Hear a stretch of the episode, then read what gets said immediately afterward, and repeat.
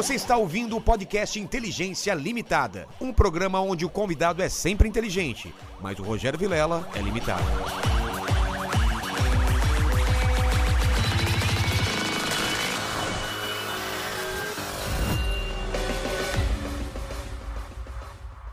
Olá, terráqueos, como é que vocês estão? Eu sou o Rogério Vilela e está começando mais um Inteligência Limitada, o programa onde a limitação da inteligência acontece somente por parte do apresentador que vos fala. Porque sempre trago pessoas mais inteligentes, mais interessantes e muito mais viajadas do que eu e você, não é? Grande Lenny Kravitz! Ó, hoje, hoje eu espero ter uma boa aula para poder fazer viagens de graça, assim, mais, mais barato, né? De graça só! De graça é difícil, né? É. Mas Você viaja de graça? É, milagre assim não tem, né, Não meu amigo? tem. A gente vai te dar uma força aí, vai te dar uma ajuda pra tu viajar muito mais, gastando muito menos. O lugar mais longe que você já foi?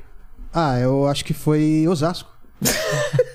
Osasco, Osasco. Eu achei que você ia falar Piraporinha, né? Diadema.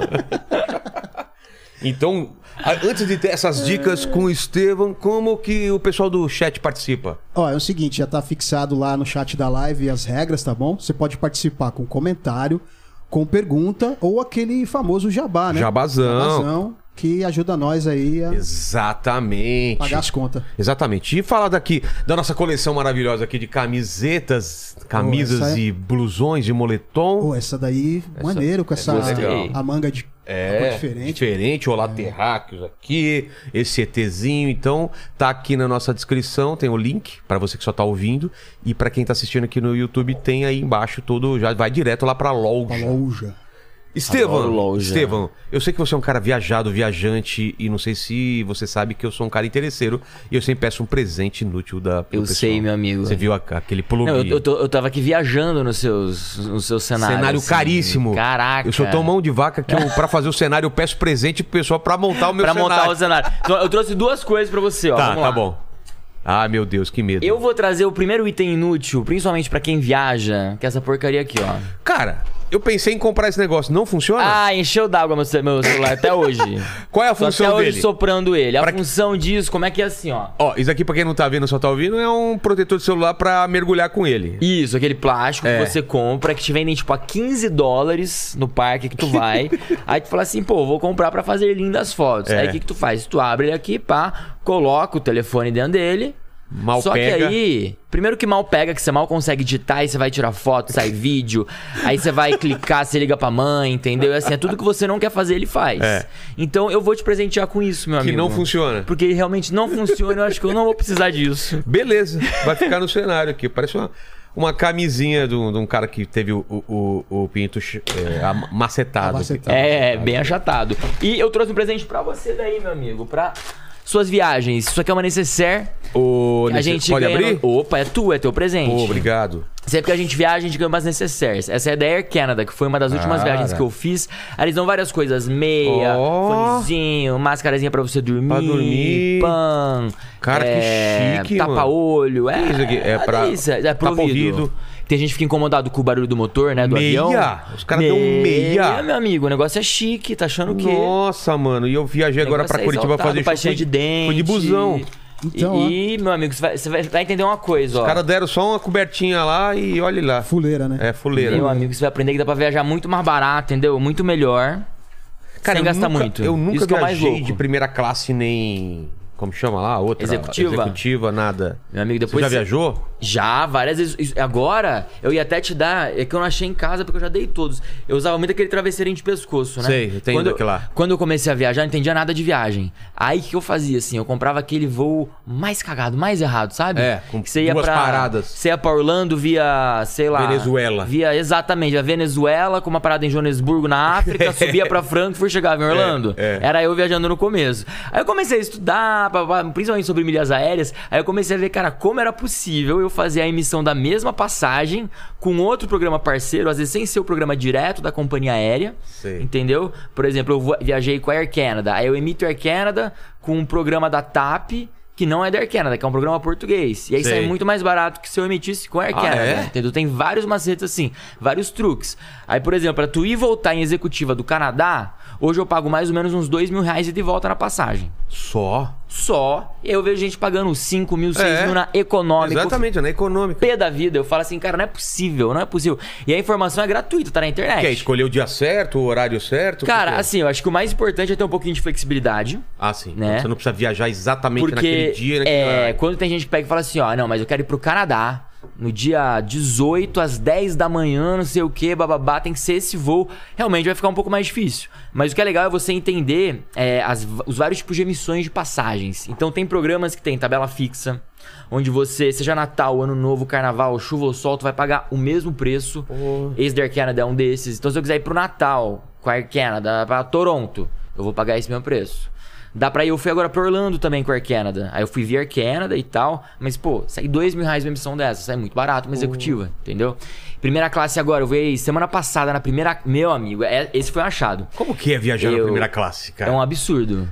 É, é- é um absurdo. Você tem vontade de, de falar assim, gente, tá bom, pode parar. Tá, Por ok, eu tô São bem toda aqui. hora servindo Que é coisa? toda hora servindo coisa, perguntando se quer alguma coisa. Aí chega até um minuto que você fala assim: Não, gente, tá tudo ok, hein? Eu não terminei aqui ainda não. Assim que eu terminar, eu ligo, aperto aqui o botão. Fechou? Então fechou. Sendo que na time. classe econômica você aperta aquela porra e Ninguém demora. vem. Ninguém vem, né?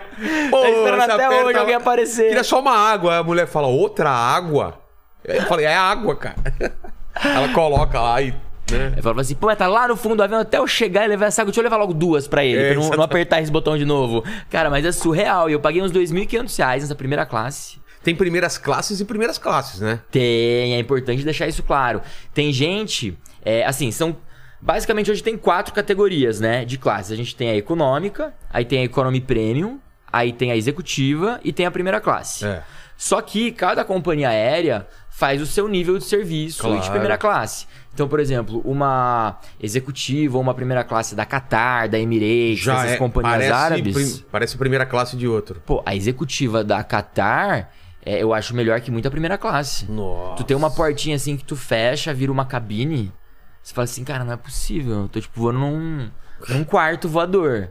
É uma coisa assim muito surreal. E a primeira classe dessas, dessas, então? Cara, a primeira classe deles é ainda mais espaçosa. Então que tem chuveiro pra você tomar banho, não tem? Tem, tem. Tem um avião A380, eu já voei nele, que é aquele que tem dois andares, aí tem um Nossa. bar. Aí tu vai com a gente no bar, toma as biritas. bar no avião, Um bar no cara? avião. E aí na hora que o avião pousa, você fala assim, não, gente, não cabe aqui o papo não. Tô bebendo aqui ainda, vocês dão uma segurada aí, entendeu? Você fica pé da vida que o voo acabou. Nossa. É muito louco isso. E eu sempre pago muito mais barato que o pessoal pagou na econômica. Como tem um chuveiro dentro do avião, não dá pra Tem um, entender isso. tem um chuveiro, mas é bem limitado. Eles deixam acho que 5 minutos no máximo o banho. Ah, mas porra. Mas tá bom, né? Claro. Tu não quer que o cara leve uma banheira Tommy Vai pra bater você uma punheta piscina- lá dentro? É que é um, como chama a punheta do banho? É, punhe- é banheta, né? Banheta. Famosa banheta. uma banheta não rola, entendeu? Rapidinho lá, papapá. Mas aí tem um espaço com spa, com vários cosméticos. Porque vi- cara chegar tranquilo. Eu vi, você deve dele. ter visto aquele vídeo do Casey Neistat, né? Que ele viaja nessa Vi. primeira... Porra, é É muito... surreal. É essa aí mesmo, que ele Essa vai, daí, toma né? banho. É. Esse vídeo dele da, da Emirates, a primeira classe da Emirates. A primeira classe da Qatar, eles não oferecem chuveiro. Então tu não pode tomar banho. Mas aí tu chega no destino, tem lounge pra você acessar, tipo uma Ah. sala VIP, que aí você pode tomar banho, tem restaurante, tem metre, assim, é uma coisa surreal. É, isso é meu uma amigo. coisa que eu comecei a aproveitar depois de viajar muito também, é o lance da, da sala VIP, cara. Faz muita diferença, né? Pô, muita Tipo, diferença. eu vou com a minha mulher é, por causa do cartão de crédito, né? E você Sim. chega, cara, você bate um rangão lá, fica esperando, porque é um sabe, fica... Antes eu, eu che- chegava muito em cima da hora, agora eu faço questão de chegar bem antes, porque aí você fica lá aproveitar, boa, né? ace- Exato. acesso à internet, comida, bebida à vontade, Drinkzinhos. É. cafés, barista. E o mais louco é que se você parar pra pensar, tipo, quando você pagaria por isso no aeroporto, É, esquece. Vai tu, tua mulher e o Noah, tipo, fazer uma viagenzinha. Quanto que é essa empada? 40 reais. Fala, não, não, não, peraí. É só uma empada, É só uma moço. empada, eu não, eu não quero... Eu não quero um pedaço da franquia, não, entendeu? Eu Não 40 quero um reais uma empada, no- né? Você quer bancar uma de rico, leva sua mulher pra, pra almoçar no... Pra jantar no aeroporto. Pra jantar no aeroporto, cara. Quer impressionar a gata no primeiro encontro? Vai no aeroporto. Vai na casa do entendeu? pão de queijo do aeroporto. Gata, hoje eu vou... Pode pedir o que você É quiser. por minha conta. Se você quiser. Posso Aí- pedir quatro pão de queijo? Fala, pode. Aí no final ainda fala assim, moça, faz em 12. Aceita um Dá pra carninho, um boleto, porque o negócio aqui tá caro. É Mano. fogo, cara. O aeroporto tá surreal. Mas a gente começou engatando o papo aqui. Como você começou esse. Porque, puta, viajar é uma coisa, cara, que eu não entendo. Por exemplo, minha sogra. Ah. Minha sogra é, e, e meu sogro, eles têm um. Juntam um dinheirinho, eles vão sempre pro mesmo lugar, cara. Ah, não Vão aguento. sempre pra Camboriú. Não aguento. E aí eu e minha mulher, a gente Não, fala pra Camboriú eles, é você não tem. Não, é legal pra caramba. Mas por que cada hora não ir pra um lugar diferente, cara? Não sei, cara. Pra mim, o mais legal da viagem é descobrir novos lugares. Exatamente, comida pessoa- nova, Exato. trocar ideia. Cara, isso é uma coisa que abre uma, uma coisa na sua cabeça, eu não sei o que acontece. Você volta diferente, né? Você volta muito melhor. Sempre falo pras pessoas que o melhor investimento que tu pode fazer é, em viagem. Porque vai ser a única coisa que nunca vão tirar de você. O que você viveu, quem você conheceu. Cara, você quer É, trocar de carro todo ano pra quê, velho? Ou da, cada, cada dois anos. Pega essa grana que você quer gastar no carro, faz uma viagem, cara. Cara, é sobre isso. É exatamente isso que eu sempre priorizei. E foi assim que eu comecei, né? Eu comecei. é, Eu era estagiário quando eu comecei meu anos? blog. Eu tenho 31. Ah, você começou novo, então? Comecei há anos? 10 anos, com 21. Aí eu trabalhava numa empresa de. É na Bosch, uma empresa que faz é, par de carro e tal, blá, blá. Aí eu consegui uma vaga, eu estagiei dois anos no Brasil, aí eu fui estagiar um ano fora, lá na Alemanha. E quando Pela eu- Bosch. Pela Bosch. Pô. Foi muito legal. E assim, quando eu voltei, tava tudo certo pra eu ser efetivado, e seguir carreira corporativa. E vai lá, meu amigo, bora viver aquela vida de. Aprendeu alemão? Aprendi coisas? alemão, pá, me dediquei pra caramba e super esforçado, porque era o que eu sonhava. Só que aí eu comecei a ver exatamente isso, sabe? É, eu não queria ter uma vida onde eu trabalhasse, trabalhasse, trabalhasse pra trocar de carro. Trabalhasse, trabalhasse, trabalhasse pra comprar uma TV maior. Trabalhasse, trabalhasse, trabalhasse pra quê? E na Europa eu comecei a entender um pouquinho sobre viagem. Foi lá que tudo começou. Como conseguir boas tarifas, entender um pouco sobre Por milhas Porque lá, aéreas. lá tem essa cultura mais. mais Lá tem uma cultura de viagem né? muito enraizada que o brasileiro não tem. Que lá o pessoal viaja mesmo não tendo muita grana. Todo mundo viaja. Todo é mundo viaja, todo mundo viaja, assim. É, eu tenho um post que eu- onde eu fui pra Roma por 6 euros O quê? de avião. Como, cara? 6 euros eu não pago meu, um ônibus Então- pro Rio de Janeiro daqui, entendeu? O que, que é? Uma tarifa especial? ou- Quer dizer, é uma low cost também, né? Que a gente infelizmente não tem no Brasil. Porque tem um problema no Brasil Porque lá é tipo que são um busão, os né? É, quase um busão voador, É. um, a low cost. Mas assim, aqui no Brasil, as low cost de verdade, por exemplo, a Gol, né? Quando a Gol chegou, era pra ser uma low cost. A proposta era ser A low proposta era ser low cost, mas não é. A gente vê que as tarifas não são umas tarifas É. igual uma low cost da Europa, que você paga 5, 10, 15 euros pra ir pra outro país. Isso aqui no Brasil não deu muito certo. Por quê, né? Por causa de. é, enfim, impostos Preço do combustível. preço do combustível, ICMS, tem várias, várias coisas que influenciam muito no preço da passagem aqui no Brasil. Então a gente até viu antes da pandemia algumas companhias low cost tentaram entrar, mas acabaram saindo durante a pandemia, não Ah, deu é? muito certo, infelizmente. É, chegou até até a, Nor- a Norwegian que fazia voos para os Estados Unidos com uma proposta bem bacana. Algumas outras iam entrar, mas pá, com a pandemia caiu tudo por terra. Mas lá na Europa, é, essas low cost são muito famosas. Ryanair, EasyJet. Assim, é é uma experiência antropológica, tá? Porque tu vai no avião, se você acha que econômica é apertada, Putz, eles têm a essa é- super econômica. Eles metem o máximo de pessoas. É um conceito que é três num lugar só, entendeu? Então, assim, onde era pra. e Cai só aquela você lei da física que sentado- dois corpos não podem ocupar o mesmo Ah, espaço. Ryanair consegue, meu amigo. Ryanair, EasyJet, eles Ah, pra conseguem. quem pega busão aqui em São É, Paulo já então. tá meio acostumado, né? Já, já, já tá coberto, mas aí você vai assim com as pernas assim. E aí, cara, tu tem que fazer caber tudo, porque eles cobram cada grama da tua mala. Entendi. Porque os caras, eles ganham dinheiro como? Cobrando mala, É. cobrando Comida. comida, bebida. Então, assim, o cara queria cobrar pelo banheiro. Ele chegou a tentar, o dono da Ryanair, zoando. juro, isso é real. Ele chegou a tentar entrar com um pedido pra cobrar pelo banheiro, pelo uso do banheiro. Só que aí a União Europeia falou, cara, isso é um uso fisiológico. É. Tu não pode falar pro cara, ó, precisou. O cara vai se mijar nas calças. E a galera é meio louca, daqui a pouco o pessoal começa a mijar no banco do avião, né? É, é. Não duvido nada, não. Também não duvido, não. Ainda Vai, mais de protesto, né? Exatamente, começa com essas loucuras. Aí eu falei, cara, é. Mas aí você, tava falando vou isso, aproveitar essas aí companhias. Aí Ah. você voltou pro Brasil, então, lá da Não, eu comecei lá. Então, eu falei, eu vou aproveitar essas companhias, essa possibilidade de viajar que eu não tinha antes, pra criar conteúdo. Porque aqui no Brasil eu não tinha essa condição de viajar igual antes, Certo. né? Que aqui de fato é muito mais caro você viajar. Porra. Antes de eu começar a entender, né? Principalmente quando eu não entendia nada, que eu achava que eu tava arrasando, pagando lá 5 mil reais, passando pela África do Sul pra chegar em Orlando. Sei. Aí depois eu comecei a entender que não, que tinha outras estratégias, mas tudo começou na Europa. E lá eu comecei um blog dando dica pra conseguir viajar barato pela Europa. Tá. Então, assim, como reservar o seu hotel, como combinar a passagem de avião com trem, enfim, como você montar um roteiro de viagem otimizado, pra você, por exemplo, conseguir fazer várias cidades e de fato aproveitar, e não só fazer aquela coisa meio viu tá visto, né? Igual tem, eu, eu vejo, tem seguidor que fala assim pra mim, ah, Estevão, eu tô indo pra Europa, eu quero fazer Espanha, Portugal, Itália, Alemanha, é, Rússia, Lapônia, não sei o que, tem uma semana, o que, que você acha? Ah, mano, não. Cara, eu acho incrível, vai passar o dia no avião e no trem. É, não vai Fazer aproveitar nada. nada. cara. Nada, nada, Vai nada. ficar só nisso. Eu queria muito ajudar as pessoas E conhecer a não é só sabe? chegar na Torre Eiffel e na o Arco do Triunfo e falar, beleza, almocei aqui no lugar, jantei no restaurante típico, típico francês e voltei. Não é isso, cara. Exato, vai muito Você além andar pela rua lá, pegar metrô. Cara, eu adoro pegar metrô, pegar ônibus, sentir a cidade. É, eu acho uma delícia, cara, assim, você meio que se sentir perdido entre os locais, a É, vida acontecendo, cara, a galera indo trabalhar, Em saindo. Nova York dá pra fazer muito isso, né, cara? Nossa, é bom demais. Aí você tá em Nova York, pega aquele copinho do Starbucks. Pode- Aí vai caminhar Não, pelas come a pizza de um dólar lá. Come a cara. pizza de um Porra. dólar, entendeu? Ô, ô, ô, ô, Lene, você chegar lá na pizza de um dólar, você come em pé, cara. Caramba. Com a, galera, assim, aquele- aquelas mesinhas altas, parece que você tá no. no- Cara, mas é uma delícia, É porque muito é real. legal. É, uma pizza enorme, não uma fatia enorme Não, é, lá. É um preço justo. Aquilo lá fica escorrendo na sua mão. fome agora, viu? Vi- Me deu, deu uma uma vontade de comer essa pizza de um dólar aí, Até cara. comer uma jujuba. cara. É. Então você começou a viajar já nessa época que você tava na Bosch na, na Alemanha, então você fazia umas viagens. Foi quando eu comecei. Mas aí, tipo, final de semana, Isso. folga. na Alemanha eles têm uma cultura muito diferente do Brasil, né? No Brasil a gente é muito focado assim, tipo, o cara tá lá trabalhando. Certo. Na Alemanha eles são focados em resultado. Então, Ah, não tem esse no. Brasil, qual que é o lance? Seu horário é às 8, você chegou 8h15, teu colega tá ali. Hum, 8h15, hein? Ó, patrão tá de olho. Cara, a Alemanha ninguém tá nem aí pra isso. É mesmo? A Alemanha, eu tinha que trabalhar, não podia fazer mais que 35 horas semanais. E não só eu, era assim, desde o porteiro até o presidente, tipo, não importa o seu cargo, entendeu? Lá dentro, minha chefe, os estagiários, todo mundo eram 35 horas semanais. E aí, eu podia fazer, às vezes, 9 horas num dia, Ah, 5 horas no no outro dia outro. num- Ninguém ficava me supervisionando, sabe? Minha chefe não ficava em cima de mim. Então, várias vezes eu conseguia tirar quinta e sexta de folga se eu entregasse tudo. Porra. Então eu falava assim: bom, você entregou tudo, vai fazer o quê? Vai vir aqui sexta-feira fazer o quê na minha frente?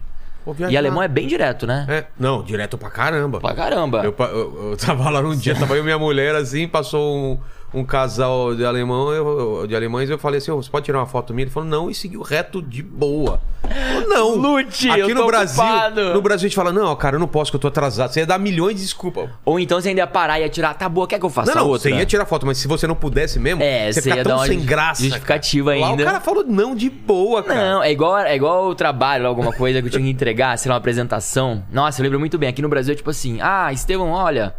Ficou legal, cara, mas se eu pudesse arrumar isso, É. a última página, a primeira, o meio, o fim, no caso, tipo, tudo, eu agradeceria. Na Alemanha é tipo assim, ó, uma bosta. Você tem até às 18 pra me entregar, tá bom? Na minha mesa, tchau. E Sem, tá ótimo, sem nenhum sabe? rancor, sem ódio, é Sim, direto. Exato, cara. O pessoal não fica magoado. É. E o alemão, ele meio que gosta disso porque faz fluir, sabe? É. Eles não levam pro pessoal. O que, o que é no trabalho é o trabalho. Pô, ó, tá errado. Você somou errado, você colocou errado, a cor tá errado, tudo errado. Eles, eles são assim Muda. até na hora de, de escrever as palavras, eles juntam tudo numa mesma palavra. Juntam tudo na mesma Não palavra, é? cara. É bizarro. Mais Roms, Guys, Namenstein. Cara, é... é, é... As, as placas de lá são uma coisa absurda, cara. É, e, ele- e as palavras, de fato, eles vão formando no alemão, juntando coisas, sei lá, por exemplo, hospital, é Krankenhaus, que é a casa do doente. Aí, tipo, é ambulância, Krankenwagen, que é o vagão do doente. Pessoal, Arena Corinthians, Entendeu? é estádio, é, estádio da, da- do hospício, aqui só tem um bando de louco. Eu falo isso porque, cara, eu tava na estrada lá, era estrada alta da Floresta Negra. Cara, a palavra virou. E é uma palavra só, É uma palavra não só. conseguem dar um espaço. Vai, ó, estrada, como que é? Estrais. É, Strasse. Strassen. Strassen. É, fore... Negro é Schweiz. É, como que é? Estrada alta seria. Estrada alta da Floresta Negra. Eu acho que é Hoch, é, Hochschwar- Schwarzwald Strasse. É. E deve ser tipo uma palavra só, né? Não, é uma- Hochschwarzwald era uma palavra só. É uma palavra só. E, tipo Cara, você assim, via na placa assim, você fala, meu, aquele monte de consoante lá, os caras jogaram. As... O cara teve um AVC na hora de teclar um negócio assim, ficou tudo. Teclou tudo Enter, vai ser o nome da rua. Esse é o nome da estrada, cara. E você aprendeu a falar, cara. Cara, eu aprendi. Eu sempre amei muito, Não é difícil? muito idioma. É difícil pra caramba. Eu acho que foi uma das línguas mais difíceis assim, de aprender. Mas eu sempre gostei muito, sempre fui muito autodidata.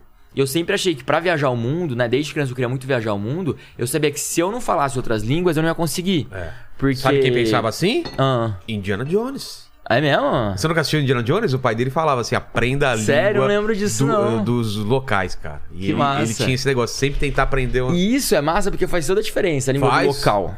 Mesmo que você não saiba, você está se esforçando em Pô, falar. total. Veio aqui o Olivier, ele já falou isso, né? O cara te Ele recebe de outra Não é que o forma. francês é, é- é- é mal educado, é que, pô, você tá lá na França, você não se esforça em falar francês, você vai falar, falar inglês, tenta falar alguma palavra, pelo menos assim, um, um obrigado, um por favor, um Cara, é igual quando um gringo vem pro Brasil que ele fala assim: Olá, é, É. com licença, tudo bem? Você fala, ah, É, que olha o gracinha, deixa eu ajudar esse gringo. Agora, se o gringo já chega metendo um inglêsão. Exato. é, aí- Hey man, I have to go here, round, round. Aí o cara fala, ô, pera aí, dá uma segurada, entendeu? É. Então acho que isso ajuda muito. Então tá na Alemanha, usa lá um lemãozinho, pá. É. Mesmo que só fale umas palavras básicas, eu falo isso muito pros, pros viajantes, né? Como eu chamo meus seguidores. Tem que aprender. Quando eles vão viajar, aprender pelo menos as palavras-chave, sabe? Obrigado. Obrigado, licença, tudo é, bem, desculpa. hello, desculpa. Eu aprendi a Tipo, falar, agora eu não lembro mais, era cama dupla pra pedir.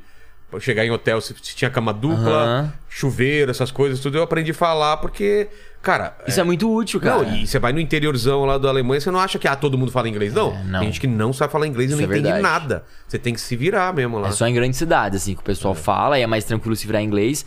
Mas o alemão me ajudou muito, assim. E pra aprender, eu estudei muito sozinho. Eu cheguei na Alemanha sem falar absolutamente nada.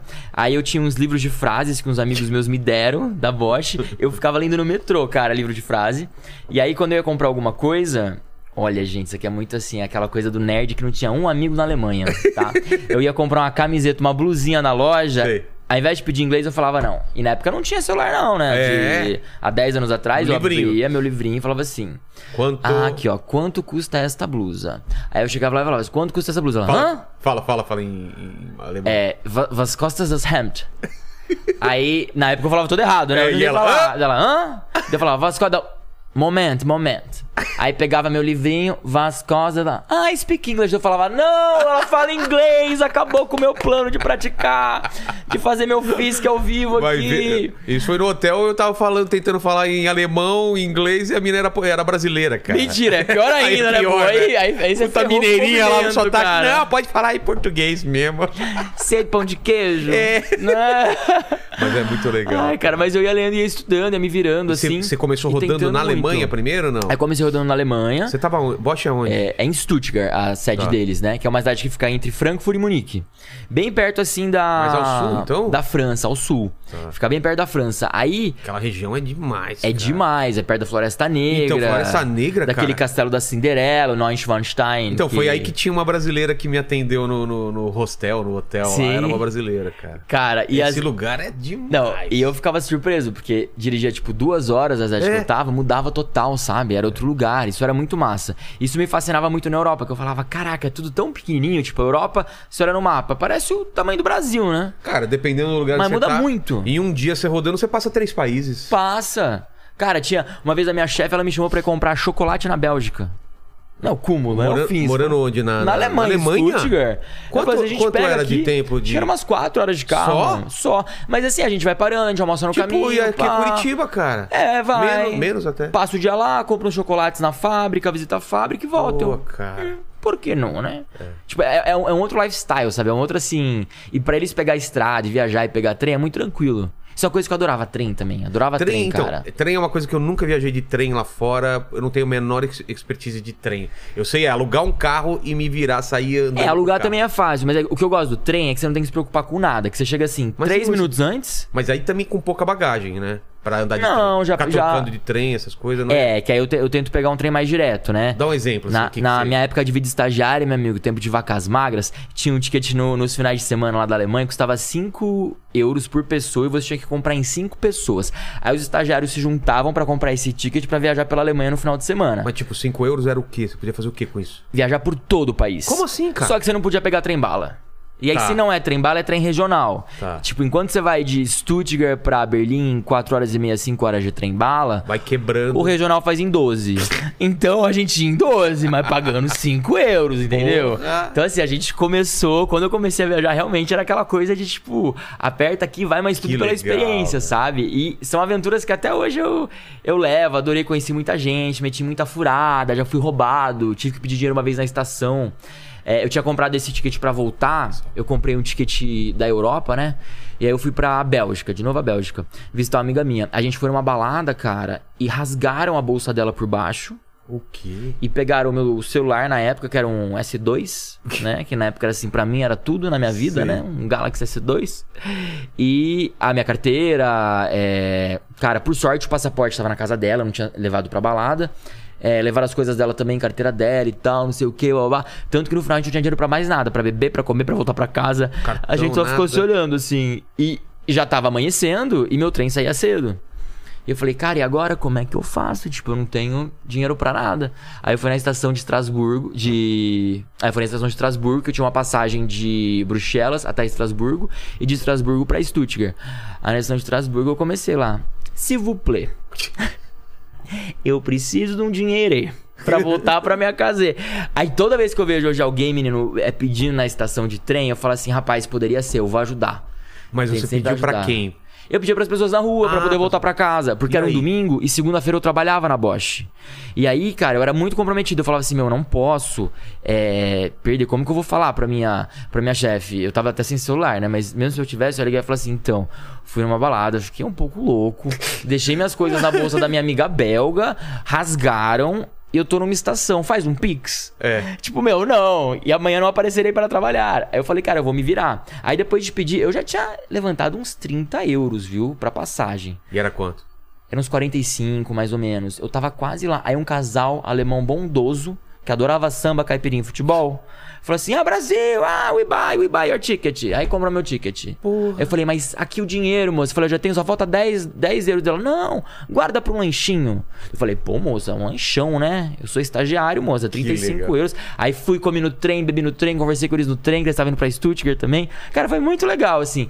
E é legal que as coisas vão acontecendo como elas devem acontecer, sabe? É. Então, eu sempre acredito que todo perrengue nem sempre é. É ruim. É uma merda, sabe? Exato. Também penso isso. É uma lição que você vai levando. É, eu penso até mais do que isso, cara. Às vezes acontece uma coisa que te deixa tão chateado, tipo, ca- estoura o pneu do carro, aí você pensa, cara, o que, que Uhum. aconteceria?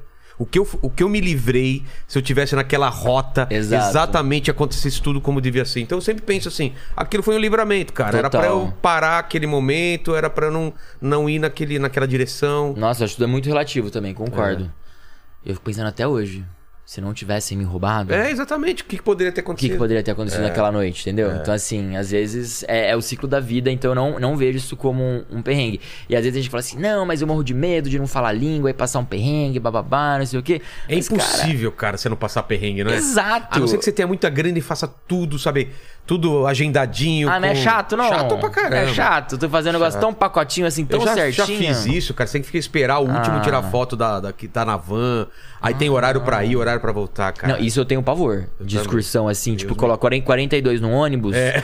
E aí, olha lá, a Torre Eiffel, 5 minutos pra ver a Torre Eiffel. É. Aí volta todo mundo. O Coliseu. O Coliseu foi construído em. Não, nem dá pra contar a história. Desce lá, tira foto e volta. É. Aí você fala assim, mano, não, pelo amor de Deus, eu tô aqui. Aí o cara, tipo, viu, tá visto, dorme uma Exatamente. noite em cada cidade. Cara, eu tenho pavor. Eu prefiro, assim, fazer, sei lá, uma cidade cinco dias do que fazer três cidades. É, eu, eu tenho um jeito dias, de viajar, cara. Minha mulher se acostumou muito bem. Que isso que é, é- é- Eu sempre viajei assim, é o, é o jeito que eu mais adoro, por exemplo. Eu tenho até o número de dias, é que eu não consigo mais fazer isso, mas era 36 dias pra mim era o número mágico. Não era nem 20, nem 37, era 36 Hum. Não é nem um mês, nem um mês É. e meio. Minha lua de mel, por exemplo, foi isso. Comprei só a passagem daqui até Praga, Aham. a passagem de volta, e só o hotel das duas primeiras noites em Praga. O resto, cara, eu sabia o- mais ou menos todos os países que eu queria fazer e não sabia quanto tempo ia ficar em nada. Caraca! Eu alugo um carro Delícia. e a gente vai indo. Vamos ficar aqui, gostamos, vai indo, tem os guias, tem não sei o quê. Cara, vai é pesquisando na internet. E booking, cara, com booking. Você tá na estrada, fala, puta, eu tô cansado, vamos parar aqui? Fala, vê algum, algum lugar barato aqui perto. Você É acha? muito fácil. Vai lá, dormiu. E alugar só pra dormir, cara, às vezes. É. Então é não, realmente, barato. você pega É. um hotel lá e fala assim, o que tem aqui Então, esse é o jeito que eu mais gosto de viajar, é alugar carro e saber mais ou menos o que eu vou encontrar, mas não pesquisar muito. Eu vou pesquisando Pra durante... ser surpreendido, curte ser surpreendido. É, não, eu sei, por exemplo, que eu quero é, conhecer a Alemanha, eu sei o que tem esse castelo, eu sei, mas eu não Sim. sei o que tem no meio do caminho do negócio, entendeu? Legal, Aí cê- cara, curto Aí você isso aí vai lá também. pra. Puta, eu não lembro o nome da cidade lá na Floresta Negra, foi um dos lugares mais legais que eu vi na minha vida, cara. Um Umas cidades lugar- pequenininhas, assim, É. uns vilarejinhos, massa. Cara, eu vou lembrar daqui a pouco, mas é um lugar assim, cara, um lugar que, porra, tem um puta clima de bruxa, sabe? De conto de Sei. fada. A mulher que atende você parece uma bruxa, toda encurvada. E é o lugar todo, flo- aquela floresta de. que você vê, em, você sabe, em filme terror. É, E, e essa floresta que você tá falando é onde foram inspiradas as histórias dos irmãos Green. Não, e né, era a da- cidade do Cuco lá, que dizem que. Sim, inventaram todo- um relógio Cuco. O, o relógio Cuco, então relógio Cuco pra tudo quanto é lado. Cara, você sente num filme Você assim, sente né? num filme, cara. E eu amo viajar pra isso, pra É. me sentir fora da minha realidade, sabe? Exato, cara. Tanto que quando me perguntam, ah, por que, que você vai pra países tão diferentes? Cara, é porque é muito gostoso você conhecer algo que não tem nada a ver com o que você já É. vive no dia a dia, sabe? Eu acho assim, quanto mais diferente, mais você volta é, com a- faz novas conexões de neurônios. Você volta transformado, cara. transformado. Mais transformado, mais inteligente, mais E eu não ligado. sei você, mas eu faço questão Tudo. de comer a comida do local. Eu Experimentar também a comida adoro. do local. Mesmo não É, eu gostando ou também. não. Tem que experimentar. Tem que experimentar, sempre, sempre. Assim, até. Alemanha, joelho de porco, vamos no joelho Come, de porco. Com, tudo. Com, como chama lá? Cerveja quente, Exatamente. tudo, vamos provar Eu nem tudo. gosto de cerveja, mas fiz questão de beber Fez questão, cerveja. né? é. Fez o esforço pra tomar cerveja. E lá minha mulher detonou na cerveja e no, e no joelho de porco, cara. Ah, gostou? Porra, não, mas ela comia que nem um animal lá, cara. É. Chegava aquele pratão pra ela, às vezes na saladinha, ela no joelho de porco. Não, mas eu não sei nem como que alemão é magro e fitness, É, assim, cara, né? como? Que os caras é batata pra comem caramba. O dia inteiro. E, e a batata, às vezes vai pedir um prato assim: é batata frita acompanhada de batata É. de purê de batata, com batata rosti e um leve creme de batatas em cima. no suco, assim, batata acompanha. Suco de batata, senhor? Mas é muito bom. Eles Cara, a comida da Alemanha, na eu te falo, é- ó, eu te falo, todos os lugares que eu fui, a comida da Alemanha e de Portugal são as melhores que eu já comi. Cara. Portugal é uma Portugal, pra delícia. você comer lá. Porra, e o não é preço tão é caro. bom. É isso que eu ia falar, não é tão caro, velho. Eu acho Porque ótimo. você vai em qualquer Portugal. lugar, assim, a casa de família mesmo, que ela tem na Uhum. frente, tem um restaurantezinho. Por- Isso é outra coisa que eu faço também. Eu não vou nos restaurantes grandes. Eu peço pra pessoa assim: onde você come aqui? Onde você... O pessoal que trabalha lá, tá trabalhando de dia, onde vocês comem aqui? Porque ele não vai falar o restaurante caro. Claro, ele vai te falar o o PF, local. o PF dele lá, Exato. cara. Pra Eu tu comer de verdade o bacalhau que o cara come. Exatamente. Concordo. E às vezes vai pagar assim 10 euros num mega almoço. Não, é, é comida pra caramba, porque é pra alimentar os caras, não é aquela comidinha. É legal às vezes você ir num restaurante legal, Sim. mas, pô. Não, mas o que eu acho massa é isso, você tentar fugir dessa rota super turística e descobrir esse cantinho, sabe? Ver como É. Isso não como só de os restaurante, mas locais. também de local turístico, né? Também. Porque às vezes o guia ele te fala umas coisas assim que todo mundo vai, mas às vezes você não. Pô, conversa com o pessoal do hotel e do- dos lugares. Fala, cara, tem uma vista aqui. Se você subir nessa montanha aqui de carro, cara, tem uma vista aqui que é. E não vai estar num guia, cara. Cara, e isso acontece direto comigo, de às vezes é tipo assim, um lugar que é 15 euros pra ver a vista. É. E aí eu vou conversando com as pessoas e falo assim: 15 euros? Quem que paga 15 euros? Sobe ali atrás. Em 5 minutos você vê. É. A vista é mais bonita ainda e tu ainda vê aquele prédio alto bonito de onde você tem um mirante pra ver a vista. Então, assim, tem uns achados, Não, cara. tem achado que- também que de é horário, cara. Museu, não lembro, mas tinha lugar que, tipo, museu é da, sei lá, das 8 da manhã às 6 da tarde. Se Uhum. você chega às 5 e meia, ou você não paga, ou paga muito barato. Se é Massa um lugar que você vai, também. pode ver rapidinho, você chega perto do horário de fechar, é muito barato. Cara, assim. isso é genial. Eu tava em Madrid agora essa semana e tem o Palácio Real lá, né? Sei. Que é o maior palácio da Europa, gigantesco, e tal. Gigantesco. Se você for visitar de segunda a sexta, das 6 às 20, das É. 18 às 20, você não paga. Exatamente. E qualquer horário fora disso é- são 15 euros. É. Tipo, mil reais. Vale muito a pena essas coisas. Sim. E pra isso eu acho que você, os canais de viagem, blog, essas coisas ajudam pra caramba, porque eu pegava É nossa- muito, eu pegava ideia. muita dica desse pessoal, entendeu? Que já foi lá e fala, cara, é, você quer economizar aqui, faz isso, isso, isso. Isso é muito legal. essa- Cara, é o que a gente sempre gosta de trazer. Lá no Estevão Pelo Mundo no canal e no Instagram, eu sempre gosto de mostrar pras pessoas, tipo, o que vale a pena, que de fato tem coisa que vale a pena você pagar e você fazer e você enfrentar. É. Tem coisa que não tem jeito de você fugir, né? Não tem jeito de você fugir. Torre, Torre Eiffel Tipo, você vai gastar dinheiro, né? Cara, você não vai pra Paris e não vai subir na Torre Eiffel? Pô, Cara, tem que gen- subir. tem gente que não, não sobe pra não gastar, cara. Mas eu acho isso- um absurdo. Você acho. gastou quanto pra chegar lá? eu vou tem no Egito, isso. eu não vou ver as pirâmides, cara, porra. Caraca, eu fui pro Egito e tinha gente na minha turma que não foi entrar nas pirâmides pra não pagar, tipo, 10 Aí dólares. Osasco não vai comer um cachorro quente, Guilherme? Exatamente, tem que comer o cachorro. Aliás, falam que é um ícone esse cachorro quente. Ainda vou lá provar um dia, fazer um É que nem a vlog. coxinha em Sorocaba. Cara da real, que é uma delícia, Pô. né? Eu Já, provei, já é comeu, muito Lene? Coxinha da Real em Sorocaba, cara. É uma iguaria. Diz que Mano. é gigante, é aquela que é gigante? Não, não, ela é normal, Normal. mas ela é grandinha, mas, pô, é muito boa, muito boa. Suculenta, bem recheada. Nossa, uma delícia. É. Mas, por exemplo, vamos, vamos da, da Alemanha, então. O que que você o que que você fala de legal lá, de lugares legais que você foi? Vamos começar pela Cara, Alemanha. a Alemanha é. Cara, é- ela é... é grande, né? Não, e tem várias cidades bonitas, assim, tipo... É que nem Itália, cara. Você começa a ver qual, Itália, qual cidade que eu tenho que falar. Cara, Quase todas. é que dá pra você passar meses e anos lá É. dentro. Isso que é muito louco, né? É que eu, eu- indico as pessoas começarem pelos mais clássicos. Eu acho que muita gente chega por Frankfurt por causa dos voos, né? De oferta de voo. Eu cheguei vindo da Polônia, então a primeira cidade que Ah, eu vi... já tava lá, né? É, eu tava em Polônia, atravessei e fui Então, pra capital, Berlim? pra Berlim. é, Berlim. Caí, caí em Berlim. Então, eu indico muitas pessoas começarem. Muitos chegam em Frankfurt, por exemplo. A primeira vez que eu fui, eu cheguei em Frankfurt, mas já fui pra Berlim. Tá. E Berlim não tem nada a ver com Munique. Né? Não, não. São cidades totalmente, Totalmente diferentes. diferentes, Isso que é é, muito legal é. da Alemanha. Então são cidades, devido à guerra, a Segunda Guerra, destruiu muito o país. Então Stuttgart, que é a cidade onde eu morei, cerca de 85% da cidade foi bombardeada. Então ela é toda reconstruída. 80%, É cara. muito, cara. Então, assim, Nossa. como tinham as principais fábricas, então a Mercedes, a Porsche e a Bosch ficavam em Stuttgart. Então, na época da Segunda Guerra, o plano deles, né, contra o nazismo, era bombardear os focos industriais. Claro, pra evitar. Então, pá, soca a bomba em lugar que tem. Então, Stuttgart foi detonado. Há algumas décadas foi reconstruído, então muita coisa nova. Isso que eu ia falar, as construções são mais novas, não tem coisa muito velha ou, ou- ou tem? São. Não, quase não tem nada velho. É? Quase não tem nada. Então, assim, às vezes o que eles conseguiram fazer, né? Porque eles são muito preocupados em restauração, em, em- em- em manter a sua história. Eles tentaram fazer como era? Tentaram reproduzir. Então, assim, Nossa. você vê, por exemplo, uma igreja que tem cara de novinha, mas o estilo é antigão. Entendi. Então, assim, é diferente. Mas é muito legal. É, vale muito a pena visitar Stuttgart, eu gosto bastante da cidade, mas eu indicaria Munique, que pra mim acho, que é a mais linda, assim, da E é- Alemanha. E é meio brasileiro até lá, né? O clima eu acho que é meio. Você não acha que é É meio. friozinho, meu amigo. Não, não, não. Hã? Desculpa, não é o clima de. Eu eu tô falando, as pessoas são mais. A alegria da Alegria, galera. eles- é. Cara, eu acho que Berlim é mais alegre. Munique eu acho o pessoal mais, mais friozão, Sério, assim. Berlim eu achei. Berlim é meio Nova York, né? Todo Berlim mundo é uma Nova misturado, tem gente de tudo quanto do mundo. E tu pode sair com uma melancia na cabeça, É. pelado, que ninguém tá nem Graf- aí. tudo grafitado, aquele Exato, negócio, assim. cara. Eu amo Berlim, assim. Eu tenho vontade até de passar um eu tempo queria, eu, morando ia falar, eu Berlim, queria morar um cara. tempo lá porque deve ser muito maluco, cara. Não, é uma experiência ótima. E Berlim tem, tipo, coisa o dia inteiro. É restaurante, é festa, é shopping. É, é de fato uma Nova York. Munique, você achou então pessoal mais quietão, mais. Cara, eu achei. Eu acho que assim, o sul da Alemanha, o pessoal é, é mais reservado. Tá. Já se Cê- você vai assim pro norte, pro leste, que é, que é Berlim, a galera é mais aberta, muito estrangeiro também, muito jovem.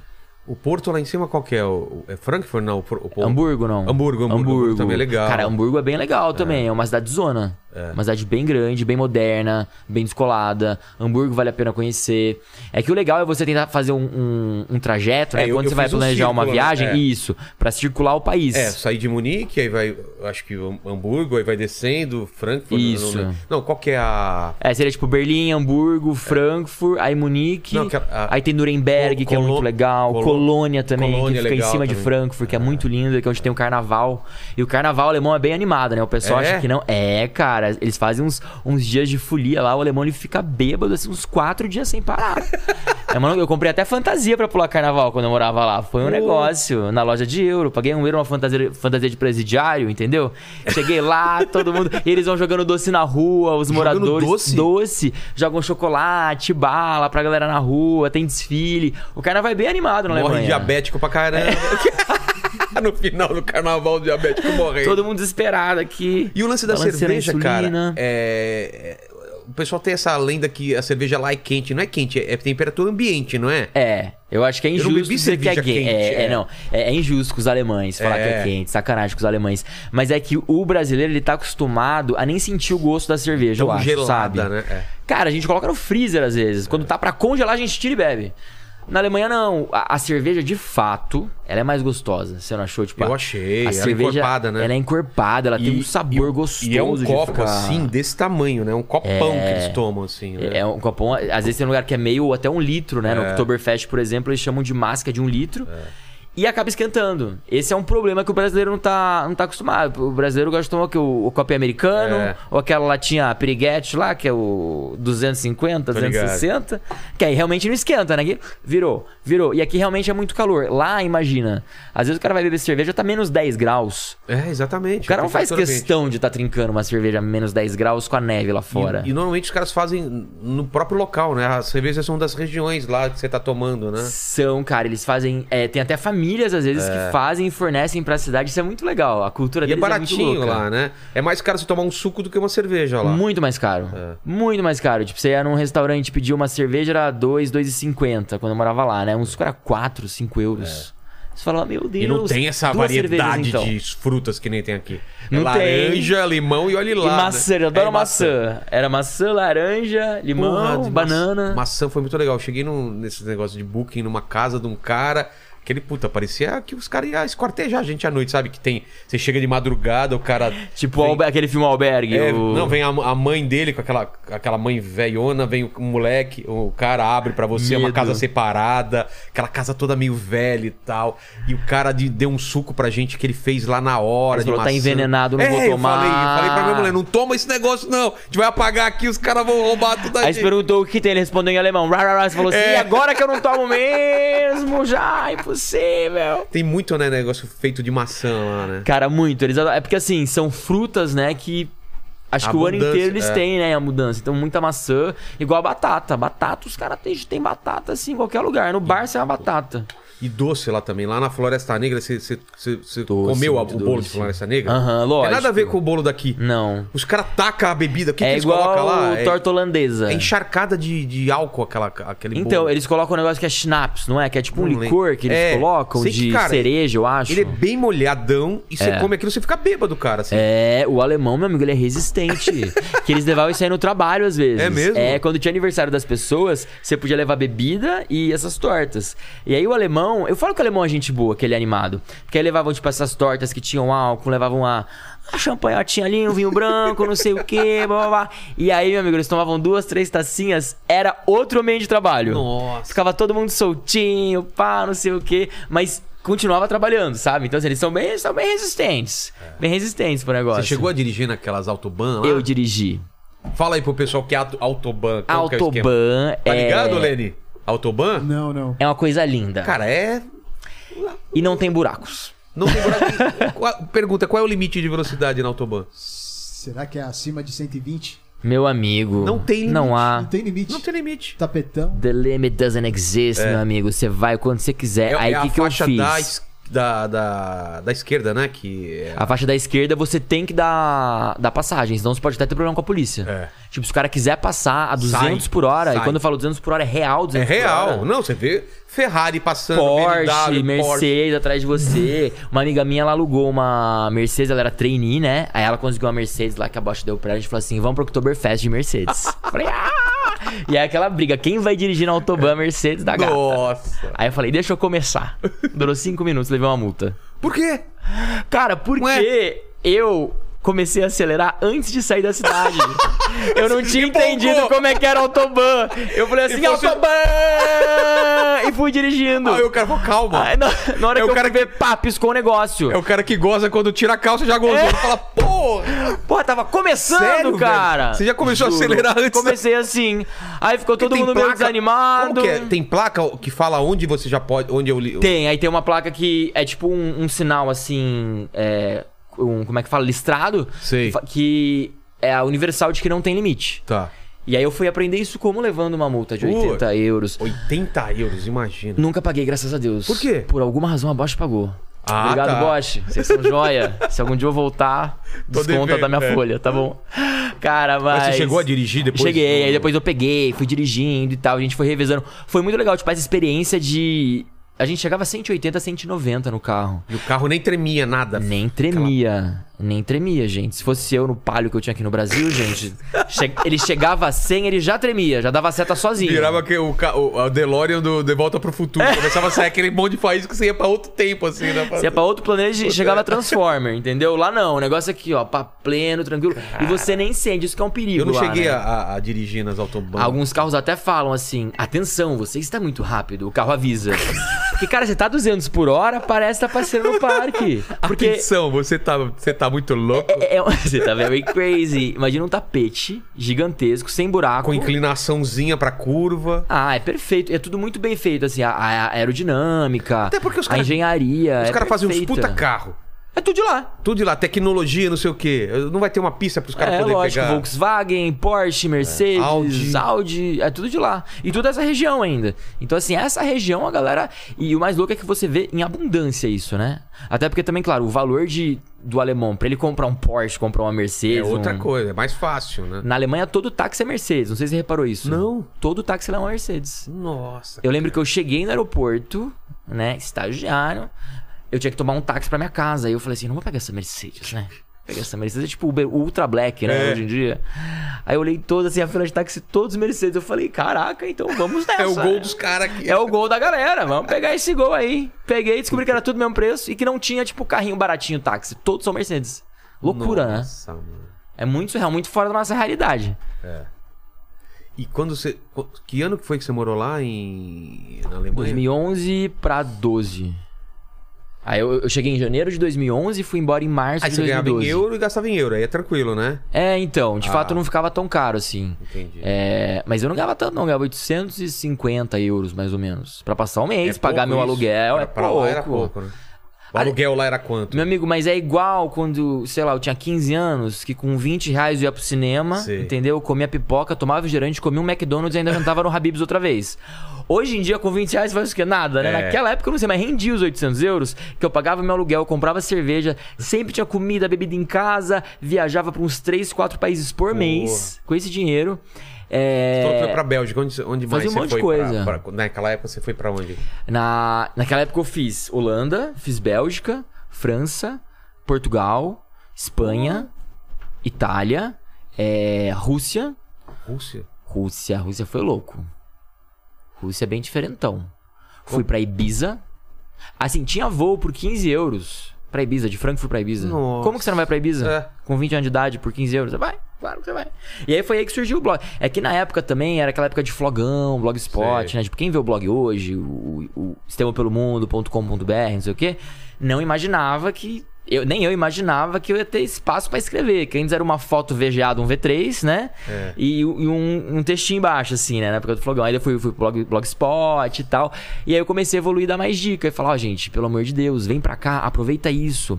Esse site dá dica de promoção. Esse aqui é um agrupador de passagem. Esse aqui não sei o quê. O que é agrupador de passagem? Agrupador de passagem são sites tipo Skyscanner, sabe? Ah, tá. Que eles são agrupadores de passagens. Fica, fica um, um computadorzinho fica vendo toda hora a hora que a passagem tá mais barata? Isso, tipo um Google Voos. Sei. Então, assim, eles agrupam as passagens, mas eles não vendem. Tá. Então, se você entrar no Google Voos pra procurar um voo, ele não vai te vender o voo, mas ele vai te falar onde está mais barato em dinheiro.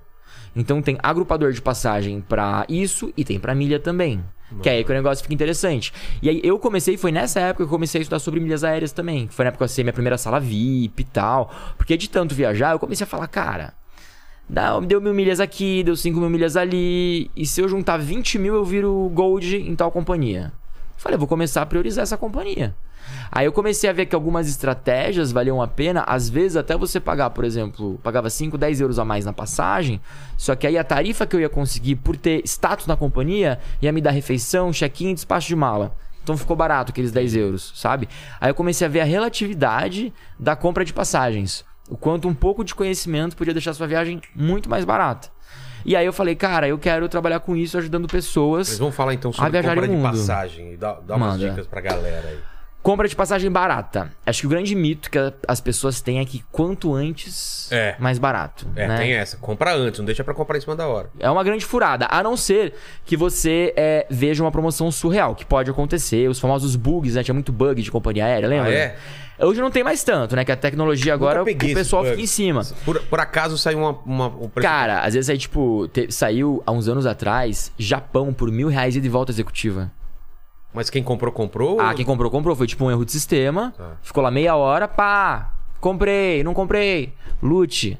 É assim, isso é um bug. Então não é nada garantido, não é uma dica pra você, tipo. Ficar é, esperando. Ficar esperando. Pode acontecer uma vez ao ano, pode nem acontecer também.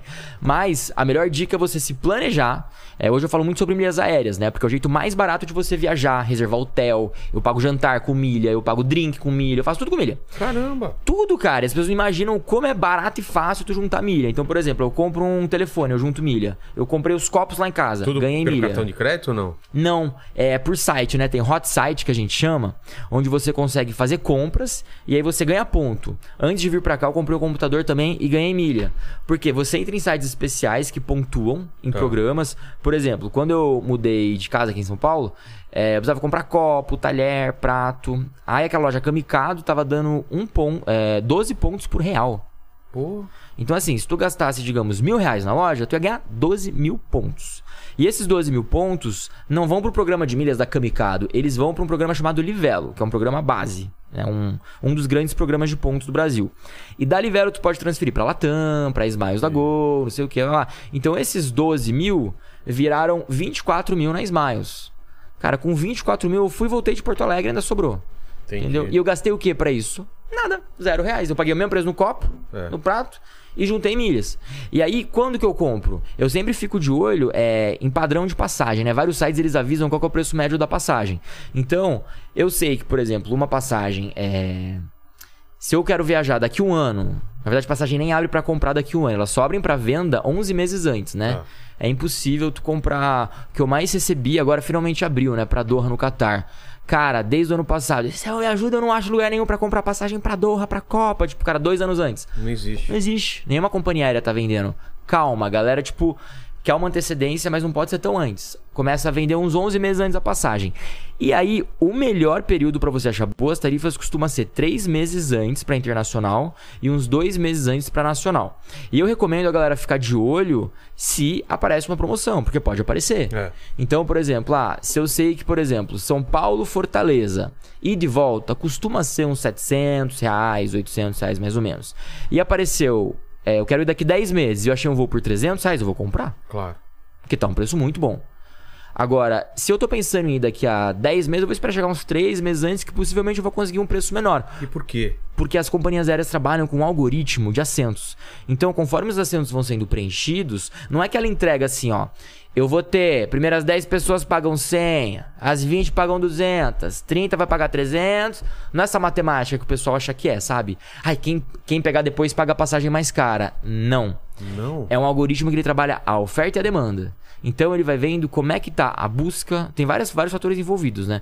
Tem a busca de voo, é, a demanda de, do destino. Como é que tá tudo isso na data da sua viagem. Entendi. Por isso que às vezes o mesmo voo pro mesmo destino no dia seguinte pode estar metade do preço. Porque não tem procura? Porque não tem procura. Por isso que às vezes tu vai pro Rio de Janeiro, você vai muito, faz, já pegou muita ponte aérea, então você sabe que se você vai sair sexta-feira e volta domingo à noite, você pode pagar dois mil reais pra ir de São Paulo pro Rio de Janeiro. Agora, se você for, por exemplo, numa quarta ou numa quinta e voltar na terça, paga 200, 300 reais pra ir voltar do Rio de Janeiro. Entendi. Entendeu? Por quê? Oferta e demanda. E porque possivelmente você vai conseguir pegar horários que não são horários de pico. Então tem aqueles horários que são sempre os mais disputados. Principalmente pra executivo, vai pra Brasília. Cara, Brasília, pra você voltar num voo, por exemplo, quinta-feira à tarde ou sexta-feira à tarde, costuma ser uma fortuna. Costuma ser lotado. E pra você pegar um voo também de São Paulo pra Brasília, é, domingo à noite, é caríssimo também. Às vezes tu consegue pra Brasília por 100 reais, por quê? Tu achou lá um, um gap de voo, entendeu? Uma tarifa especial. E aí as companhias elas vão regulando através disso, igual assento de milha. Não é todo voo que você pode comprar passagem com milha. Porque eles liberam um número X de assentos. Então, se o avião tem, digamos, 200 assentos, eles vão liberar 10 assentos na executiva com milhas, 40 na econômica com milhas. Isso por quê? Porque eles têm prejuízo com milha, não? Cara, não, é por causa dessa matemática que eles fazem, Ah, tá. que eles calculam, porque a milha também é lucrativa para a companhia aérea. Tá. Até porque se não fosse, já teria acabado, já faz mais de 50 anos É. que, né, tem programa de milhas da United, da Delta, os americanos já estão com milha há muito tempo. A gente tá, tá chegando agora no Brasil, tá engatinhando ainda. E aí, isso além de fide- fidelizar, né, o cara voar mais com eles, faz com que eles também lucrem, porque as milhas são dinheiro. É como se fosse uma moeda. Uma moeda, tem euro, tem dólar, tem Bitcoin, tem milha. Porque com a milha tu consegue reservar um assento, tu consegue comprar uma mala, né? Tu consegue é, pagar jantar, reservar hotel. Eu reservo muito hotel com milha. Tem vários programas de hotéis que você pode pegar programas de. Você pode usar sites conhecidos, tipo Smiles, Elivelo e tal, e reservar o seu hotel.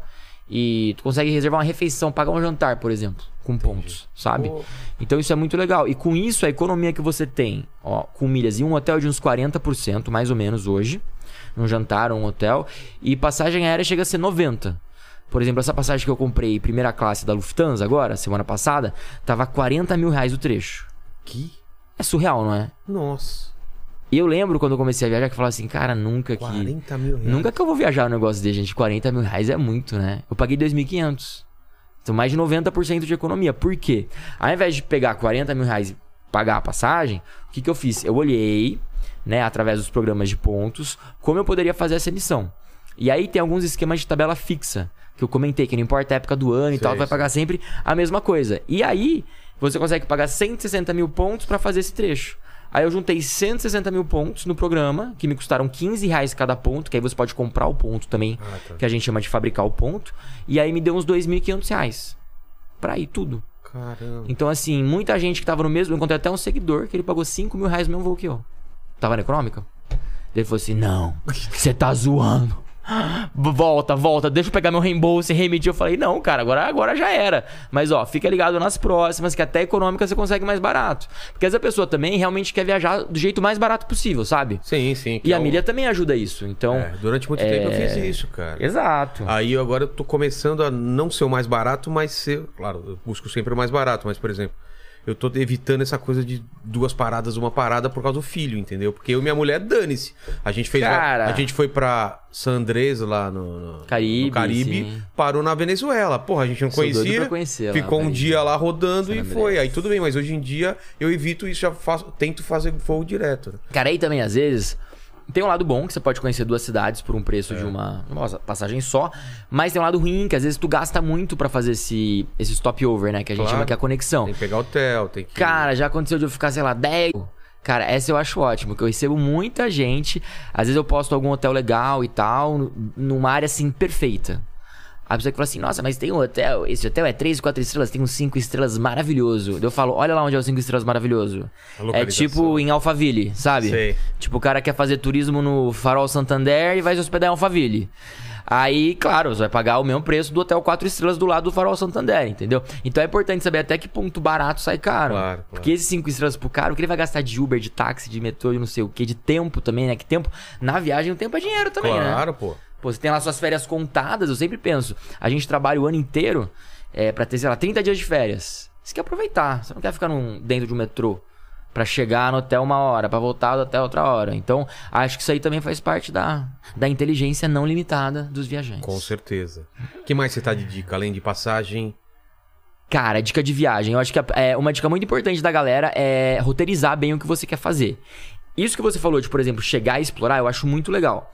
Mas é importante que a pessoa tenha flexibilidade, eu acho, pra fazer isso, né? E também que a pessoa tenha uma reserva legal de grana ou que já saiba quanto Ah, vai sim. custar esse dinheiro. Porque, assim. se- porque assim você realmente não tem um controle. Exato. Eu, eu- eu faço um controle por dia, né? Eu coloco um limite Como diário. você planeja a tua viagem, assim? Você fala, vou gastar tanto por dia É, em cada rolê? é. Hum, Eu tenho. Se um dia eu ultrapasso, eu te seguro. Entendeu? entendi. É, porque aí você consegue balancear. Porque eu acho que é importante você saber. É... Eu, eu- eu literalmente, assim, falo pra galera meio que planilhar, sabe? Quanto você vai gastar de voo? É, eu tipo- faço uma planilha de Excel, vou colocando tudo lá. É, eu, eu, eu- Museu, hotel, tudo Total. vai entrando lá. Então, putz, se num dia. Eu não sei os valores, mas sei lá, se deu 150 euros e o meu limite era 130, no outro vou ter que dá uma segurada. 20 euros, é. Exato. Porque eu acho que faz parte também da experiência tu comer num restaurante legal. Não, o que tu ir eu num faço, bar Como eu diferenciado. alugo carro e faço esse tipo de viagem, eu sempre vou em supermercado. Então, o meu, a- o banco de trás do carro, agora não que eu tô com filho, mas o banco de trás do carro Só sempre mercado. é lotado de mercado. Então, assim, eu faço uma refeição, refeição boa por dia e na Perfeito. estrada é lanche, é salgadinho, é não sei o que, assim. Isso economiza muito, cara, você Concordo. fazer, fazer supermercado. Fora que mercado lá fora é bem barato. É, né, você compra, tipo, caixa de chocolate, caixa de Muito. chiclete, caixa de não sei o quê. Pão, pão de forma pra caramba, frios e não sei o quê. Então... Caixa de chocolate na Alemanha, cara. Eu comprar uma- umas barras de milka, assim, É, era tipo mano, um é euro. uma coisa absurda, né? Falava, mano, vou levar uma mala só de milka pra Cara, Não tem casa. como não comer chocolate Não naquele tem, negócio todo dia, cara. Voltei rolando, mas foi incrível. Que era realmente é, é muito acessível tudo lá, sabe? Isso que é muito legal. Mas tudo bem, tirando a forma que eu viajo, como você falaria? É Cara, então, a dica que eu grana? dou seria da galera se planejar. É... Porque assim, qualquer um pode viajar, tá? Não existe uma limitação. Eu acho que o destino é o que vai determinar quanto tempo você vai passar é, e quando você vai. Por exemplo, é, se você tiver mil reais, ah, não dá pra viajar? Dá. Dá pra você ir, por exemplo, de São Paulo pro Rio de Janeiro passar um final de semana com mil reais. Sim. Agora, dá pra ir pras Maldivas? Calma, ainda não. É. Mas se você se planejar e for juntando, é, juntar milha principalmente, e for se planejando, uma hora tu pode conseguir e vai dar certo. Mas a questão também é o tempo da viagem. Então muita gente não calcula é, os gastos do dia a dia, que são aqueles gastos invisíveis da viagem. O cara calcula hotel, passagem. E às vezes uma refeição. É. Acabou, e é isso. Você Só que não é muito, isso. é. Você vai para uns Estacionamento, lugares, exato, estacionamento. É, Gorjeta. gorjeta. Isso é uma coisa, tipo, nos Estados Unidos que vai é- pegar, tipo, Tem que dar gorjeta. 15%, 20% do seu orçamento. Gorjeta. E se você não dá gorjeta, não é nem que ah, é mão de vaca. É tipo, o cara vai ficar lá te esperando. É, O cara não vai nem te xingar, ele vai esperar você dar a gorjeta pra ele depois te xingar. claro. Entendeu? Porque ela é um hábito, é uma coisa muito comum. cultural, né? É muito cultural. É, que mais? Gastos com transporte, gastos com coisas do dia a dia. Então, por exemplo, às vezes você para pra tomar. Ai, poxa, é 15 euros pra subir na Torre Eiffel. Só que o café lá em cima também é 15 euros. Entendeu? Então, várias coisas que vão somando, que eu sempre falo. Eu tenho até uma planilhinha que eu, É, o- que eu indico pra galera baixar. Lembra- Lembrancinha, souvenir. É, Ou então tu quer pegar, às vezes cansou do metrô, tu vai pegar um táxi pra voltar pro hotel que você tá cansadão e pá. E aí, pô, é mais um dinheiro que vai indo. Então, assim, se você vai com o dinheiro contado, eu acho muito importante ter esse planejamento, sabe? E também eu sempre recomendo que a pessoa fique um dia menos do que ela ficaria. Pra poder ficar mais confortável. Ah, entendi. Então, por exemplo, não, eu quero ficar 10 dias na Europa, eu tô aqui com o dinheiro pra ficar 10 dias. Cara, fica 9, você vai ficar bem mais tranquilo e talvez tu vai um potencializar a sua respiro, é. viagem, entendeu? Vai te dar um Ah, respiro. boa, isso. Eu acho que essa é uma estratégia muito boa, que a gente é um pouco afobado. Eu, por exemplo, quando fazia minha primeira viagem pra Europa, eu era afobadão. Tipo? Eu queria, tipo, jogar War, sabe? Ah, quanto mais países... 24 territórios e quem conquistar mais ganhou o jogo, sabe? Era tipo isso. Eu achava que a Europa era, era o mapa. Só que não, depois que eu cheguei lá, que eu fui entender que calma, É. calma, Estevão. Tem eu já muita sou coisa mais calmo legal pra negócio. você Fala assim, ver. pô, eu vou fazer Espanha e, e, e Portugal. Cara, eu senti que você conheceu super bem a Alemanha, né? Você fez uma Não, viagem conheço- só pela cara, Alemanha. Só da- do- dos Estados Unidos eu fiz 36 dias nos Estados Unidos. Foi 17 mil, mi- é, 17 mil quilômetros. Eu Caraca. desci na Flórida, subi até Cruzou Chicago. o país. 66 até Los Angeles. Las Vegas, desci aqui por tudo aqui e voltei pra Chegou a pegar a. Rota 66, então, de Tudo, Chicago tudo. pra. É, demais, cara. Pra Califórnia. É legal? Eu sou doido Porra, pra fazer a Rota pra 66. caralho. Essa Eu viagem, fiz um pedacinho mano... só. Não, mas os Estados Unidos é um lugar que... É que nem a Alemanha também, mas é tanto lugar tão diferente um do outro, muito, cara, muito. É gelo, é deserto, é não sei o que, é montanha. Total, e aí você tá em Chicago é um negócio, chega no Vale da Morte New Orleans, é outro. cara. New Orleans não tem nada a ver com Nossa, no- Nova cara. York, que não tem nada a ver com Chicago, que não tem nada a ver com Los Angeles, que não tem nada a ver com, com Las Vegas. E é tudo o mesmo país. Texas, não tem nada a ver, cara. É muito legal isso. Cara, eu amo isso. E por isso que eu falo pras pessoas, tipo, irem com calma, que é uma coisa que hoje eu vejo, que você há muito tempo já, já sabia, É. que é muito mais o legal local. você experienci- experienciar o local do que, por exemplo, se tu passar, sei lá, um dia em New Orleans, um dia em Nova York, um dia em Chicago. Não, cara. Não, não é Talvez legal. tu não vai saber a vibe de nenhum. Se alguém te perguntar, e aí, qual você gostou mais? Ah, não sei. Todos são legais. Todos são incríveis. Bacana. Porque tu não, tu não pegou o feeling do negócio, sabe? Quais foram os rolês, assim, que você mais... E, e para mim, viajar Ah. de carro tem esse lance de você entrar na cidade de carro é diferente do que você do aeroporto pros lugares. Entrar na cidade, você vê aquela parte que a cidade esconde, né? Você entra pela Sabe o que eu curto de periferia. dirigir? É você prestar atenção no caminho. Sim, o caminho é maravilhoso. É maravilhoso. Quando você pega um trem, um Uber, pode reparar você aí que tá vendo É. esse podcast. Quando você não está dirigindo, você não presta atenção. Eu mesmo, por exemplo, quando pego. Por é, que será, hein? cara, não sei. Mas eu pego Uber pros lugares 10 vezes. Se eu vou dirigir, eu não sei o caminho. É. Porque eu. Mas é verdade. Nunca prestei Você atenção. dirigindo, você presta atenção em tudo. né? Ligadaço. Aquela casinha que bonitinha, olha que não sei o quê. Vamos parar nesse restaurante aqui. tal. Exato, eu descobri restaurantes, lojinhas, não sei o que, papapá. E aí É. E eu adoro tá- dirigir, assim, então é tranquilaço. Eu cara. percebi, né? Você foi de Flórida até Chicago, de Não, Chicago cara, até eu eu Califórnia. louco, cara, meu ou prim- você gosta de dirigir ou te raptaram. É, né? meu primeiro casamento eu fui daqui até Terra do Fogo dirigindo, cara. Você tá ligado? Ushuaia de Tô ligado. E é um chão. É chão e eu fui com um Brava, cara. Um carro que não era 4x4. Nossa, que não era tão bravo assim, Não, né? cara. Não sei como eu não parei no meio do caminho. Aquelas é, estrada de rípio que é. Cara, quanto tempo você levou pra chegar lá? Então, mesma coisa, 36 dias pra ir pra voltar, mas eu fui parando em tudo quanto é lugar. Você foi numa numeróloga, explica um pouco disso aí. O que Cara, aconteceu? Não sei, um dia deu certo. A prime... Foi um essa, sonho, essa uma foi a primeira viagem que deu certo em 36, eu comecei a fazer tudo em 36. Porque não é nem tipo, sei lá, 5 É. semanas, 35, aí eu- nem Não 40 tem lógica, dias, não tem lógica nenhuma. É porque assim, mais do que isso já começa a encher o saco da viagem. Não sei se você tem isso. Você ficar muito tempo viajando também enche o saco, né, Tem. cara? Você Tem horas que eu quero voltar. voltar. É. Ai, ca- E aí, às vezes, eu falo isso nos stories, os seguidores, ai, que pecado, ai, que. Eu não sei se eu conseguiria viajar três falo, meses Meu. Deus, exato. É que chega uma hora que você viaja muito e cansa, cara. Porque a função também do viajar é um prazer pra mim, né? Mas tem toda uma função, principalmente agora com a pandemia. Cara, é a função de fazer teste. Como que tá Chegar três horas antes. Puta, deve tá Cara, tá bem chato. agora. O, o pré-embarque, assim, ficou mais chato, não vou mentir, não.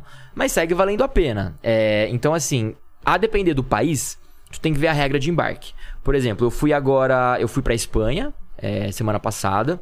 E aí a Espanha pede o sistema vacinal completo. Então, se você emitir aquele certificado do SUS, do aplicativo do Connect SUS, tu pode emitir em inglês, espanhol ou português. Ah. Eles aceitam e tu entra na Espanha sem nem fazer teste de Covid. Ah, é? Você nem pedir teste. Agora, outros países, por exemplo, a Alemanha, eles exi- exigem a terceira dose. A Espanha só exige duas. Tá. É, o México não exige mais teste. O México tá, tá uma festa, na verdade, desde sempre, né? Tomou uma tequila, você tá imune. Dos tequilas, entendeu? Não faz o teste. Compra uma garrafa de tequila que você entra. É tipo isso, entendeu? O álcool gel deles aqui pra dentro. Aqui. Ah! Mata tudo interno. É. Então, o México é tranquilo. Já os Estados Unidos tem que fazer teste. Assim, depende muito do destino que você vai. Então, tem um destinos que são mais chatos e tem outros destinos que são mega flexíveis. Porém, no aeroporto tá tudo um pouco mais demorado, sabe? Tudo um pouco mais mais caótico mesmo, sabe? Acho que agora tá começando a se adaptar já. Mas todo esse protocolo também de viajar de máscara, pô, é chato, não vou falar que é legal fazer um voo de 10 horas com uma Pô, máscara de na máscara, cara é. com o negócio aqui te puxando, realmente é, é desconfortável. Mas, cara, nada me tira a vontade de viajar. Mas Assim. não é louco, cara? O, o japonês já viajava de máscara antes, né, cara? Lembra? Você começava a ver nos lugares os caras de máscara e falava, cara, esse cara é. Por que, que ele tá de máscara? E não parecia um loucão? Você falou assim, É, ah, ah lá, o loucão! Tá com nojinho de respirar o ar que eu respiro. Hoje em dia, os caras falaram, tá vendo? Agora entrou no meu mundo, né, cara? Tá Você- vendo? Eu avisei. Não era, não era estranho quando você via os caras de máscara muito no meio estranho. do, do, do Você tava, tipo assim, em? Nova York, tinha três japoneses de máscara no É. museu. Você falava, gente, o que eu tô fazendo aqui? Estamos em Nova York, pleno verão, tranquilo. E hoje em dia todo mundo usa, cara. Virou, virou um hábito, assim, que eu acho que vai ficar por um bom tempo ainda. Cara, meu filho na tá tão viagem. acostumado de máscara e tem essas mascarinhas, essas máscaras do Pokémon que ele prefere ficar de máscara. Ah, que agora tem de desenho, né? É. Cara, mas pra quem é criança, já parou pra pensar o quão louco é isso? É, que essa geração. nesse mundo. É, tipo, quem. Pra ele, eu tenho que pedir pra ele tirar a máscara. Fala, pô, agora pode tirar a Pode máscara. tirar a filho. máscara. Tipo, ele é Senão- normal, é tipo igual É. usar camiseta, né? É, Sei ele vai lá. pra escola de máscara, fica o dia inteiro de máscara. Tipo, usar roupa. É. É par da roupa. Usar máscara. Isso é muito Ele louco. escolhe a máscara do dia. E pra voltar ao Brasil também, eu lembrei de uma coisa que você perguntou de viajar. é, É. o Brasil ainda tá exigindo teste, né? O Brasil exige teste 24 horas antes se for antígeno ou Então, 72 então você horas pra, antes se for pra- PCR. Por exemplo, você foi pra Espanha. Pra pra gente voltar, lembrar você teve- isso. Você teve que fazer o quê? Tive. Então tive que fazer. Eu fiz o antígeno, que é o mais barato. Lá. Aí você tem que fazer o antígeno 24 horas antes do seu embarque ou o PCR 72 horas antes. Tá. O bom do PCR é que você pode fazer bem antes e ficar tranquilão. O antígeno, o antígeno não, né? Tipo, no seu último dia da viagem, tem Você que não- sair correndo. É uma roleta russa. É, e tipo, e tem lugar que tem que agendar e não sei o que, bababá. Sorte que em Madrid eu descobri um lugar lá que não tinha que agendar, era só chegar, enfiar o nariz e. Por sinal, não aguento mais. Eu, Pô. tô achando até que eu tô respirando melhor, na real. De tanto que tô arrombando minha, minha, narina, gente. Tanto que fazem aqui. aí. O último quase deixou. Quase perdeu. Ele foi indo e foi fazer, amigo, você não perde, hein? Você segura, tem que tirar. Não aguento mais. Mas foi 24 Sempre horas quando a antes. mulher vai enfiar lá no fundo, fala assim: meu corpo, minhas regras, chega. Exato. Já foi muito fundo. Este não é seu lugar. É. Ai, cara, mas eu fiz, tive que sair correndo, pá, fiz o teste logo antes de ir pro aeroporto, né? E aí é mais uma função pra você se preocupar. É check-out do hotel, é teste, não sei o quê. É, as vacinas também, né? Muito país Você tem que estar com, É. com as vacinas, não sei o quê, blá, blá. Mas tem lugar que a gente tá proibido de entrar ou não? Tem, tem, Tem? lugar que... pro- O, Bra- Itália, por exemplo. É mesmo, brasileiro, brasileiro não, não pode entrar. entra. Se eu não me engano, você tá liberado pra entrar na Itália com quarentena de 15 dias, 14 dias. O que, que é quarentena? Você fica onde? Quarentena é você bancar o seu rolê pra ficar dentro de um quarto de hotel 14 dias. Caraca. Por isso você não vê ninguém indo pra Itália.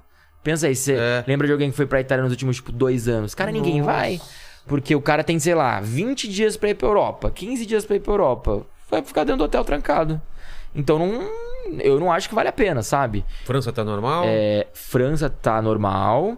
Alemanha, Espanha, Portugal liberou ontem. Ah, não, mas só pro, é, liberou o teste pra quem tiver o certificado europeu de vacinação. Então, quem tem um certificado europeu de vacinação, que se emite lá na União Europeia, né?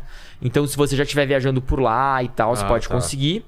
E. que mais?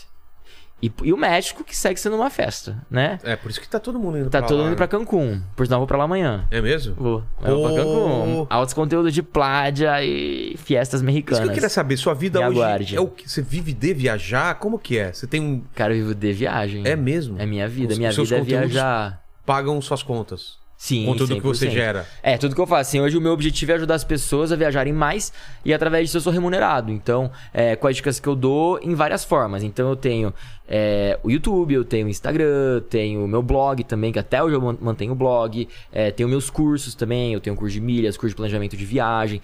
E aí, tudo isso que eu faço, eu vou ajudando pessoas e vou vivendo a minha vida, que era a vida que eu sempre sonhei em viver. Poder viajar e ajudar mais gente a viajar. Mas sua base é aqui, em, aqui em São É em Paulo? São Paulo, eu moro em São vai Paulo. e volta, vai e volta, é assim? Ou você vai de um lugar de um lugar pra outro também? Cara, às Você vezes eu faço volta? isso, mas sabe que eu adoro a sensação de voltar pra casa até hoje? Ah, tá. Eu amo a sensação do partir. Aquela sens- sensação assim, pré-embarque, é sabe? muito boa, né, Não, cara? delícia, aquele frio na barriga. Nossa, cara. Do tipo, caraca, eu tô indo, tem aeroporto daqui a pouco, o que será que vai acontecer? Como é que é aquele destino? Eu acho uma É. delícia, cara. E, e faz a mala. Eu amo, até hoje eu amo. Não perdi isso, espero nunca perder, assim. É, no Que acho seu quando eu caso eu achei que você perder- tinha perdido já isso, então ainda não, tem. isso. ainda tenho, ainda adoro. É, o que a gente começa a ficar, acho que um pouco irritado às vezes é com, tipo, aeroporto, passar pela segurança, que é aquela coisa que, tipo, quando você viaja uma vez ou outra, acho que você nem liga. Mas quando você viaja, tipo, toda semana ou a cada 10, É muito 15 tempo, né, que você dias, perde. você perde muito tempo da sua vida, às vezes, tipo, ah, eu tenho que abrir porque eu acho que você tem uma bomba. Aí você vai ver o shampoo que você roubou do hotel. Obrigado, moça. Obrigado por virar a minha mala do avesso. e agora eu vou ter que colocar tudo aqui de volta e meu voo sai em 3 minutos. Então, assim, essas coisas deixam saco. Mas, cara, eu, eu amo, assim. É uma coisa que eu não. se eu- quando eu olho pra trás, né, eu falo, cara, não mudaria em nada é, de ter optado por sair da vida empresarial pra seguir a vida de, de criador de conteúdo. E aí eu não sei se você sabe responder isso pra mim, cara. Diga. É, eu sempre tive problema de viajar sozinho. Já viajei. Mas viajar sozinho ou viajar em turma ou em casal e tal? Você já fez, você já fez as duas coisas? Você só, só viaja sozinho? Como que é? Cara, eu faço os dois e eu tava indo pra Cancún amanhã com um amigo meu, ele acabou de dar positivo pra Covid. Pô, Então vou viajar sozinho. Me siga para mais dicas de viajar sozinho. você tem uma, uma opinião? É melhor ou é pior Cara, eu vou te falar que eu sozinho? tenho duas opiniões. É, eu acho que os dois são excelentes. Só que, eu acho que quando você viaja sozinho, você cresce muito mais. Você se abre muito mais. Você sai da sua zona de conforto. Então, É. toda vez que eu viajo sozinho, eu sou obrigado a interagir mais. Eu sou obrigado a correr mais atrás. Eu sou obrigado a ver as coisas, porque senão elas não acontecem. Quando eu tô com, que seja um amigo ou um grupo de amigos, cara, é uma delícia, é uma festa. Eu adoro viajar com os meus amigos, com a família, é tudo de bom. Mas, raramente, você vai sair da sua bolha. Então, ah não, vamos pra um bar conhecer gente. Cara, se você tá com cinco amigos num bar, dificilmente você vai conhecer gente, assim, vai, vai se abrir a interagir. Claro que vai acontecer, pode acontecer.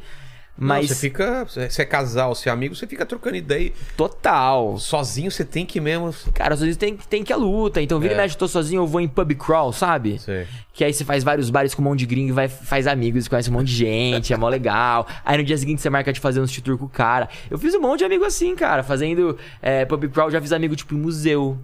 Cara, já fiz É, amigo isso- em é. museu, tipo assim, com o cara lá parado dizendo. Nossa, que porra é essa?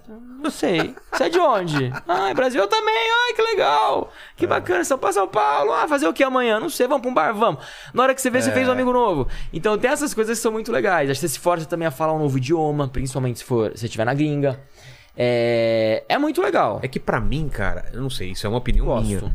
Eu já fiz as duas coisas, mas você ter, você ter alguém pra dividir as coisas parece que é outra coisa. Parece que entra mais na sua cabeça quando tá você e outra pessoa. E quando eu tava sozinho, parece que não tava acontecendo as coisas. Não sei, é uma É, sensação sinto estranha. falta. Eu sinto falta de ter alguém pra compartilhar o dia a dia das viagens. Às vezes assim, você tá vendo um puta pôr do sol sozinho e fala, caramba, e não tem, né? A Exato. pessoa do lado. Ninguém vai dar uns beijos. É. Foda. Não, é isso, isso também. Não, tô ligado. Mas eu lance depois de você relembrar a viagem. Lembra aquele dia que. E sozinho sua, sua memória começa a, a- a falhar. Quando são O duas pessoas. quê? Não é? Total. Você fala, cara, qual foi a viagem mesmo que aconteceu? tal Nossa, cara, até tive um déjà vu agora que você falou isso. Que esses dias eu tava tentando colocar em ordem as minhas viagens, assim, e eu já não consigo mais. Tipo assim, cara, onde que foi aquele rolê mesmo? Nossa, era um bar muito louco, com os negócios no teto e não lembro onde era. Sabe? Aí eu queria ter alguém pra mandar mensagem. Ei, eu. Ah, É, onde você que lembra? era aquele foi? rolê que tinha um sutiã no teto? Não. Exatamente. nunca, nunca, nunca nem eu lembrarei, sabe? Ah. Desculpa, fala. fala. Não, pô, não, para. que Quantos isso? países já fez? Cara, 80 países. 80 certinho, países? cravado. Vral. São 169 países? 100 e... oi- 190 e... 196, eu acho. 196 países. 196. Isso. Tá no caminho aí, então. A sua Nem- ideia é fechar tudo, não? Nem na metade ainda, Mas né? Você tem essa ideia de Cara, eu tenho, mas eu tenho zero pressa, assim. Meu objetivo é, claro. conhecer de verdade, sabe? É, muita gente me pergunta isso. Nossa, e aí, quando você vai conhecer tudo, zerar o game? Eu, cara, pra mim não é um game. Pra mim é, É. tipo...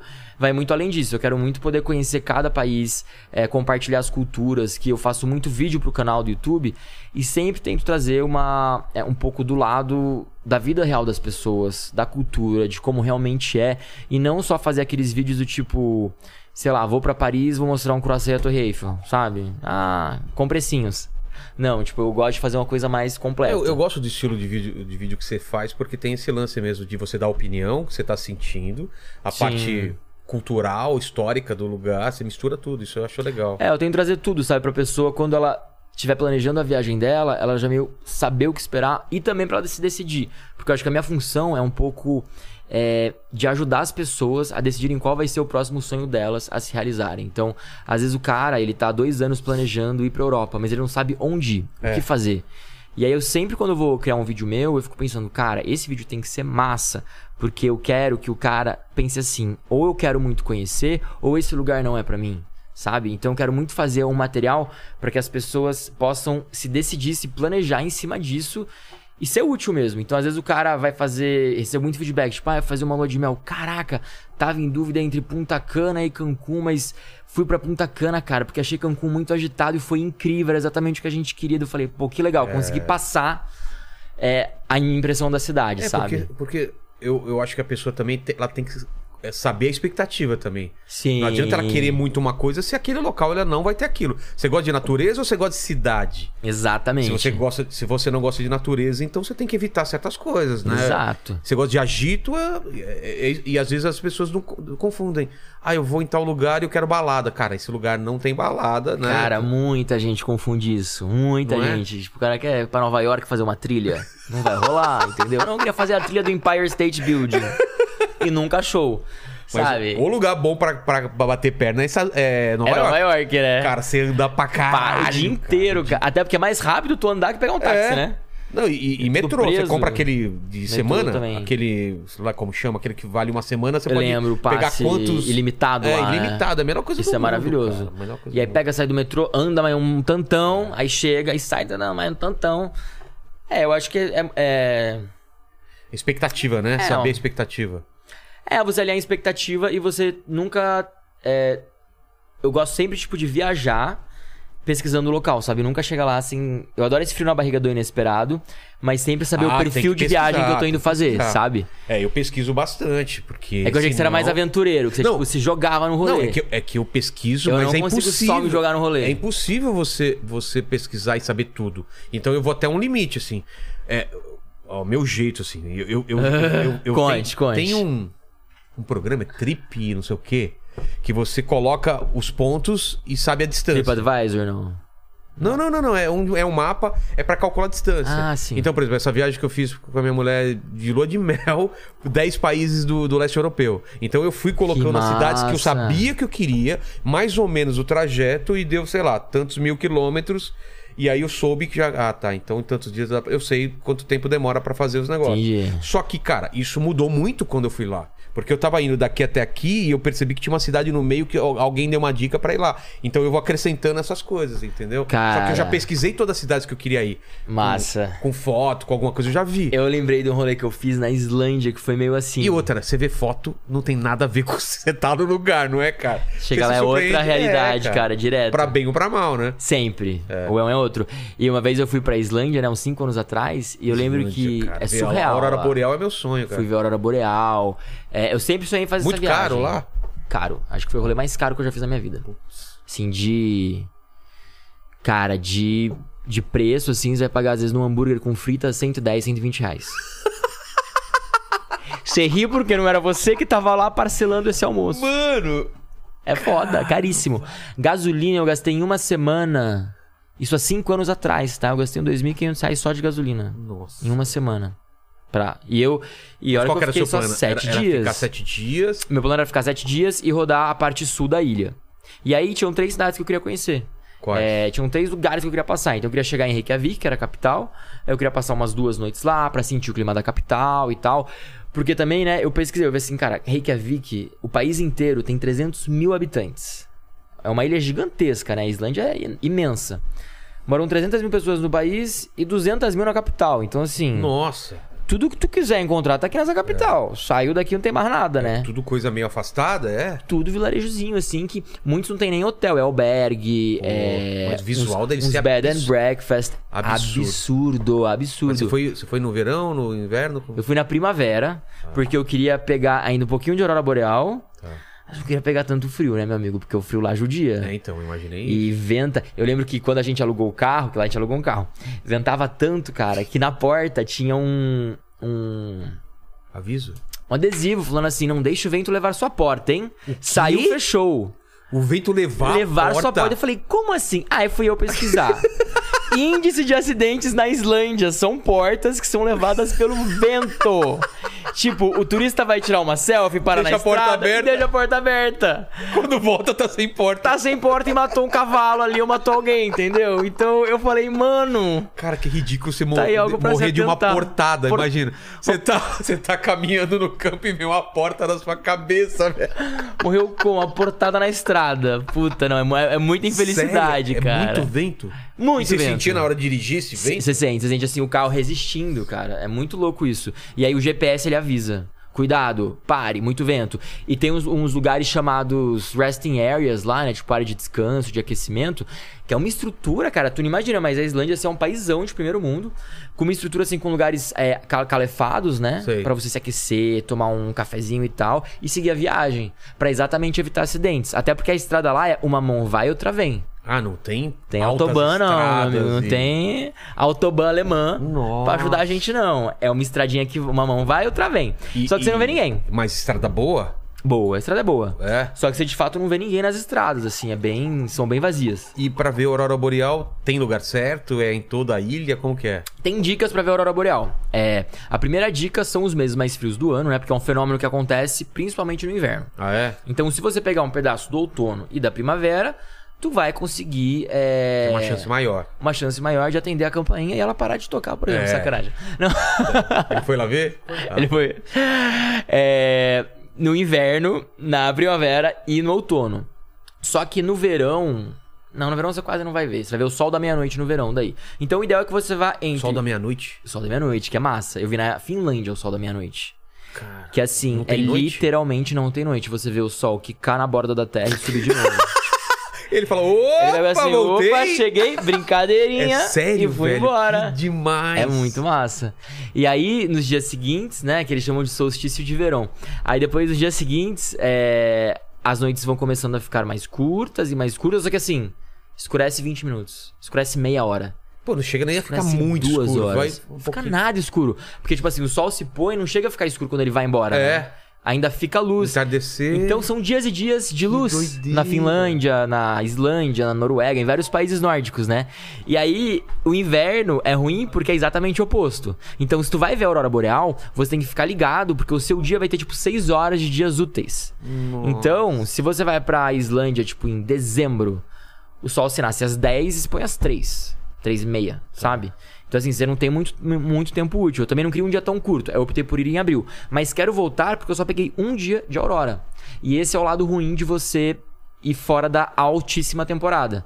Porque na altíssima temporada é quase todo de aurora. Não, e correu o risco de você nem ver a Aurora, né? Nem viu, eu dei sorte, na Tem real. amigo meu que foi lá pra ver e não viu. Tem gente, meu amigo, o que eu vejo gente que assim, vai, pá, investe na viagem, vai até a PQP pra ver Aurora, não sei o quê. E na hora que chega lá, puta, eu não vi que nesse mês não tinha Aurora. Eu falo, mano, era coisa primordial pra você planejar uma viagem É. pra ver Aurora, é quando tem- tem Aurora. Então o melhor é o inverno. O Melhor, é o melhor, inverno. melhor. Melhor é você ver o inverno e. Mas, por exemplo, o que você viu já é absurdo? Ou eles falaram assim, se fosse no inverno era muito mais absurdo? Muito mais absurdo. É mesmo? O que eu vi eu achei lindo. Eu tava com um amigo meu, que era um brasileiro, que eu conheci. Ô, Lene, vê se você acha umas fotos de Aurora Boreal, porque a gente tá falando Pelo de gente que não, que não faz. É. Que não faz ideia do que é, cara.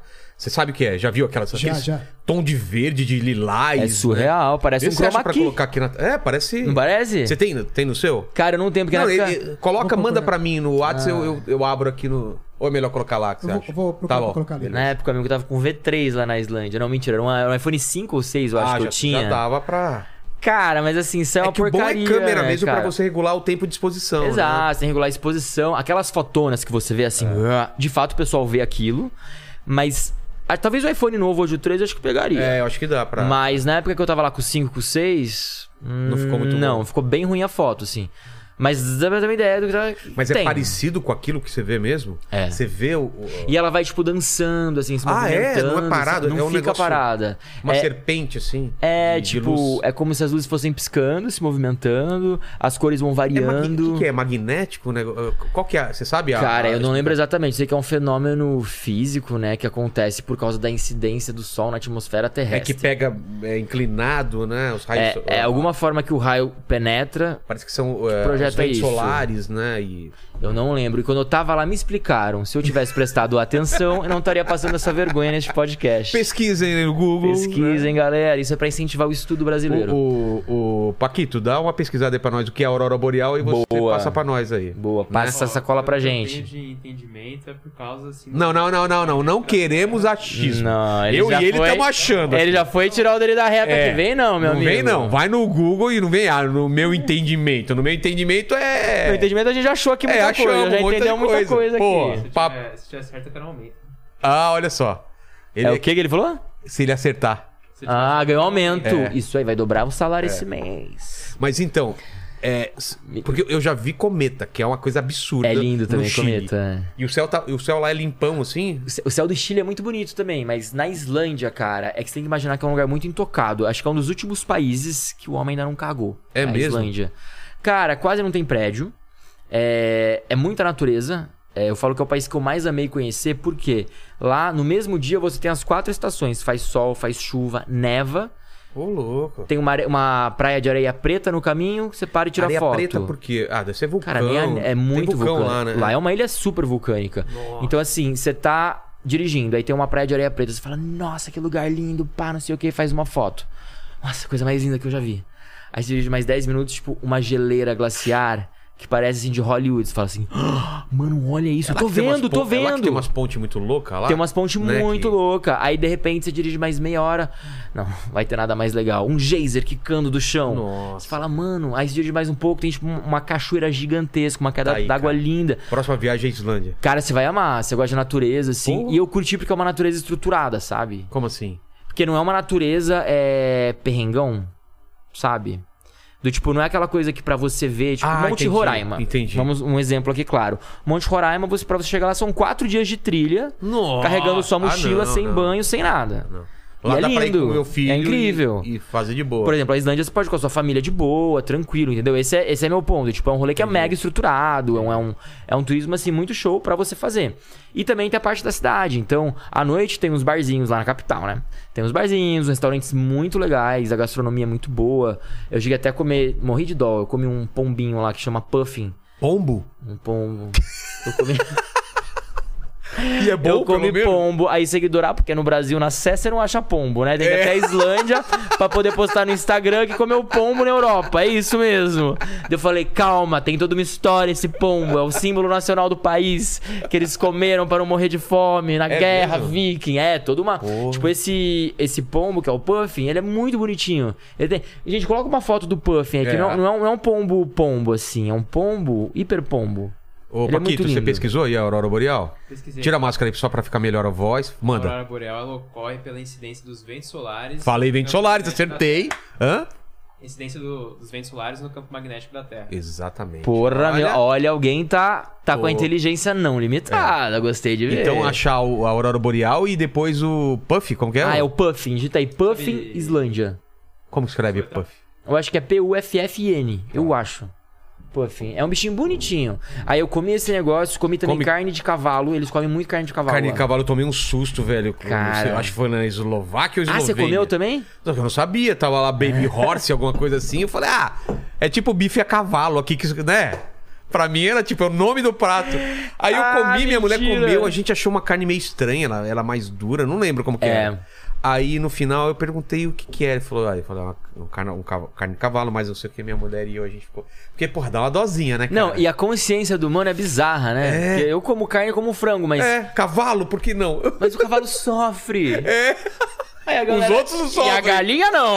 Ela. É engraçado essa relação que a gente tem com paz. o cavalo, né? Tipo, não pode comer cavalo. Cavalo é uma coisa muito fofa, querida e, tipo, Não, o nosso é- amigo, é né? o nosso, era o nosso carro, né? Era- tinha, a relação homem com cavalo Fato. é uma coisa que vem lá do passado, né, cara? É tipo É. comer cachorro. A gente não consegue entender Impossível a também. gente aceitar comer um cachorro. É. Só que ele, se morresse, seria o mesmo sofrimento que uma galinha ou uma claro, vaca, né? Claro, não, e é, É muito cultural, louco. né? E isso eu acho até interessante de viajar também, que tem lugares onde a galera não come, por exemplo, igual na Índia, a vaca é sagrada. É. Né? Mas é um absurdo a gente comer vaca. E, é- e- e eles devem olhar pra gente e falar assim, bando de canibal maluco, entendeu? Louco. cara. Então isso, isso- isso realmente é, é legal de você viajar e ver os, os diversos pontos de vista. Achou o Puff, meu amigo? Achou? Ou soletrei errado? Eu encontrei aqui, eu tô, vou jogar já. Vai jogar lá, Vou então. Joga pra galera. Pô, então. Aí eu comi essa vizinha assim, eles fazem negócio gourmet, tem uns restaurantes diferentes com a cozinha local. É. E Que que, língua mais? você falou lá?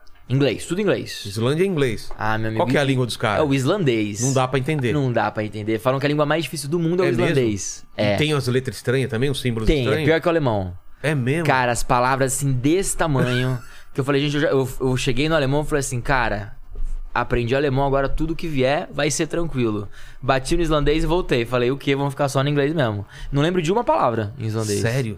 Cara, não lembro. Era um idioma muito diferente. E lá todo mundo fala inglês por causa disso? E lá todo mundo fala inglês exatamente porque em nenhum outro lugar do mundo fala-se islandês. É. Então você mora num país que tem 300 mil pessoas, que é tipo um bairro de São Paulo. Você, se não falar inglês, você não fala Olha aí, nada. olha. Ah, Aurora, ó. Que coisa. Olha cara. coisa mais linda.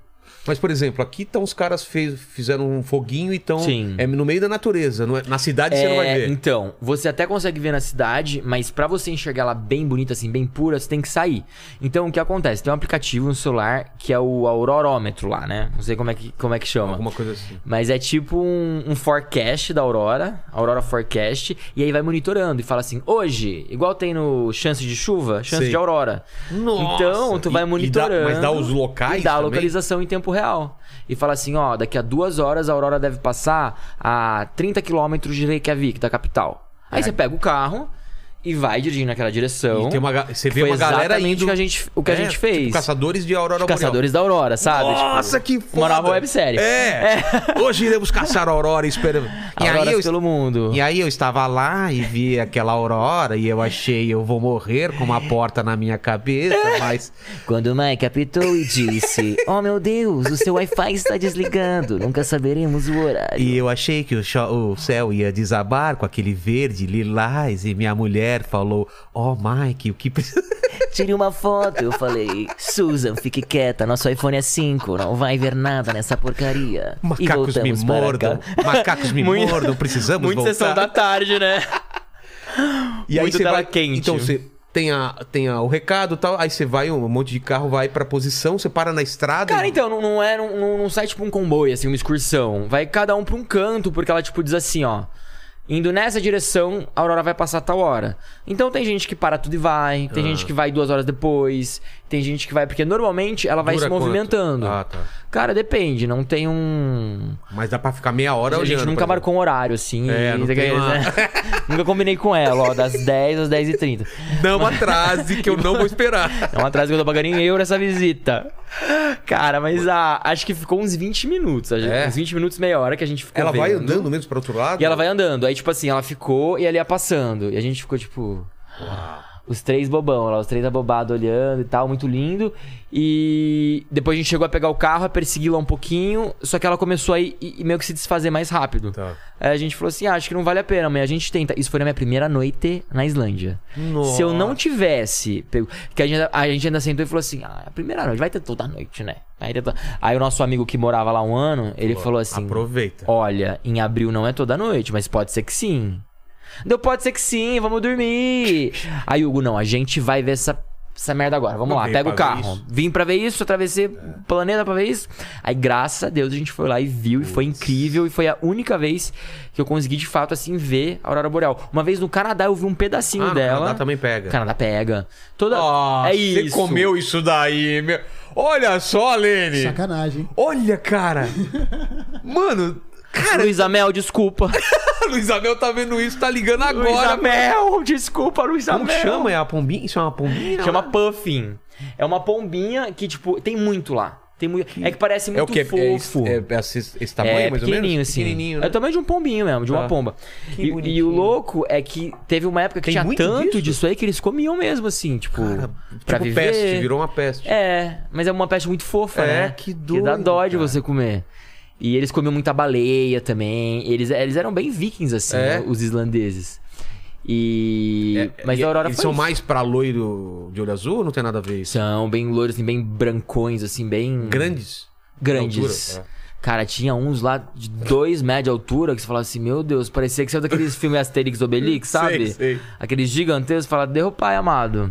E no norte, no geral, assim, Suécia, Noruega, é, Islândia, você vê muita gente assim, com esse perfil de viking. Você foi pra lá também? Pra Fui também. Noruega, Suécia e... Fiz Noruega, Suécia e Finlândia. Fiz, fiz E- todos os e países vale também pra caramba, assim. Todos valem, cara. E eles são muito diferentes um do outro. Ah, é? Isso que é muito legal, muito. Apesar de parecer É, tudo igual, né? meio era tudo... Por ser uma Fiordes é pra esses- Os fiordes são por lá. Apesar de parecer tudo meio parecido, cara, não é. é. Cada um cada um tem a sua maneira, tem o seu jeito e tal. Por exemplo, eu achei a, é, a capital da Noruega, né? Oslo, uma coisa assim, linda. Dá vontade de morar lá. A cidade assim, perfeita, desenhada e tal. Limpinha, bonita. Limpíssima, você não viu um papel de bala no chão. O pessoal super educado, todo mundo falava inglês perfeito, não sei o que, blá blá blá. Helsinki na Islândia, na Finlândia, por exemplo. Eu gostei, mas eu não vi. Em um dia você faz a cidade, sabe? Não tinha Tá. tanta coisa. Então, assim, são perfis arquitetônicos bem diferentes. Helsinki é bem mais simples a arquitetura. É, até porque a Finlândia é um país muito novo, né? Ah, não é? tem aquela. É um país que ele se difere muito da. Apesar de ser Escandinávia, né? Eles falam uma outra língua, que é o finlandês, que não tem nada a ver com o norueguês e o sueco. O sueco e o norueguês são línguas irmãs. Então, é tipo um espanhol, Espanhol e português, português. assim, que a galera meio que se vira. Já o finlandês, ninguém entende nada do finlandês. Só eles falam, só eles se entendem. Tanto que por isso que na Finlândia também todo mundo fala inglês. Tá. Porque realmente, se o cara sai da Finlândia pra viajar ou fazer qualquer coisa e não Esquece. falar inglês, volta pra casa no dia seguinte. Então, cada país tem, tem a sua história, tem o seu. Sua- sei lá, sua arquitetura diferente, suas comidas, seus pratos típicos, é seu povo. Claro que eles dividem, acho que é igual a gente fala, por exemplo, latino, né? É. Igual quando vem um, um, um gringo e fala assim: Ah, já, conhe já foi pra.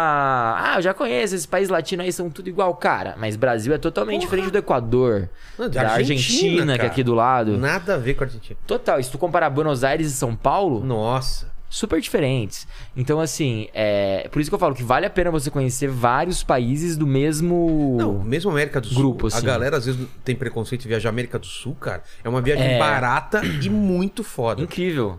O deserto Atacama é demais, né? Nossa, eu lembrei dele agora. Eu fiz é, Deserto Atacama e Salar de Uyuni, já foi? Sala- Então, salário eu quero ir Cara, pra lá, pra surreal. Boli- Bolívia. Você pegou época de E chuva? é barato em Bolívia. É? Barato pra E é caramba. perigoso lá de ir com filho, você acha? Não, acho que eu- não. esse esquema de pegar carro e, e rodar. Então, assim, você tem que entender uma coisa. Pra você ir pro deserto de Uni, você tem que ir com guia. Você tem Sim, que pagar sim. um guia. Não, existe... fala, você não sei se perde, Isso. esquece. Tem gente que, inclusive, atra- atravessa do Atacama pro Iuni de com esses carros aí que, meu, é a- aquele negócio branco deserto que. Não, mas é uma perder. loucura ir sozinho. Porque você não tem ponto de referência É, nenhum. nenhum. E em alguns momentos não pega sinal. É. Então, é, quando eu fui, eu fui com uma empresa. Quando tem uma empresa lá, pá, fiz o tour. Mas você foi, direto incrível. lá pra. Pro, e o- Não, o que eu fiz? Eu fiz o Atacama. Tá. É, eu comecei por Calama, na verdade, né? A cidade que você chega. É. Então você faz São Paulo, E eu fui daqui a tua cama de carro também. Santiago. Meu amigo, o seu negócio é dirigir. o seu negócio, eu tô vendo Subi, aqui. atravessei o- os Andes de carro. Você sobe e desce. Cara, deve ser massa. Tem muita gente que passa mal nessa Mas deve subida. demorar uma vida pra fazer isso, não? Não, cara. Quanto tempo demora? Pra subir tudo, descer tudo. Cara, eu acho que é um dia. Um dia. É um dia inteiro? Hum. Um dia você começa subindo e já tá no outro lado. Mas é, é tranquilo. Eu fui pra. É que na real, né, o Atacama, se você pegasse um voo direto São Paulo pro Atacama são duas horas. Só? Só que não existe, só. Por quê? Que Duas não- horas só? Não tem como, duas horas cara. só. Disseram até que ela tenha começado a operar essa rota. São Paulo pra Calama. Nossa. Porque quando você vai pra Santiago, você vai pra uma. Você desce muito, né? A... O avião desce É. muito. Tanto que ela é bem mais frio que São Paulo. Total. Já a gente tá na mesma linha praticamente de. Ah, é por causa do disso. Atacama. Vai já direto. Só vai direto, é só tipo. E É, resto. Só, só aproximar mais aqui. Opa, perdão. Então, então você indo foi em Calama. Aí eu fui pra Calama, só que eu acabei. Eu tive que fazer São Paulo, Santiago, tipo, 4 horas de voo, depois mais umas 2 horas e meia até Calama. De lá você pega um transfer uma hora até o Atacama. Aí você chega no Atacama, que é aquele vira- vilarejo, lá você foi, Putz, né? demais, claro. Que é incrível, tipo. Incrível, parece que você tá em. Dia, noite, tudo. É. Tem passeio pra você ver as estrelas. Meu. Observação de estrela. E não chove na estrela. É, Não chove, é um aquele céu limpo. Aquele eh, lugar que parece que você tá em Marte lá. O Vale da Lua, Vale não da é? Lua. É lindo. Tem. Aquele- aquelas dunas, você anda lá em ciminha, né? que Aquele negócio que cai dos dois lados. Cara, eu amei lá. É quando você se sente assim, você fala assim, meu, como eu sou pequeno nesse mundo, assim, tipo assim. Lá é isso, é essa sensação, cara. Se você tava achando que, meu. Tem você- aquele lugar que parece do, do, do, do coiote do.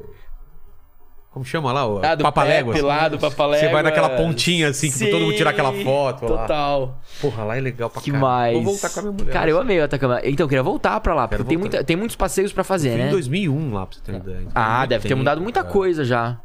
Porque lá agora tá bem. Uma cidadezinha bem gostosinha, assim, tem uns restaurantes legais, uns barzinhos à noite e tal. E aí de lá saiu a minha excursão. Eu cruzei a fronteira de carro já pra Bolívia. Mas naquele esquema de excursão. Carro É, 4x4. Um 4x4, eu fechei com uma empresa, um 4x4. E aí. Com refeição inclusa, tipo, porque é longe, Com né? refeição, é. Como que se fazia? Tipo, eles fornecem tudo. Cara, era uma empresa bem joia, que aí eles montavam pra gente é, toda a estrutura. Então, no 4x4 eles já deixavam. Tinha até ceviche que elas eles faziam na hora, esse negócio. Era fino. Então, tipo, dentro do 4 4x4, fui eu. Eu e mais três. O motorista, eu e mais dois, não é? Três passageiros só. Era o limite de cada carro. E aí a gente foi. O destino final era o Salar de Uyuni, mas a gente vai parando em várias cidades, vai conhecendo, o que é muito gostoso. Até porque a estrada, cara, é muito zoada, né? De. De estrutura, assim. Ah, tá. é, tanto que não dá pra Balança você pra correr. caramba, é. Balança pra caramba, é muito buraco. É tipo. Mas é de boa, assim. me tipo, lembrou assim o Jalapão, sabe? ah, Eu nunca não fui. Já foi pro Jalapão? Não, não. É, tipo assim, é muito legal, mas não tem aquela pavimentação, não tem aquela estrutura, né? Tipo, sei lá, bonito. Bonito é um ecoturismo que você vai em meia horinha de estrada, você chega no, pra fazer o seu rapel. Entendi. Tipo, Jalapão não, é tipo duas horas quicando pra chegar nas dunas, mas é lindo. Salar de Uni também é um rolê pra chegar. Só que no caminho você vai ver termas. No caminho, aí tem um termas, você vai lá assim, primeira parada, agora todo mundo sai pra tomar banho. Termas é um negócio muito louco. No meio do deserto tem um buraco com água. Eu acho quente. isso muito louco. É demais, cara. Eu fico me questionando, gente, como que a galera, tipo, planejou o arquiteto do mundo? A É. galera fala assim, vamos cometer um termas aqui no meio. Aí a galera Não, vai. E, e aqueles lu- lugares que tem tanto sal que você não afunda, né? Lá no Atacama. Exato. No, Ah, no eu Salar também fui- tem. No salar tem, lógico, também. porque é o maior deserto de sal do planeta É. e o sal que não deixa você afundar. Você tenta, tenta. Mas é, eu não lembro de ter termas no salar. Tinha um termas antes do salar. Super salgado também, que você até de encostar a boca assim, você fica com a boca É, toda ardida. você sai todo branco, né? Todo branco, sal. assim, você passar, passei a mão no olho pra coçar o olho, caraca, tô até hoje tirando o sal do olho. Realmente o negócio fica. Mas tinha uma, eu esqueci, acho que é Sete Lagunas que chama, É. em- no Atacama. Atacama. que Tem- são piscinas de sal. Tem Flamengo pra caramba. né? Isso, e aí tem um lugar que o guia até te dá um jornal pra você ficar lendo na água, assim, pra mostrar que não afunda, sabe? Ah, é verdade. Você já viu foto assim? Já, já vi foto. Tipo, galera, ah, lendo no jornal sem afundar, que descolado, bacana. É uma experiência legal, mas eu gostei muito do Salar do Uyuni, do trajeto principalmente. É Foi uma mesmo? viagem que eu gostei. Então eu vale ach- a pena então ir pro Vale, cara. de lá pra lá. E eu achei que eu ia ficar assim exausto e cansado, mas foi muito bacana a gente dormir num hotel que não tinha internet. E eu lá, todo blogueiro, querendo subir meus stories, meu conteúdo, não sei o que. Eu falei assim, não, deu cara, não, porque tem é, internet a satélite, mas hoje o satélite sumiu. Falei, como sumiu, amigo? Caça ele aí, pega essa antena, eu tenho não sei o que pra subir. Ele, ô, meu amigo, relaxa, vai ver as estrelas. Ele falou assim pra mim, relaxa, vai ver as estrelas. Deu. Tava com uma amiga minha, Marília. Eu falei, e aí, Marília? Dela. E aí, deixa essa bosta no quarto e vamos ver as estrelas. Cara, um é um- frio. A gente ficou duas horas num frio e a gente não queria entrar. Cara, é, é absurdo aquele céu, né? É cara? absurdo. A gente ficou olhando assim, caraca, a É um gente negócio- tá tipo. É. Morreu e foi pro céu. Você vê a, a Via Láctea, naquela aquela- aquele Completa. Você entende por que, que se chama Via Láctea. Você fala assim, eu caraca. fui num é passeio que o cara até tinha um, tipo, uma caneta laser que ele apontava e ia falando. né, Que assim, massa. é, mostrando as constela- constelações. Puta, Ah, isso é legal. Eu queria fazer um passeio desses de astronomia. Ela tem, É. né? No Atacama. Pra você entender e tal, as coisas. O nosso, a gente foi cada dia era uma descoberta diferente. A gente chegou numa cidade bem, bem boliviana, assim, sabe? Com aquelas mulheres. É... Pô, esque- esqueci o nome delas, que elas usam um traje típico boliviano. Sei. sabe? É, aquela saia, aquele vestidão, o cabelo com trança, um chapéu boliviano e tal. E tinham muitas no mercado. Aí a gente foi lá, é, elas serviram várias comidas típicas pra gente e tal. Foi uma experiência mais de dia, não sei o que. Depois a gente parou, é, essa empresa montou uma mesa com ceviche, com vinho branco, não sei o que, pra gente apreciar, tipo, a vista do salar. Assim, foi um, um rolê muito legal, muito único. Acho que se eu tivesse de fato é, economizado e falado assim, não, eu vou por conta porque eu tenho um GPS no meu celular e vou me virar. Teria perdido muita coisa no caminho, teria. é, Eu acho que tem uns lugares assim que vale a pena fechar, sabe? É, Lá. São poucos, assim, não, não todos, tá? Mas tem alguns que realmente vale a pena ter Faz agência. tempo que você foi pro Atacama e pro salário ou não? Ah, faz uns três anos o salar, o Atacama faz quatro. Tava bom de preço, assim? Tranquilo? Tava. É. Tava bem ok. Assim, isso foi antes da pandemia, não sei como é que tá agora. Porque alguns lugares, né, por exemplo, o Chile ficou muito caro pra gente. Por quê? Porque a moeda deles Ah, valorizou. valorizou e a nossa moeda, beços. Então, assim, a Argentina, porém, não tanto, porque eles estão. Quando a gente Na cai, eles merda, caem é. junto também. Então, assim, merda que nem nós. a gente tá junto nessa moeda desvalorizada. Então, você vai pra Argentina e ainda não e tá caro. você chegou a pegar é, aquele alagado que dá para que reflete o céu, que junta. Eu peguei, cara, foi a Nossa, coisa que mais sorte, linda do cara. mundo. E aí, a gente chegou no final dessa estação e você vai ver as fotos, parece um espelho, assim, é uma coisa surreal. Junta o céu com, com a o terra, Salar né? de Uni, cara, que junta o céu com a terra, é uma coisa maravilhosa. Eu tenho fotos ainda. Cara, é uma coisa assim muito muito de outro mundo. Você- Parece até que não existe, sabe? Parece que colocaram literalmente um espelho no no chão pra você. Tá. Cadê minhas fotinhas? O que, que o pessoal do chat tá falando aí? O pessoal, tá, o pessoal tá pedindo pra ele falar sobre a viagem da Coreia, a Coreia do Coreia Norte. do Norte. é, e os mausoléus lá dos Tá. líderes norte-coreanos. Cara, isso aí a galera sempre me pergunta, que é um rolê que não podia gravar de jeito nenhum. Ah, é? Não, cara, tanto que a minha imagem do, do, do, do túmulo é do Shutterstock, do meu vídeo, porque não tinha como o... Os caras ficam na, na cola. Os caras ficam na cola. O que acontece? Ah, eu achei aqui uma- umas fotos só da... Tipo, dá fazer umas fotos com efeito assim, tá ligado? Tipo, É. você pisando na pessoa, que ela fica pequena. Porque. É, tá aparecendo aí? Tá. É que tem uma câmera aqui em cima. Aqui. Porra, meu, surpreendendo o Brasil. É. E o da Lagoinha, este aqui. Ah, é Ch- Chuleta, eu acho que chamava essa moça. Chuleta? Chu- Chula. Chula. Chula, acho que é isso, as chulas. Essa era uma querida, era a Carla. Aí ela fazia dancinha, preparava um ceviche. E aí pra cá tem umas fotos da lagoa, quer ver? Só pra pular esse nudes aqui rapidinho. E esse branquinho. Mas tem umas fotos joia. A rua lá toda cheia de sal em volta, né? É. A milanesa. Ai, cara. Não, imagina, sem condição.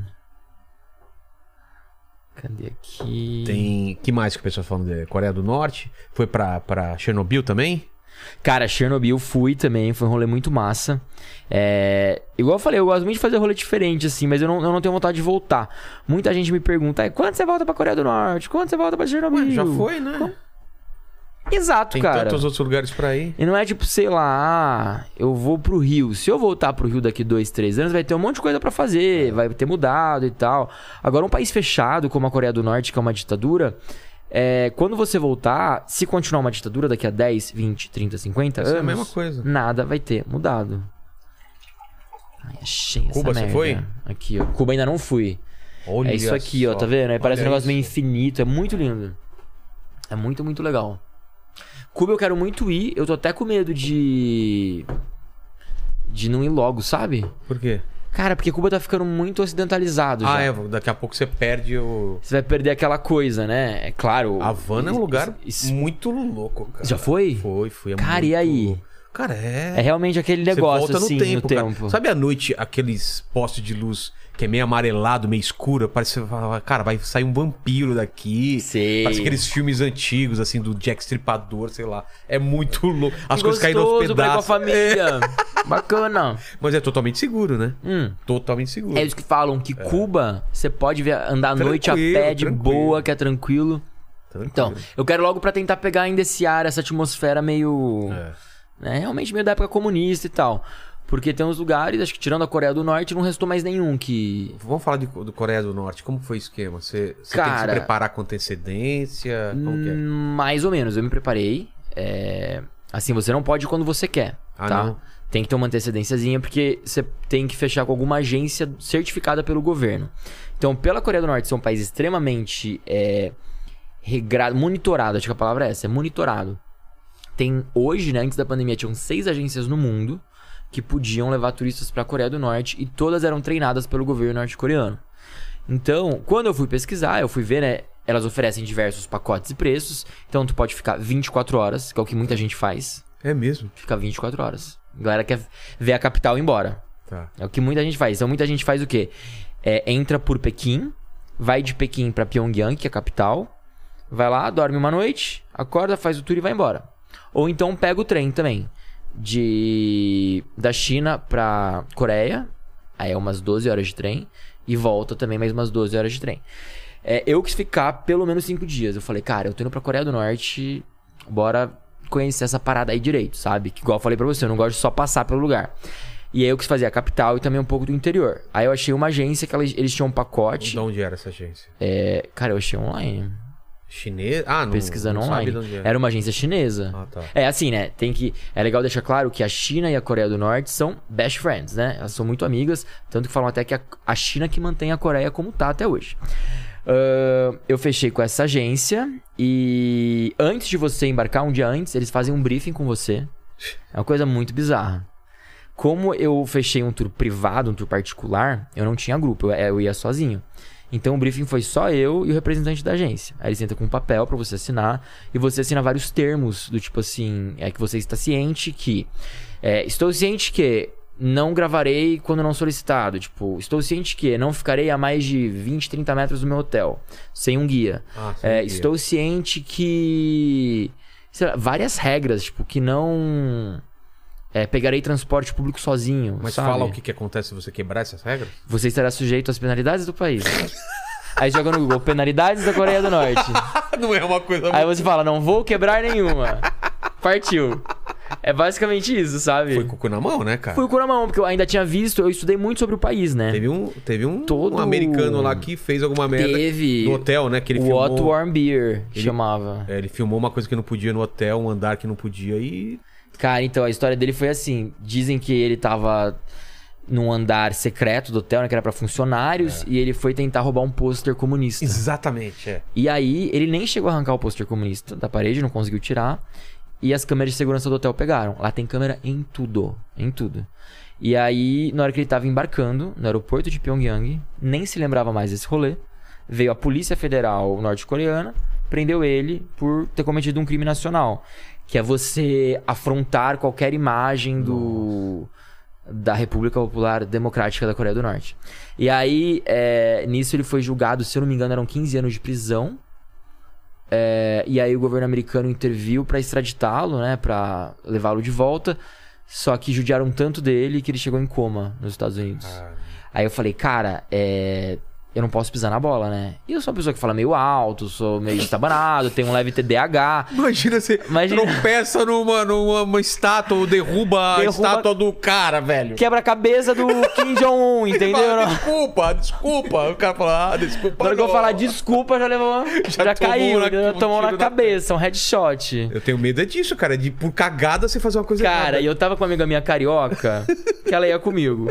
E ela desistiu. É mesmo, quando ela, Ela leu. leu as regras e falou assim: Mano, essa porra não, tu vai sozinho. Eu falei, o quê? Tu vai deixar ir sozinho? Falou assim, porra. Não pode levar isso, não pode levar aquilo, não posso levar. Me... Cara, você não pode levar nada que tenha qualquer símbolo do imperialismo americano. Então, por exemplo. sei lá, Religioso não pode também, né? religioso, tipo assim, um crucifixo, uma bíblia, é, é, obviamente drone, tipo, nada que fuja fuja do controle deles ou que não seja do da, da atmosfera deles, assim, sabe? Da como é que fala, gente? Da doutrina deles. Sei. Então, dentro da Coreia do Norte, não existe Deus, não existe religião. Então, eles vivem dentro de um Teísmo? não chega a ser um ateísmo, porque pra eles, o Kim Jong-un, que é a terceira geração do fundador do país, ele é como se fosse o grande rei. Então é quem eles têm que idolatrar. Tanto que você vê vídeo de quando os líderes morrem, que todo mundo chora. E que se não chora pode ser até punido e não sei o quê. Que ninguém sabe se chorou porque tá triste ou chorou porque tem medo de morrer. É. Então é tipo isso. E a Coreia do Norte não permite que entre uma nova ideologia. Por quê? Com isso você começa a perder o controle. Então, se entra um cara com uma Bíblia e fala assim: ó, tem um cara chamado Jesus. Ele é a salvação. Aí o cara fala assim: não, a salvação é o Kim Jong-un. Aí, meu amigo, vai começar uma treta que pode ficar muito fora de controle. Nossa, Tanto que às vezes eles pegam. é, Tem até uma série legal no Netflix, pra quem quiser assistir, que chama Pousando no Amor. É uma ficção de uma sul-coreana que ela se perde na Coreia do Norte. E aí mostra um pouco da realidade dos norte-coreanos, de como funcionam, de como eles não sabem das coisas. É, do tipo, você chega pra alguém e pergunta assim: ai, é... sabe quem é a Beyoncé? Hã? Sabe quem é, tipo, sei lá, Justin Bieber? Não. Sabe quem é, tipo, Brad... Que são pessoas que você fala assim, Michael meu... Jackson. Michael Jackson. Não sabe sabe. Michael Jackson que morreu? Ah, ele chegou a viver pra morrer? Nem Copa sabia. do Mundo. É tipo, não, Copa do Mundo eles sabem. Ah, eles sabem? Sabem. Porque até porque eu lembro que meu guia falava muito sobre futebol comigo. Ah, tá. Mas são umas coisas assim muito loucas. Tipo, pra eles não existem outras religiões, é, não existem. Não existe um país melhor, uma forma de governar melhor, porque é, eu conversei muito com os meus guias, né? Eu fiz um tour privativo, então eu ficava 24 horas com dois guias do meu lado e um motorista À disposição? à disposição. Então tinha um lado bom. Saiu caro, então. Cara, eu achei caro pra hoje, convertendo, dá quase 15 mil reais cinco dias lá. Não, achei que era muito mais caro. É Não. caro, mas eu achei que era muito mais caro. É, pela experiência que eu vivi, eu não achei caro, entendeu? Mas assim, quando você parar pra pensar, foi 3 mil reais por dia Ah, pra ficar num hotel velho dos, anos 70 lá, é, numa van velha, comer uma comida bem marromeno, é... Cara, no meu vídeo, nos meus, vídeos do YouTube, né, eu mostro, tipo, café da manhã parecia uma festa de 15 anos dos anos 70. Uma cadeira rosa, um, uma flor de... Sabe aquelas flores de plástico velha? nossa, de sei. daqueles gente eu, eu lembro assim daqueles quando eu era criança que eu, ia no clube no interior que aí tinha umas salinhas de jogos que o pessoal ficava trocando carta sempre tinha uns arranjos de flor velho que há 10 anos ninguém tirava o pó era tipo isso Nossa. e aí é, não foi uma experiência de luxo sabe porque você pensa assim, meu por 3 mil reais Você é Pô, tre- tratado como rei, né? Exato, 3 mil reais por dia, você vai pro Rio de Janeiro, você pega um belo hotel, você gasta e come, pá, pá, pá. Mas a minha ideia era outra, a minha ideia era, um- era uma experiência cultural, imersiva mesmo, e eu quis pagar por isso. Aí fui, é, aproveitei pra sugar dos meus guias tudo que eu podia, só que eles são realmente bem treinados, né, Pra não fazer, Pra não falar tudo. Tem coisas até que eles te convidam a não perguntar, o que eles falam que que não sabem, ou que aqui não tem. Por exemplo, eu perguntei sobre casamento gay, né? Ela falou assim: gay só tem nos Estados Unidos, né? Que? Falei, ah, amigo, já andou na Paulista, já foi na Augusta, vem cá. Não, Eles, eles, acham, eles acham que não tem gay lá? Acho que não tem gay. Os norte-coreanos, o que, que, eu, o que, que eu acho que acontece, né? Eu acho que eles meio que. Só existem 200 guias no país que podem ter contato com gringo. Então, assim, você imagina um país de 50 milhões de pessoas, 200 pessoas têm contato com gringos. Eu acredito que eles têm noção, eles têm ideia. Sim. Tá? Essa galera que tem contato com os gringos. E obviamente que existem gays, lésbicas, é, bis e infelizmente até trans que nunca vão poder ser quem são devido a esse sistema, o que é muito triste. É. Porém, todo mundo lá tem que se ocultar, porque é uma coisa que Pode morrer, né? é, poxa, lá é muito militarismo também. Então, assim, qual que é a profissão pra dar orgulho pra sua família? Você entrar pra, pro exército norte-coreano. Todo mundo quer. Então, é, eu lembro quando ela falou isso pra mim, falou assim: não, mas eu ainda repeti. Eu falei assim: não, não, não, isso aí é só nos, só nos americanos, aqueles países lá, né, capitalistas. Eu. Tá bom, então. Tanto que eu lembro que quando eu. é, Quando eu fui pra lá, eu tirei meu, meu vídeo do ar, que eu, que eu falava que eu era gay né, na internet. Eu tirei meu vídeo do ar, eu privei com medo disso, que eu tinha pesquisado já, que eu sabia que era algo Será? proibido no país.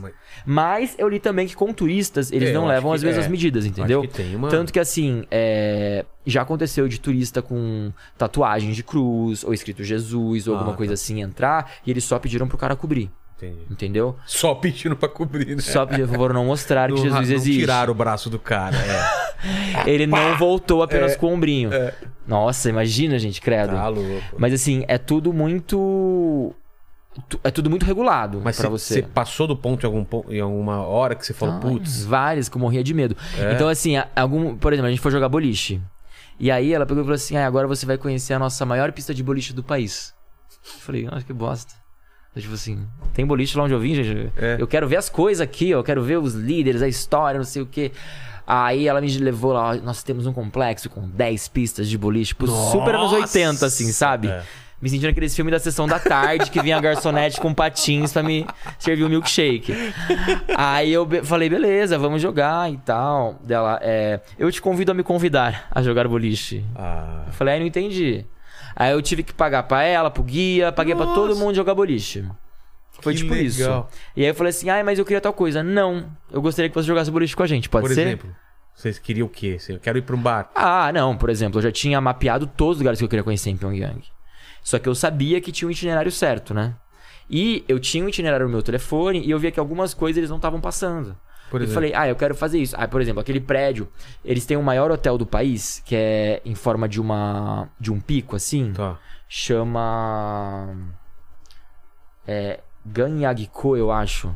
Se você colocar Hotel Coreia do Norte, é um hotel lindíssimo, incrível, que é considerado o maior hotel fantasma do mundo, porque ele foi feito só pra impressionar o planeta e ninguém nunca entrou e morou lá ou hospedou hóspede Nossa, algum. É uma Tanto- casca. é uma casca. Tanto que você não pode é, entrar e nem chegar perto. E aí a gente só vê esse hotel muito de longe. Eu falei, cara, é. Não tem como a gente chegar mais perto, é um tour privativo, sabe? Tipo. Eu achei que vocês estavam comigo e tal. Não tem como a gente fazer o caminho passando pelo. Ele falou assim, não, porque esse aqui é o caminho mais curto. Aí eu, não, mas eu não tô com pressa. Tipo, É, relaxa. Tá tudo bem, it's okay, it's okay. Daí Ele E falou ela? assim, não. Ah, era ele. Então, ela era um pouco. Ela era muito fofinha, minha guia. Eu morri, gente, eu morria de dó da minha guia, ela era muito fofinha. Ele era mais. Ih, ele era capetinha, fazia eu comprar cigarro pra ele. Ô, louco. Aham, ele fazia eu comprar birita pra ele. Eu bancava os vícios do tio. Mas assim. Mas eu não julgo também, porque acho que ele só tem acesso a isso quando vem turista. Claro, né? Você imagina a vida que esse cara tem. O cara não tem dinheiro pra comprar as coisas, sabe? Lá dentro, é, por mais que você trabalhe mais, que você se esforce mais, que você é, queira, você não consegue. Então é muito diferente do Brasil, que o cara que, que lutar. se- seja um cara que não tem condições, que claro, vai ser muito mais difícil você sair. Né, de uma pobreza extrema e vencer na vida é muito mais difícil do que você já tendo uma oportunidade de frequentar colégio e não sei o que, bababá. Mas todo mundo aqui pode vencer. Claro que em níveis de desafios diferentes. Lá não. Lá tá todo mundo ferrado. Ou então você é do topo do topo da pirâmide, Da daquele casta, 1%, que são os militares, diplomatas, que são aquelas pessoas que realmente é, têm o poder. Então, eles têm 4G, eles têm acesso a bares, cassinos. Existe toda uma Coreia do Norte paralela, que obviamente não foi possível eu ver, não, não pude ter acesso a isso, mas já pesquisei muito sobre o assunto, muito, li livros, vi documentários, é, ex do Netflix que eu indiquei é só um deles, mas tem um outro também que é Fugir para Viver, de uma desertora, que ela fala que ela só começou a viver realmente quando ela saiu do país, que ela entendeu que era a vida. Que ela fala, quando eu vivia na Coreia do Norte, eu não sabia o que era felicidade, eu não sabia o que era viver as coisas não faziam sentido, eu não sabia é, por que eu tava aqui. Quando eu pude sair, e não é tipo assim, saiu que ela comprou uma passagem com milhas e foi embora. Ela pegou, atravessou o deserto da Mongólia, quase morreu, é, atravessou toda a China pra chegar, se não me engano, na Tailândia, e aí pegar um voo pra Coreia do Sul, que é colada na Coreia do Norte, né? Só que a fronteira, que eles chamam de DMZ, que a tradução é zona desmilitarizada, é a coisa mais militarizada que tu já viu na sua vida. Porque é de um lado um bando de exército norte-coreano, do outro lado um bando de exército sul-coreano, e no meio a ONU, tentando Nossa. pacificar o rolê. E aí tem um. Sei lá qual que é. Deve ser tipo um quilômetro, assim, dois quilômetros de zona neutra. Tanto que quando você tá na Coreia do Norte, você vê a Coreia do Sul e a Coreia do Sul te vê. E assim, é um apontando pro outro literalmente. É como se tivesse assim, ó, ô, pisou, É. levou. Entendeu? Então é tudo uma tensão muito grande. É tudo muito difícil de você é, filmar e mostrar. Então, em várias vezes sim acontecia de eu passar do ponto, mas quando eu percebia que eu tava passando do ponto, eu ficava na minha, porque eu sabia que essa galera é muito noiada. Então, vai que o cara suspeita que eu sou um youtuber. E pega e fala assim: não, ele deve ser um jornalista capitalista. Seria outro é, tratamento. Então, na verdade é, porque pra você entrar como mídia, você tem que pedir uma solicitação especial do governo, que eu não Ah. queria. Porque aí ia ser muito mais restrito. Não, eu não né? queria se um negócio assim, como um turista bobão, que eu entrei como é, eu falei que eu tinha uma padaria no Brasil. Eu entrei como padeiro. É, porque meu irmão ele tinha uma confeitaria em Campinas e eles pedem tudo, tá, antes de você ir. Então eu cheguei a mandar o contrato social da minha empresa Tá. Pra eles, que tinha meu nome lá, então eu falei: "Não, tem uma, uma padaria, uma doceria e tal". E o medo de falarem: "Faz um pão aí". É. ah, é? Faz um pão aí. Faz Não, um brigadeiro. Eu consigo fazer um pão no Brasil. Aqui no, na Coreia do Norte eu não consigo. A farinha de vocês não Com uma arma na cabeça eu não consigo fazer um pão. morria de medo. Mas, mas se você chegava a. Por exemplo, você tá num lugar, você pode ir até lá, tirar foto até lá, ou você tinha uma área que você podia não, andar? você pode, contanto que eles estejam na sua visão, mas eles vão te acompanhar, sabe? Então, por exemplo, Mas você pode pegar o celular e, e fazer vídeo falando Pode. sobre o local? pode. Só que, por exemplo, no segundo dia, minha guia chegou pra mim e falou assim: Nossa, você grava muita coisa, né? Pra quem que você vai mandar tudo isso? Ela me perguntou isso. É, porque você não, não sabe que você ia postar, né?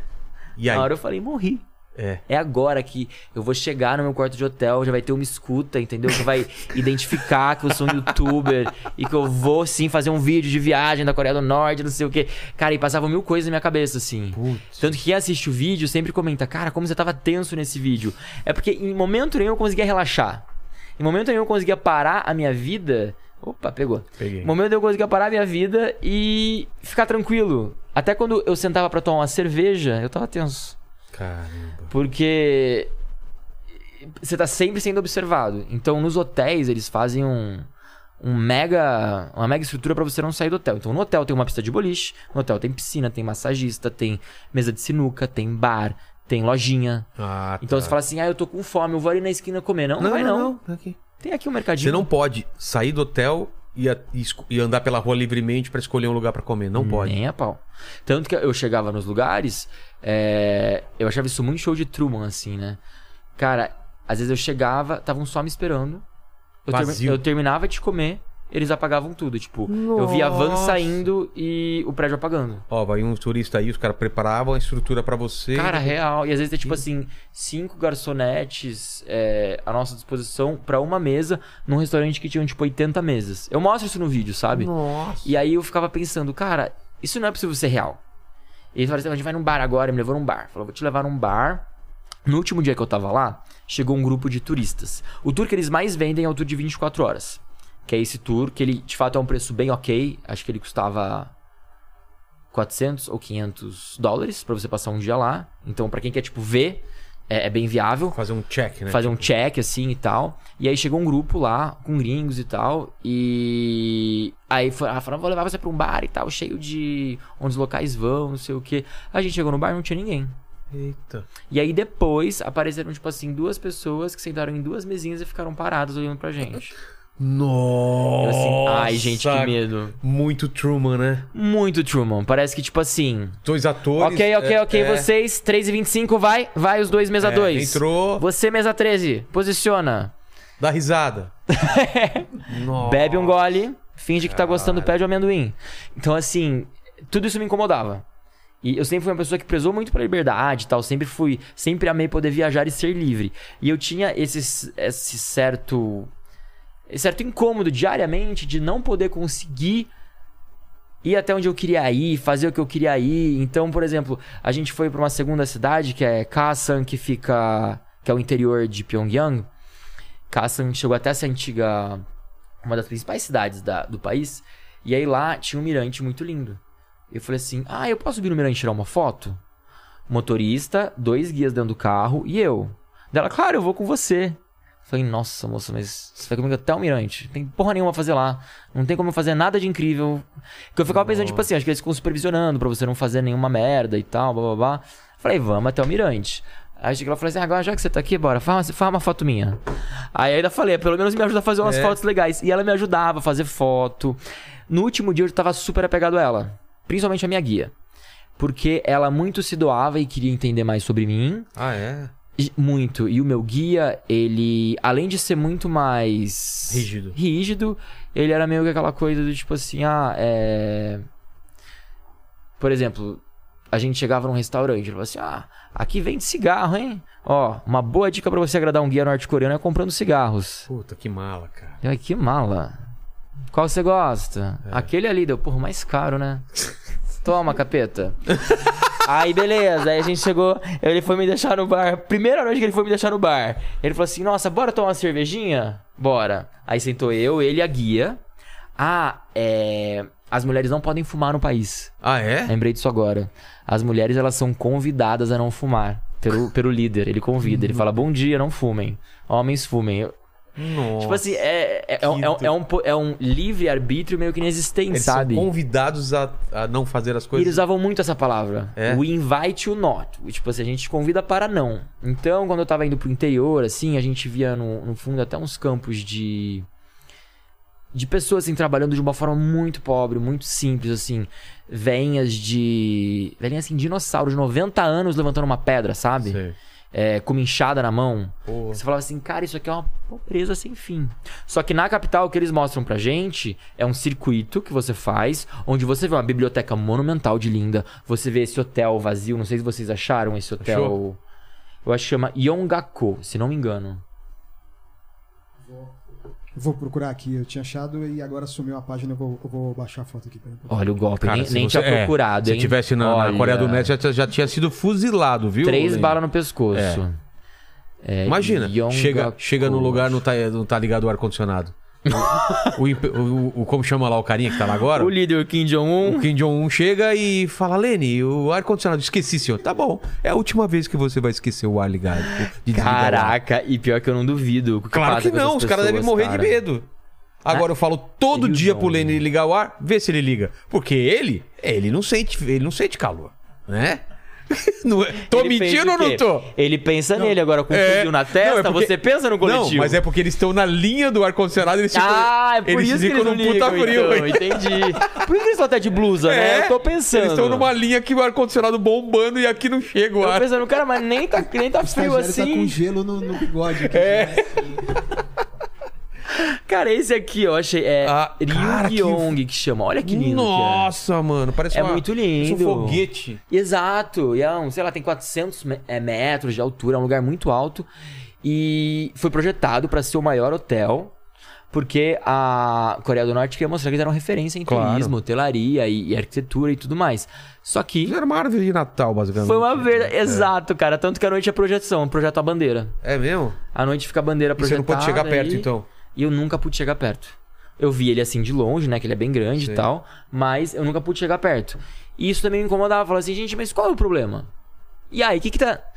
O que, que vai acontecer? Eu sei que ele tá inacabado. Essa notícia já vazou já fora Você do falou seu isso país. pra eles, não? Não, né? Eu pensava. Ah, tá. Eu não sou nem louco, né? Gente fala, eu sei que vocês não tiveram dinheiro Como é pra você terminar disso? aqueles. É. Vamos e quem te contou? É. G1 ou R7? Aqui. Cara, imagina, eu me cagava de pisar na bola com essas coisinhas. Então, sempre que eu falava, eu tentava responder o mínimo possível. É.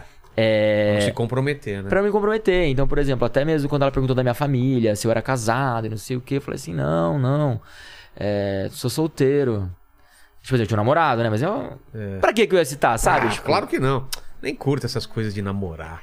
Seu meu negócio é viajar. Exato, meu negócio é viajar, namoro, ó. Bah. assim, tem religião? Ah, não ligo muito. Inclusive, ó, meu corte de cabelo eu posso mudar aqui. Coloco. Caraca, tem isso ainda Tem no corte de cabelo. É lenda cara. isso ou não, cara? Nada, eu filmo isso aí. Tem, tem um vlog meu que eu mostro. Os cortes de Tem cabelo? uma série na Coreia do Norte que eu mostro aí. Que, tipo, tem o, eles têm na barbearia, eles têm o corte sugerido para as mulheres e o corte sugerido para os homens. Sugerido é muito bom. E eu amo a sutileza que eles tratam as coisas, cara. Tipo Olha, assim. Se puder cortar assim, beleza. Se não puder, aí você tá pela sorte, né? Aí é morte. A gente sugere pra você viver, o sugerido é esse, tá? Para as consequências. Como que é o corte das mulheres? Cabelo Cara, longo? É, então, se eu não me engano, tinha por idade. Acho que se você tem. Ou até casar, ou até ser 30 anos, sei lá o que, você pode ter um cabelo maior. A partir dos 30 anos, ou quando vira mãe de família, ou quando casa, você usa aquele corte bem coreaninho, assim, bem até aqui, Sei. sabe? Tipo, que é compridinho, muitas vezes cacheadinho, assim, levemente cacheado e tal. É... Mas nada. Nada. Espalhafatoso. Nada, é tudo sempre muito simples. O corte dos homens também é tudo muito parecido. Falam que a ideia é que seja tudo meio parecido com o corte do Kim Jong, Jong, né, que é o que é o líder. E de fato, se você reparar, é o motorista, É o guia, as pessoas na rua, é, as roupas também, todas sem cor, né? Você vê é, é- é muito Você não vai estranho. ver um verde limão, assim. Nem, nem, nem fabrica lá esse- É? essa, essa tinta. Cara, é porque são as roupas que eles. Muitos ganham roupas, né? Também eu conversei isso com a minha guia. Ela falou que muita gente ganha roupa do governo. Nossa. E é engraçado a visão deles, né? Que é muito assim. A gente tava subindo a biblioteca, aí tinham três crianças, cada uma com uma mochila de uma cor: branco, preto e cinza azul marinho, não lembro. Sei. E aí ela pegou e falou assim: Ah, é, agora o nosso líder deu mochila colorida pras crianças. Olha que legal. Eu falei, que legal. E quais as cores dele, dela? Ai, são cinco. Essa, acho que era branco, preto, azul marinho, cinza e mais uma lá. Assim, porra, agora a de- democracia chegou com Do tudo. Pokémon não tem nenhum. Chegou, né? imagina, que nem existe Amarela do Pokémon. Poké- amarela. Esse Pokémon capitalista aí, Nossa. pegando Pokébolas. Não existe, cara. Então, esse essa visão deles também, eu via que era um pouco inocente, sabe? Em alguns momentos, quando ela falava comigo. Ah, você via, você via que ela, ela não tava fingindo, ela achava isso legal mesmo. Legal. Nossa, ele tá dando umas cores. É mesmo. Tá dando umas Era coisas genuíno, e tal, que legal. Já o dele, eu sempre sentia ele, mas. Nossa, acho que eu nunca falei sobre isso em nenhum lugar. Que eu sempre achei meu guia muito mais ensaiado do que ela. Ah, tá. E Ela eu, mais eu acho que por isso que ela me cativou tanto. Tudo bem que ela era mais nova, ela fazia isso há pouco tempo, talvez podia ser isso. É, Falta de. provavelmente, né? Falta de lá de. Né, Não, tá, não tava ainda babatida a moça, não tava, como é que fala, ranzinza. Não tomou chicotada ainda. E ele já tá fazendo isso há muito tempo e tal, não sei o que, acho que ele já tava meio saco cheio, tipo, eu quero só abusar, pegar uma cerveja, um cigarro desse demônio e, E tchau. e tchau, e mostrar o que ele quer ver e bababá. Mas até nos restaurantes o menu já era escolhido pra você. Você não tinha Ah, é? liberdade de escolher sua comida. Não, imagina. Por que, cara? Porque os caras. O que que era, por exemplo, que você comeu? Porque era você lembra? assim, era tipo assim, ou você vai nesse rolê ou você não vai, entendeu? Não, não tinha como Que eu tipo de comida que era? É, cara, eles comiam muita carne crua que você fritava na hora, muita Sei. sopa, muito kimchi. Kimchi é um repolho em. Voltei de lá rotando kimchi. Que é um repolho em conserva, tipo um picles em conserva, sei. assim, que eles gostam. É... Refrigerante não tem. Tem. Cara, tem refrigerante. Tem? Tem o. Umas marcas deles. Coreia Cola lá. Tem, É? o... tem a Suco. marca. Tinha suco. Tinha. Que mais? Ah, tinha Plum Wine, que é um vinhozinho de. Um vinhozinho de. Como é que é? De. de... Oh meu Deus. De ameixa. Bem Ah, gostoso, Plum Wine. Tomavam muita. é, de álcool, assim, mais cerveja. Que eles serviam. Por exemplo, vinho. Eu não tô lembrando de ter tomado assim vinhos diferentes, nada. Tinha esse Plum Mas- Wine, que era mas vinho meu caseiro. pagar- já tava incluso no pacote a comida ou não? Tava incluso, e aí, é, no final, o meu guia fez questão de pedir uma gorjeta pra todo mundo. Uma gorjeta pra ele, pra pro motorista e pra moça. E aí, quando eu dei pro motorista a gorjeta, se eu não me engano, eu dei acho que 10 ou 20 dólares por dia pro motorista de gorjeta. Nossa. Tipo assim, dei uns 100 dólares pro motorista. Ele falou que era pouco. O quê? Na frente do motorista. Eu Falei, dá você. É. Não, mentira, eu dei mais uns 50. Você não ia falar isso, dava, você só pensava, né? Falei, depois eu me viro. Toma aqui mais 50. Tchau, até logo, grátis. E eu vi um vídeo seu lá do, do, do- daqueles os lugares onde tem os, os caras é, embalsamado, sei lá. O que, que é aquilo? Tem, cara. Isso aí é uma coisa maluca, porque pra eles, é, o líder nunca abandonou o país. Então, o líder estará sempre com eles. Só que eles não conseguem desapegar do físico. Então, eles embalsamaram os corpos. Cara, é uma das coisas mais bizarras que eu já vi na minha Bizarro, vida. velho. Então eles construíram como se fosse um shopping center gigantesco, um mega museu, super gelado, assim, refrigerado e tal, pra manter a temperatura de não sei o que, com vários ambientes até você chegar nesse. é, eles falam que eles estão lá em state, né? Que eles estão tipo. Estão lá, estão supervisionando o país de lá. Que seria o avô e o pai do atual líder, né? Do regime. E quando você chega lá, você é obrigado a fazer quatro reverências em volta do corpo. O corpo tá numa. Não é um caixão, Uma né? Uma, redoma? tá numa vitrine. Uma redoma de vidro. Uma redoma de vidro, é. Ah. É tipo assim, literalmente um aquário com o cara deitado. Mas não é um boneco de cera, é literalmente o corpo. Então. Ah, Diga-me o que você acha, porque eu, acho fiquei que é na um- dúvida. Eu acho que é um boneco. O né? cara morreu nos anos 90, o É. primeiro. Você acha? Dura assim, gente? Dura você deixar aí uns dias esperando, né, Pra enterrar. Agora, tantos anos você esperar, eu não sei, porque tava muito impecável. Tá. Porém, é totalmente proibido você entrar lá nesse espaço com qualquer coisa no seu bolso. Cara, a Coreia do Norte é uma maravilha. É né, cara? incrível, Foi o é melhor lugar que você incrível. viajou? Gente, é incrível. É muito incrível a Coreia. A do Norte, não a do Sul, tá? Não Nossa, cara, eu confundam. acho. É, é o lugar que eu quero estar. É, É o lugar dos sonhos. dos sonhos, cara. Tipo, Disney, Larissa Manoela, não. Coreia do não, Norte. não, não, não. É tipo Coreia do 15 Norte. anos. Tipo, 15 anos. É. Ah, tua filha vai aqui. Coreia do Coreia Norte. do Norte. Ah, eu sonho lua de mel em Paris. Não, Coreia, Coreia, do, Norte. Então é isso, Então, a gente assim, só queria finalizar é, falando porque isso, vocês né? perceberam aqui que a live caiu e, É, e a gente começou a receber umas coisas no, no- em coreano aí, cara. cara, E eu- foi eu- bem nesse- nessa Eu temática. tô com o meu pescoço aqui meio queimado aqui, que encostaram uma arma aqui perto Não, mim. tá tranquilo. O pessoal que veio aqui ba- começou a tocar a campainha, Campainha. aqui. Tranquilo. Uma galera meio Tranquilo. suspeita. Mas pra bem encerrar então esse assunto de Coreia do Norte, você foi lá na. Tava os, os líderes lá embalsamados e lá foi tranquilo. Não pode fotografar também, né? Não, é- é- não só não pode fotografar, como você não pode ter, por exemplo, é, lenço no bolso, papel no bolso. Mas por quê? Pra você não fazer nenhum ato e tá 100% dedicado a eles. É algo assim, a- surreal. Ato que se. O que você poderia fazer com Não é uma isso? distração. Ah, distração. Por exemplo, assim, um papel e uma caneta, ou um papel só, um pedaço de papel. Celular, nem pensar. Nem Entrar. pensar. Você vai num locker, né? Num armáriozinho. Eles te dão uma chave. é, Tudo isso aí tá incluso no tour junto com a entrada do ingresso. Você vai, eles te dão uma chave e tal. é, E aí você tira, deixa tudo pra trás, vai só com a roupa do corpo mesmo. Então, câmera, é, que eu tinha uma câmerazinha, uma G7X, né? Deixei ela pra trás. Celular, não sei o quê. E eles te perguntam assim, umas quatro vezes na etapa. Você tem certeza que não tem nada dos seus bolsos? Já verificou? Por favor, verificar novamente. Aí você puxa assim o bolso pra fora. Não tem É o medo nada, de tá vandalizar, de repente? Não sei, eu, Eu sei eu não lá, sei qual é o né? medo. E as pessoas, elas são também esperadas, né? Que todo ano elas vão lá fazer uma visita, assim, que elas... Mas tinha mais é, gente lá? Tinha, realmente Ah, tava haviam, haviam pessoas norte-coreanos lá. Não tava só eu ou só o grupo. Turistando. É, sim, os locais eles colocam aquela roupa típica, robon, não lembro como é que chamava, tipo um, um vestidão cheio de flor, assim, bem colorido. É, as mulheres e elas vão lá muitas vezes agradecer é, pelo casamento, muitas vão agradecer que o filho entrou pro exército. É, é, é louco porque é uma comparação meio nada a ver, né? Mas é tipo você comparar com um, um templo. Não sei. Ah, tá. Quase, tipo, como- igual. quase alguém- se fosse um templo. É, igual alguém vai pra Aparecida do Norte Entendi. É, para ver a imagem de Nossa Senhora do- de Aparecida e tal. Lá eles vão ver a imagem dos líderes. Muitos pedem, muitos choram. Ah, Você é? vê pessoas chorando de verdade. É, e mesmo que você não seja da religião, né?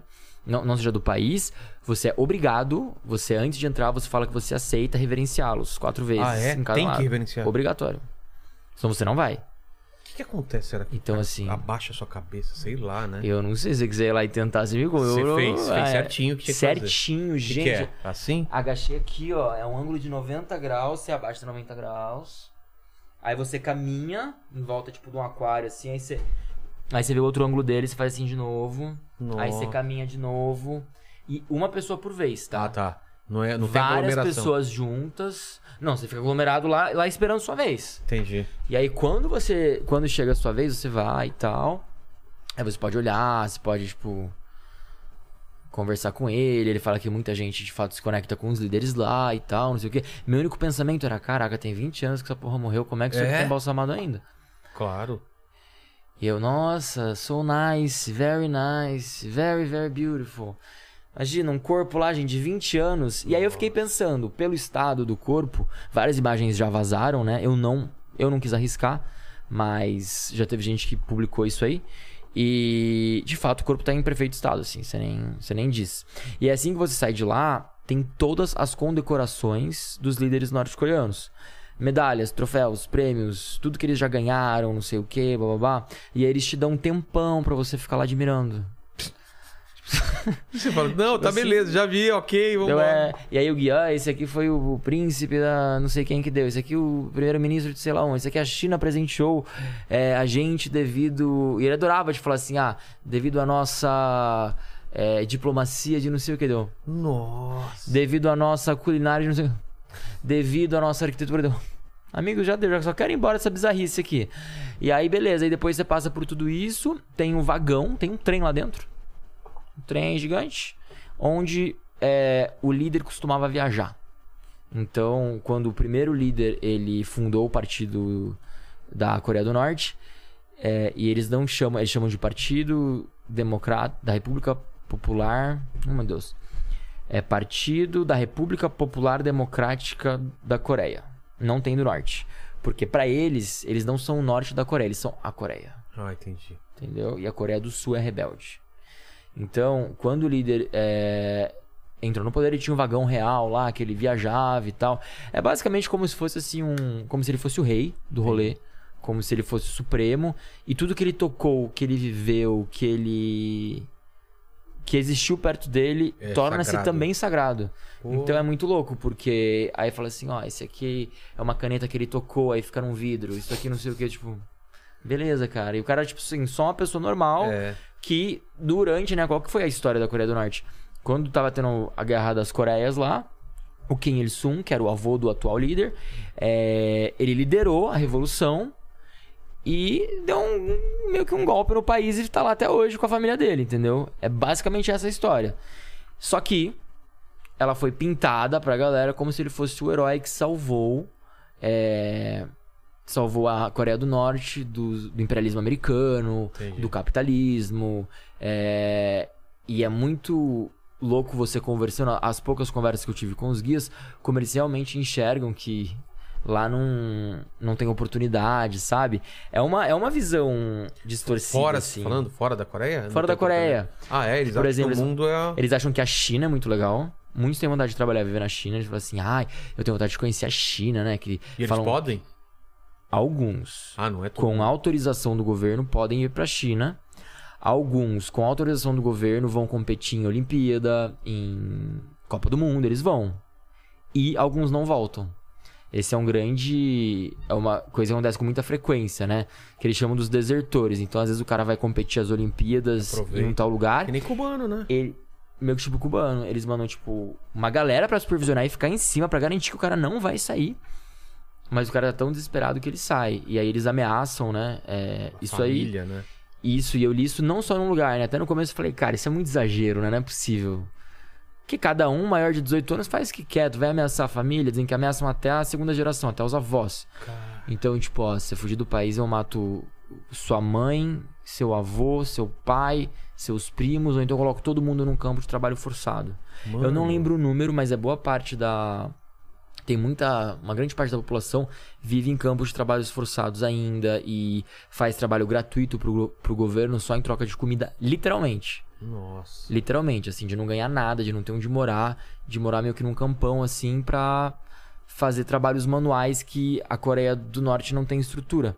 Teve a, a grande fome também da Coreia do Norte nos anos 90, que matou muita gente. E desde então, o governo que já tava capenga, capengou mais ainda, fim da União Soviética, eh, não havia mais apoiadores políticos, finanças acabando. Por isso que o país é meio que uma cápsula do tempo. Você realmente para no tempo lá dentro. É, você não vê carros novos, você não vê. Eu acho que Cuba deve ter um pouco disso ainda, né? Tipo de Total, cara. Aqueles carros antigos. arquitetura, assim, né? Então você não vê chegar nada. Esse hotel que eles fizeram, acho que foi realmente a ideia pra mostrar que não, a gente não parou no tempo, não, olha que foda.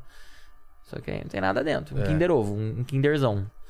E Mas, gente, por isso, a gente tá falando é o que a gente acha, né? Não vai cortar a live de novo da gente. Eu não sei, mas É, pode ser muito sabemos. incrível. Deve pode ser ser, uma demais. grande Disney World. Nossa, deve ser demais lá dentro. Incrível, sorvete do Mickey. E, e outra viagem, assim, muito diferente que conhece foi o Chernobyl? Ih, tem outra? várias, cara. Eu adoro fazer rolê diferente, eu adoro viagem Tipo, diferente. fala outras coisas, assim. Ó, uma que eu fui que eu adorei foi ir pra Moldávia, que, Que é o é? país mais pobre da Europa. E ninguém vai. Moldávia? Moldávia, Fica fica, no leste europeu, fica próximo à Ucrânia.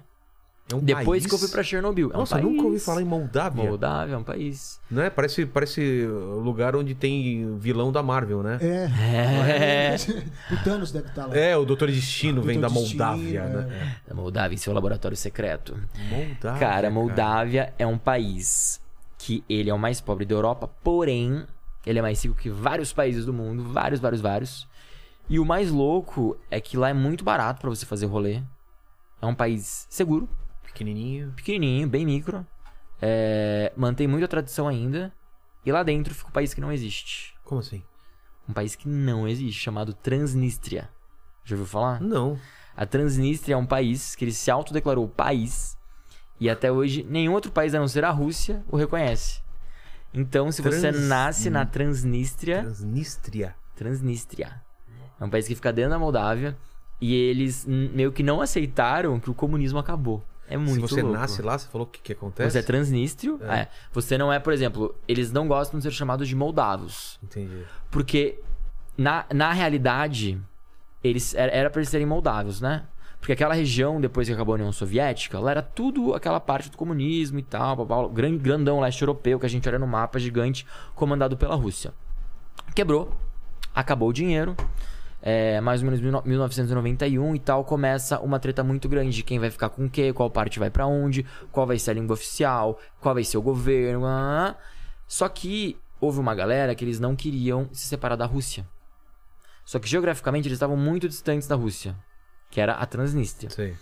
Só que eles queriam, quiseram manter os hábitos soviéticos meio que intactos. Então, se você vai lá hoje em 2022, você consegue meio que voltar no tempo do Nossa. comunismo e viver como eles vivem. Tem vários bares comunistas, as casas são super comunistas. Foi um rolê louco porque eu, na van indo pra lá, eu peguei uma van da capital, Chisinau, que é a capital da Moldávia, e tava indo até a Transnistria. E é, tipo, tem, tem alfândega, essas coisas? Ou você entra no... Tem uma. Acho que é que é uma palhaçada. Que assim. É, tipo, tu colocar na tua portaria uma cancela e falar assim. Ah, tá. Agora estamos no novo país. Aqui é o país, entendeu? Vilela. Quer entrar, deixa eu é um carimbar. condomínio que os caras chamam de, de É país. tipo isso. Então, eu achei uma coisa muito Que louca. Eu falei, cara, eu vou lá conhecer. É, claro, cara. Eu já quero conhecer Eu isso. quero conhecer esse rolê louco. Aí eu peguei e pra chegar lá tinha uma van que saía do terminal central da rodoviária da capital. Cada uma hora, uma hora e meia saía uma van. Peguei lá, pá, depois do almoço peguei uma van e fui. Chegando na van, é... o pessoal me viu filmando, né? Tipo assim. O pessoal me olhou. Todo mundo, cara, é bem de russo mesmo, né? Eu assim, nossa, quem que é esse maluco aí filmando? Não sei o que, blá, blá, blá. Aí uma moça, uma senhora de uns 50 anos, perguntou pra mim assim: Hey, You go Transnistria? Eu falei, yeah, I go Transnistria, right? Perguntei se era o ônibus certo dela. Yeah, right. Where are you from? Naquele inglês bem assim, que ela tava se esforçando. Eu falava assim, olha, ela tá querendo puxar conversa, gostei. Eu falei, Brasil dela, I love Avenida Brasil. Ah, de Eu novela. falei, não. Qual a chance, cara? Qual é a chance dessa tia nessa van amar Avenida Brasil dela? Carminha, Nina, eu. Não. Eu tô na van errada. Eu tô na van errada. Dela, ah, escravizaura. Deu, pô, 2020, escravizaura? Já passou, minha senhora. A senhora também de uns 15 anos nessa época. Dela escravizaura, I love the novela, é, telenovela. Ela falava, telenovela brasileira. Eu falei, nossa, que legal. Eu falei assim, Que ah. doideira. E eles, porque eles vivem a vida dos russos lá, né? Dentro da Moldávia, eles vivem como se fosse a Rússia. E a Rússia é um dos maiores consumidores de novelas brasileiras, sabia né? disso. Eles amam novelas brasileiras. Tanto que quando você vai é, pra Rússia, muitas vezes depois que uma novela acabou lá, tá em alta aqui.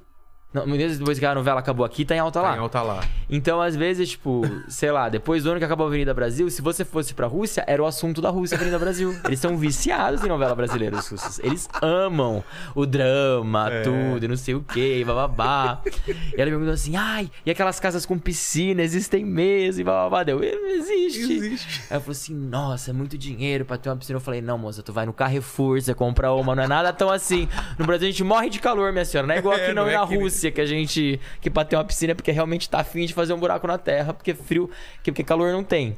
que rolê É, louco, aí velho. ela me convidou pra ir na casa dela. Aí eu falei, cara, essa velha tá muito simpática. É, vai. Parecendo golpista, porque golpista não tem cara de golpista, É, né? Senão tava exatamente. desempregado. Não, vai tirar órgão seu quando você estiver dormindo. Total, imagina, vai que ela dá, da- sei lá, do governo russo É. de inteligência e tá buscando um brasileiro inocente pra, né? Não sei. E ela tinha um filho de uns 15 anos também que tava com ela. Aí eu comecei a trocar o filho, falava um pouco mais de inglês, comecei um pouco o filho e tal, não sei o quê. Falei, caraca, que família legal. Falei, acho que eu vou lá. Ela me chamou pra almoçar na casa dela. A gente acabou de almoçar. Eu vou almoçar, não almocei ainda não. Aí eu fui lá almoçar. Cheguei lá, cara, uma casa super simples, assim, bem é, bagunçada e tal. E ela pegou tudo que tinha na geladeira, tudo. Nossa, Tudo e colocou pra eu comer. pô. Eu falei, caraca. Eu falei, não, meio que já almocei. Pode. Não, é, é ok. Ela, não, e o Brasil, best, best. Tipo assim, ela falava, o melhor vai provar o tomate, vai provar não sei o que, vai provar o meu arroz com não sei o que. E cozinhou, foi pra comida fogão. Comida muito boa, sabe? Boa. Tipo, super dedicada. Aí pegou lá um, uma bebida especial pra eu provar. Ela me trouxe o passaporte. Tudo isso tem no meu canal, até, tipo assim, é. Pô. Que falando parece uma coisa muito de outro mundo, né? Mas eu tava filmando tudo. E eles adorando que eu tava filmando. Isso que eu achei muito legal. Como que acha esse vídeo? Tá escrito o quê? Qual o Tá título? escrito, acho que é Entrei no País que Não Existe. Tá. Acho que é esse vídeo que tá no meu canal. E aí o mais louco é que, diferente da Coreia do Norte, por exemplo, lá eu não tava morrendo de medo. Porque assim, lá é. Tá, tudo bem. É só uma galera que fechou. o- Subiu um morro aí, subiu uma, uma cerca e falou: é nosso país. E olha que interessante. Mas não tinha aquela pressão militar não tinha, militarizada. não? Exato. Ah. Então, assim, eu não sentia essa pressão. Existia sim uma leve pressãozinha. Mas nada. Nada nesse nível, sabe? Por exemplo, é, quando eu perguntei pra ela do o que ela achava, ela falava que na época da União Soviética era tudo muito melhor. Ah, tá.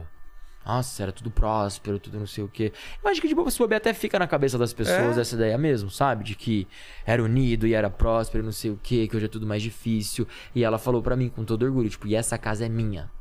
Eu consegui comprar do governo essa casa. Você Olha acredita? Quase ninguém tem uma casa, mas essa casa é minha. Eu e meu marido a gente trabalha muito, não sei o que, bababá, bababá. E eu lembro que eu fui pesquisar quanto eles ganhavam lá em média. Eu acho que era tipo 200 dólares por mês. Tipo assim, é um salário muito simplório, sabe? E. Enfim. E ela falou que uma filha dela tinha ido, acho que. Acho que ela foi estudar na Moldávia, encontrou um americano e foi morar nos Estados Unidos e nunca mais voltou. E falou que às vezes ela- eles se, ligam, se ligavam por Skype e tal, e que ela achava tudo muito lindo e bababá, bababá. Só que eles não são proibidos de sair do país, entendeu? Entendi. O pessoal que mora lá, eles estão lá porque eles querem. Então isso eu acho muito interessante. Pô. É uma galera É uma que, se eles quiserem, a Rússia dá um passaporte russo pra eles, ou eles podem pedir um passaporte moldavo, e eles podem viajar pelo mundo. Que doideira, cara. Qualquer país que aceite um passaporte russo com, vi, com visto, ou moldavo com visto, o cara vai lá e viaja, União Europeia e tal, blá blá blá. Só que muitos querem continuar lá. Eu perguntei pra ela, e você não quer sair daqui? Ela falou assim: não, adoro o meu país, o meu cantinho, só realmente vou pra capital. Que eu falei, o que você tá fazendo aqui na capital? Dela, ah, uma vez por mês eu vou lá, porque algumas coisas não tem aqui, mas nada é tão gostoso quanto aqui. Eu falei, Nossa. cara, é muito louco a visão das pessoas, né? É. Então, até que ponto o certo que é certo pra mim é o certo pra você, o bom que é bom pra mim é o bom pra você? Exato, cara. É Não dá muito pra gente colocar nossos muito valores, maluco. né? É. Exato. E eles tinham assim, aí eu fui sair à noite com os meninos, né, com os filhos dele. Claro, tinham entre um tinha 20 e outro tinha 15. Então assim, uma molecada, né, tipo assim, a gente saiu pra rua e tal, pra barzinho. E cara, tinha uns barzinhos lá, tomaram uma cerveja e aí depois acabou o dinheiro de todo mundo. Era tipo um euro cada litro de cerveja. Nossa. Eu falei assim, gente, que, que foi que todo mundo parou de beber do nada? Tipo. Mas real, cada um pediu sua É mesmo? cerveja. Acabou. Deu, gente, é, que, que é dele? Não, é que não tem dinheiro e tal, não sei o que. Minha mãe só me deu, tipo, eu nem lembro o nome do dinheiro. Minha mãe me deu X milhões de dinheiros, que era tipo um euro. Ah, é, é. E ia pra isso e tal, mas foi divertido, né? Eu falei assim, ai, foi, gente, mas pede mais uma, pelo amor de Deus, que é isso? Sentiu. Bora! Eu pago! É, me senti no Eurotrip, sabe Eu sou aquele filme? rico! Eu sou rico, eu banco todo mundo pra mesa Tenho toda. piscina em casa! Tem 4G no meu país aqui. Mano, são essas histórias que É eu uma acho que loucura, vale, né, cara. Não é, não é, É cara? maravilhoso, é o que eu mais amo. E, e ter essas histórias pra contar É. é. o que mais, é o que eu mais adoro. E eu perdi o último ônibus pra ir embora, o cara. E, aí eu falei, agora o negócio começando a pesar, né? Que eu vou ficar aqui pra sempre. Aí o, o, o moleque lá de 20 anos tinha um amigo que era taxista. O cara me levou para o aeroporto. Cobrou, né? Claro. É. Mas assim, cara cobrou. Acho que foi tipo 10 dólares, 10 euros, sabe? E longe pra caramba? E longe pra caramba. E eu falei assim, nossa, esse cara vai me cobrar uma fortuna, mas eu não tenho opção, né? Porque É. eu fico pra sempre aqui. Ou não sei o que dele. E aí, is it okay? Tá, não sei o que. It's awesome, it's great, good, maravilhoso, não sei o que. E Toma o cara 15. Fala, Puta, podia ter cobrado É, 11. cobrado 11, porque, pô, Europa você pega um táxi pra esquina é 10 euros, é, né? muito caro, né? Então eu falei, cara, foi incrível. E tem várias histórias, tem vários lugares. Tem, tem o menor país, né, do, do mundo que, putz, você fica na Europa também. Não Tem, não- que é Liechtenstein, não é? É, eu acho que é, né? Que fica do ladinho da Alemanha. É. Eu fui também, é um país minúsculo, que é como se fosse um reinozinho assim. É só menor que... é menor que Vaticano? Não. O Vaticano é o menor país do mundo. É. É. É que assim, né? O Vaticano é o menor país do mundo. Mas não é um Mas não país, é, né? entendi. Tipo, é aquela coisa. A gente entende que é o país, a ONU reconheceu. Tá. É nós papa, mas. É que não é um. Não é um país, tipo, com restaurante. Eu vou no Vaticano, sentar É. num bar, ver a pracinha, você não vai. É, não é. Você vai no Vaticano com todo respeito, conhecer, não sei o que, mas é diferente. É, Liechtenstein, eu acho que é o menor mesmo do mundo, assim, país, país real, que tem rua, avenida, Entendi. que pessoas moram e tal. E você foi para lá? É, fui também, mas eu fiquei muito pouco, preciso voltar pra vlogar. Eu fui quando eu morava na Alemanha, Tá. porque era do ladinho da da Alemanha. Não quero falar merda, mas eu acho que é perto com a Áustria, Alemanha Ah, e então Áustria. eu passei também. Se é perto da Áustria, eu passei por lá. É um, um paísinho super pequeno lá. Super minúsculo. Deixa eu ver, where is Liechtenstein? Você chegou a dirigir na neve já? Já. E aí? Tranquilo? Cara, é tranquilo. Na neve eles colocam umas. Não sei se você já viu, eles colocam uma espécie de corrente nos pneus. Mas eu vi em vários lugares que não podia colocar essa corrente lá em autoestrada, você não pode colocar. Ah, não, você falou na Alemanha, ou não? Não, isso é na Suíça, não podia. No lugar onde eu Ah, tava. tá. Não é em todo lugar, né, que pode colocar essa, essa corrente. Então, normalmente é mais em lugares. Ó, pera aí. Só pra ver se eu não tô bem louco. É isso, ó. Fica entre. Fica no sul da Alemanha. Alemanha com Áustria e Suíça. É, isso daí mesmo. Isso Eu aí. passei lá. Então, Uma jujubinha. É. Então, e aí, cara, dependendo do lugar que você tá, é... tem uns lugares que eles colocam uma espécie de corrente de, de um negócio lá pra, acho que não derrapar É, e tal. E de fato é bem diferente de dirigir na neve, assim, Nossa. você, você sente. Só que isso acontece mais em lugares não urbanos. Nos lugares urbanos, você não usa essa corrente. Eu acredito que é porque deve danificar o asfalto. É, por causa disso. Mas no interior, que, tipo, tem lugares onde o lago congela. Nossa. Né? E a galera dirige em cima do lago. No Canadá tinha muito isso quando eu mora- mora- morava no em cima Canadá. do lago, mas nunca que eu fazia em isso, cima cara. do lago. Mas nunca. E eu, cara, na minha cabeça era assim: o primeiro crack que eu ouvi, eu pulo desse carro. que vai fazer aquele clack, Crack, clack, é. clack. E aí eu vou ser aquela pessoa batendo pra sair, sabe, debaixo do. Debaixo do gelo e morrer sem ar, porque não, eu não achava saída, oh meu Deus, desesperado. Aí eu falei, não, só que aí eu comecei a ver que era uma coisa tão normal. É mesmo? E que assim, congelava de um jeito. Eu morei um ano no Canadá, numa cidadezinha de 15 mil habitantes, chamada Kenora, que ficava na parte oeste de Ontário. E aí essa cidadezinha é, era muito louco, porque era tão normal para as pessoas isso, viver com menos 30, menos 40 graus. Mano, eu não sei o que é Era isso. normal. Não consigo imaginar isso. Assim, eu tive o hábito de tomar banho de manhã, secar o cabelo pra ir pra escola por causa disso. Porque às vezes eu tomava banho, no Brasil eu tomava banho, saia correndo, não sei o quê, porque é um calor do cão, bababá. Lá, eu tomava banho no inverno, quando eu saía da porta de casa até o carro, o minha, meu- minha pálpebra e a ponta do cabelo às vezes congelava. Nossa. Sem zoeira, porque era tão frio.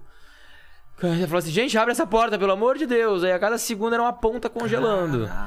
Aí na hora que entrava no carro, ligava o aquecedor, pá. Aí ficava tudo molhado, sabe? Aí lembro que eu tinha que sempre secar tudo e tal, tá bem aquecido pra sair de casa. Mas uma coisa louca é que lá você passa menos fio do que aqui. Por quê? Porque lá é tudo aquecido. Ah, tá. Não tem lugar que Tudo, não é cara. aquecido. Não tem um lugar que não é aquecido. Então, no inverno, no Brasil, tipo São Paulo, Você entra com um monte de casaco tem que ficar tirando. é, fica tirando, isso é um saco. É? Mas tem tipo uma jaquetona, né? aquelas winter jackets bem Sei. grossas. Eu usava uma daquela. e Camiseta aí. por baixo? E camiseta por baixo. Cara, a... eu era adolescente, eu tinha 16, 17 anos. A mulherada ia de saia e chinelo pro. Como pro assim? colégio. E aí por cima elas iam, tipo, com Ah, uma tá. jacket, um sobretudo bem grande cobrindo tudo, pra viver até chegar no colégio. Chegou no colégio, era como se fosse verão dentro do colégio. Nossa, que doideira. Porque era tudo com a calefação.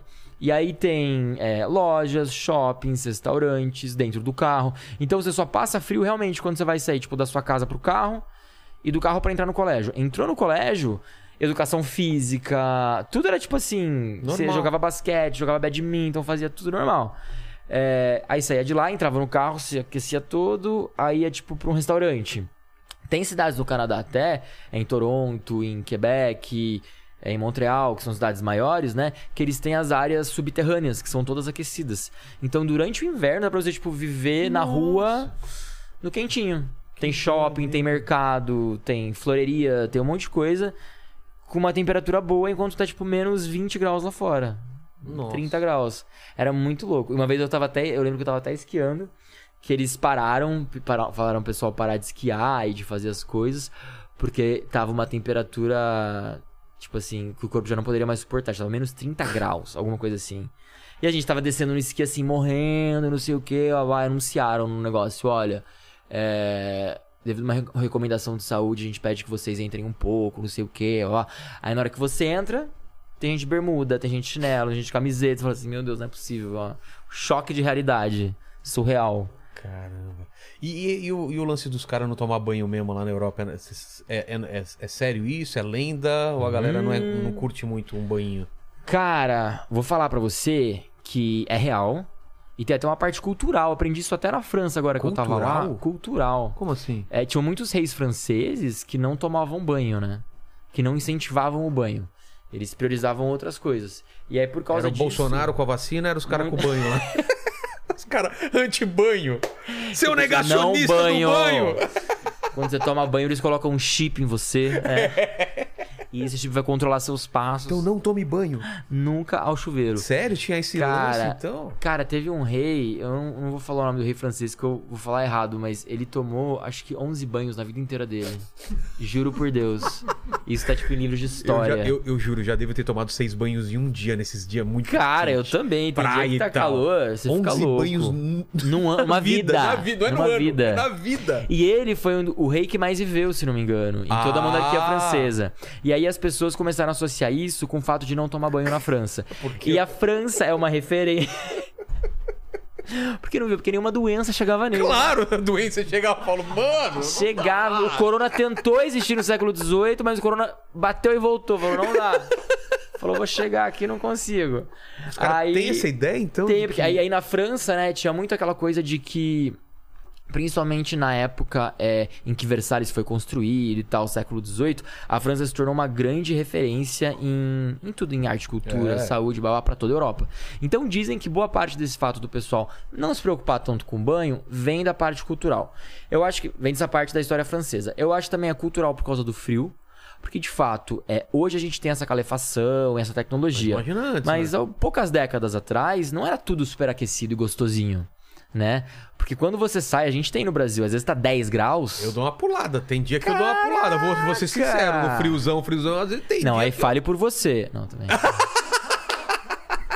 ah, quem nunca? Ah, minha mulher fala, tomou banho, você só Lene, dá aquela quem molhadinha nunca? aqui e É. tal. da- Só passa aquele paninho molhado aqui, ô Lene. Banho de Nossa. Banho de gato, né? É, Exato. Quem nunca fez isso que atira a primeira. Que- como- eu tenho até um shampoo a seco que eu uso pra viajar. Às vezes o Hugo vai em casa, tomei banho já. Mas de, mas de e tá cheirão em, em trem, essas coisas, em dormitório, sente isso Tem, aí. você sente. Eu sinto isso na França, na Alemanha eu sinto também. Alemanha também.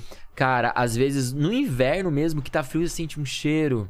Porque acho que as pessoas às vezes escondiam sem tomar banho. Pensar, ai, tá frio, não, deu, não suei. É. Tem um pouco disso, né? Até porque a gente, às vezes, o brasileiro pensa isso, vai. É, mas fica aquele eh, negócio curtido, né? Lógico, e começa a, a impregnar na roupa, porque no o europeu ele usa a mesma blusa de frio vários dias, né? Porque aquela jaqueta de inverno dura o inverno inteiro. É. Claro. Muitas vezes eles compram no começo do inverno uma jaquetona e vão usar até o final. A Às vezes nem lava. Claro. Às vezes nem lava, é só tipo um abrigão e troca essa camiseta de baixo. Você quer vai pegando estilo naquela Putz. roupa. Nossa. Eu lembro quando eu trabalhava na Bosch que o armário do- dos casacos, que assim que você chega tem um armário pra deixar os casacos, né? Meu, era um... Era um futum. Era um futum. Nossa senhora. E ainda tinham ainda dois indianos no departamento. Que eles amavam curry. Nossa. Amavam curry. Eles só é comiam a forte, comida né? deles. E era um cheiro que misturava com o futum do casaco do alemão com o curry do indiano. Meu, que mistura! Virava assim. Nossa! O Omicron veio de lá. Você chegar no inferno, que, que cheiro que tem? Não é o enxofre, é o, é o, É o curry, curry com, com casaco futum, alemão. Com casaco alemão. É tipo esse bem boladinho aí pra que Índia rola. você já foi? Índia ainda não. Também falam que lá os, os cheiros vontade. são muito fortes também, né? Comida e coisa e tudo. São. Muito cheira. A gente tem uma arara aqui, não? Tem do lado, estão matando uma arara, né? Parece Gente, mas estão sacrificando uma arara hoje aqui no quintal.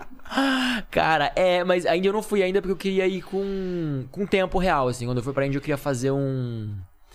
Queria ficar pelo menos um mês, assim, me planejar pra conhecer bem. Porque além de ser um país gigante, tipo, estilo Brasil, né? Com várias coisas diferentes pra você conhecer, eu acho também que você tem que estar meio que preparado psicologicamente pra Índia. É, é outro mundo, é, outra, é outro ritmo. Veio Outro aqui, né, um professor de filosofias indianas, foi um puta papo legal, assim, que é outra, Ah, outra é, parada. quero ver isso aí, porque eu tenho vontade de ir, mas eu queria estudar bem. Também acho que lá não dá, pra, bem. não dá pra ir lá, ficar cinco dias e voltar. Você tem que fazer. E não, e não dá também pra você, tipo, alugar um carro e falar, vou pra É, Mumbai, não, não passando dá, por não dá. onde, tipo, não. Dá. Eu acho que lá vai ser um rolê quando eu for mais, mais Egito, você foi? Fui, cara, amei Egito. E aí? Adoro Egito. Fala. Barato pra caramba. É mesmo? Ah, Egito é um dos lugares, igual eu falei da Bolívia, né? Que eu recomendo excursão. Todo mundo fala isso, né? Mesmo homem, assim, não é nem... Por causa de mulher ser sequestrada. Tem muito caso de mulher já, que eu ouvi falar de ser assediado, alguma coisa acontecer. E mesmo homem, cara, eu mesmo não faria sozinho, não. Sabe por quê? É muito. Assédio de vender, muito né? assédio o tempo inteiro. Mas falaram que é uma coisa irritante, né? cara? É. Irritante. De eu levantar pra fazer um story e demorar 10 minutos pra fazer story. Porque é tipo assim, não, sai! Cheguei aqui na pirâmide, sai! Sério? Cheguei nem, porra, cara, é sério, precisa ver meu story, pelo amor de Deus. Tipo assim, você fica irritado com a pessoa.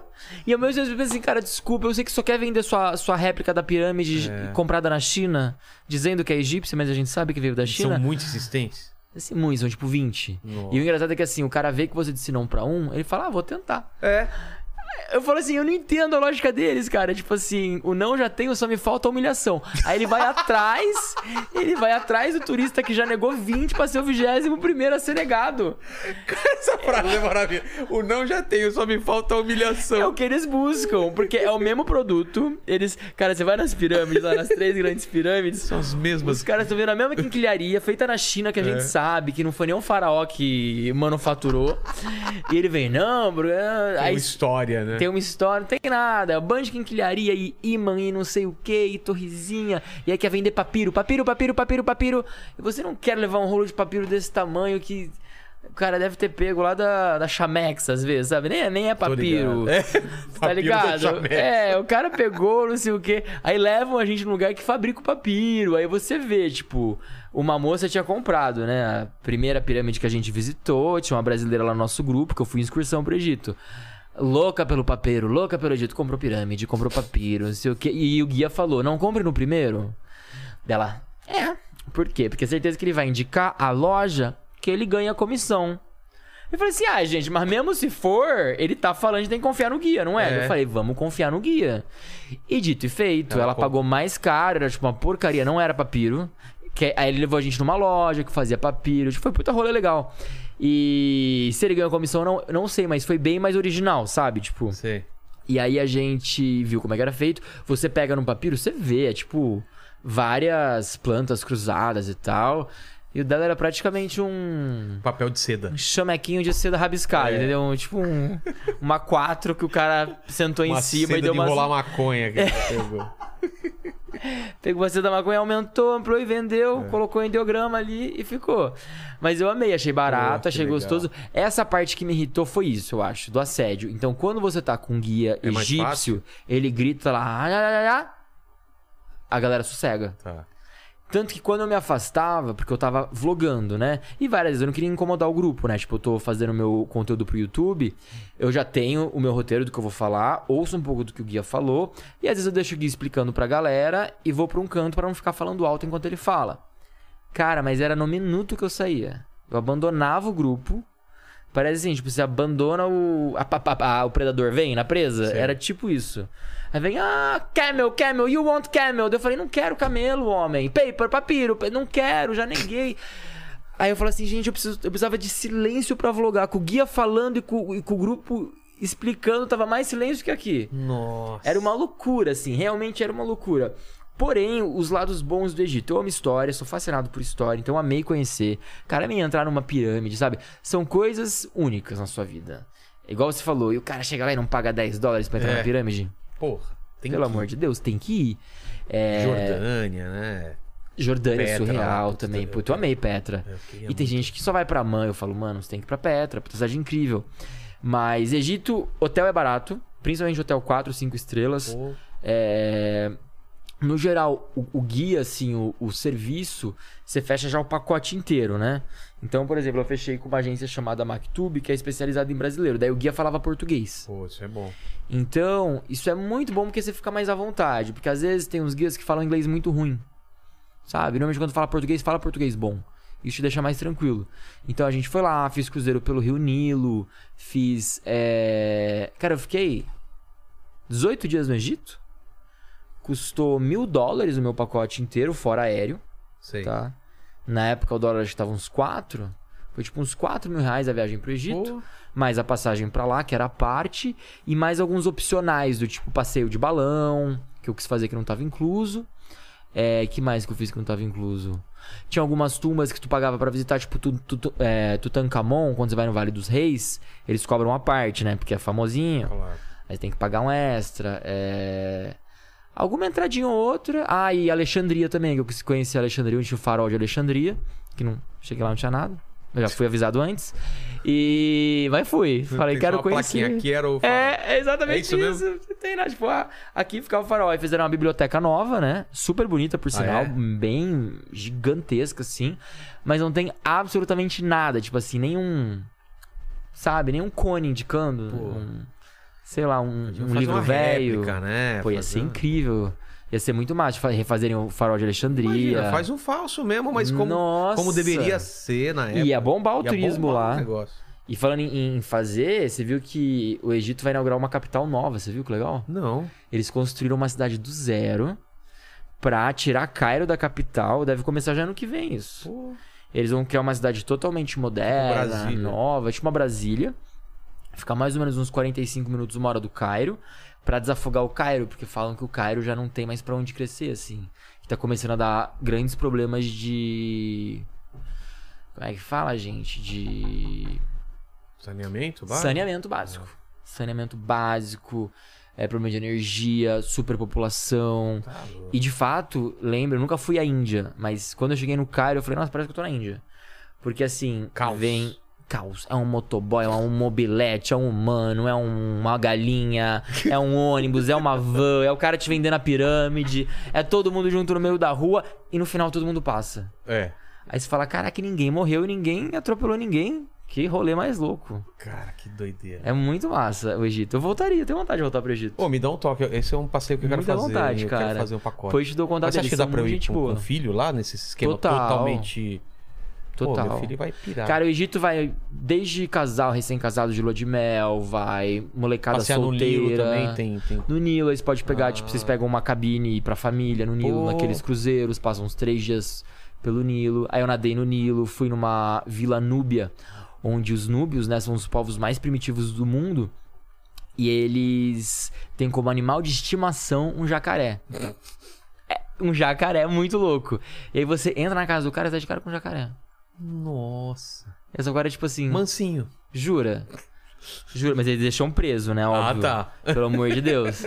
Porque um jacaré é grande, gente. Eles captam o jacaré e guardam dentro de casa. Porque acho que é Mano. símbolo de prosperidade, boa sorte. Não sei o que. Eu falei, gente, pega Tem a um. plaquinha Cuidado, jacaré bravo na, na Meu placa. Deus, podia pegar um trevo, né? Um patuá de. O cara uma coisa um mais. jacaré, velho. Pra ter prosperidade. Cadê nosso bebê? O bebê tava aqui agora.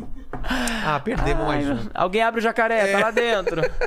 E aí, Helene, o que, que o pessoal tá falando? Aí depois dessa pane na, na live ainda, o pessoal ficou aí? Sobrou alguém, gente? sobrou- não, ficou bastante gente. O pessoal é fiel, fiel. Aê! É, é o seguinte, ó. Tem uns, tem uns superchats aqui. Posso ler? Vai, vai, manda bala. É, o Rafael de Carvalho, ele mandou 4,99 euros. Ô, dá pra comprar um Mandou Celta. em euro.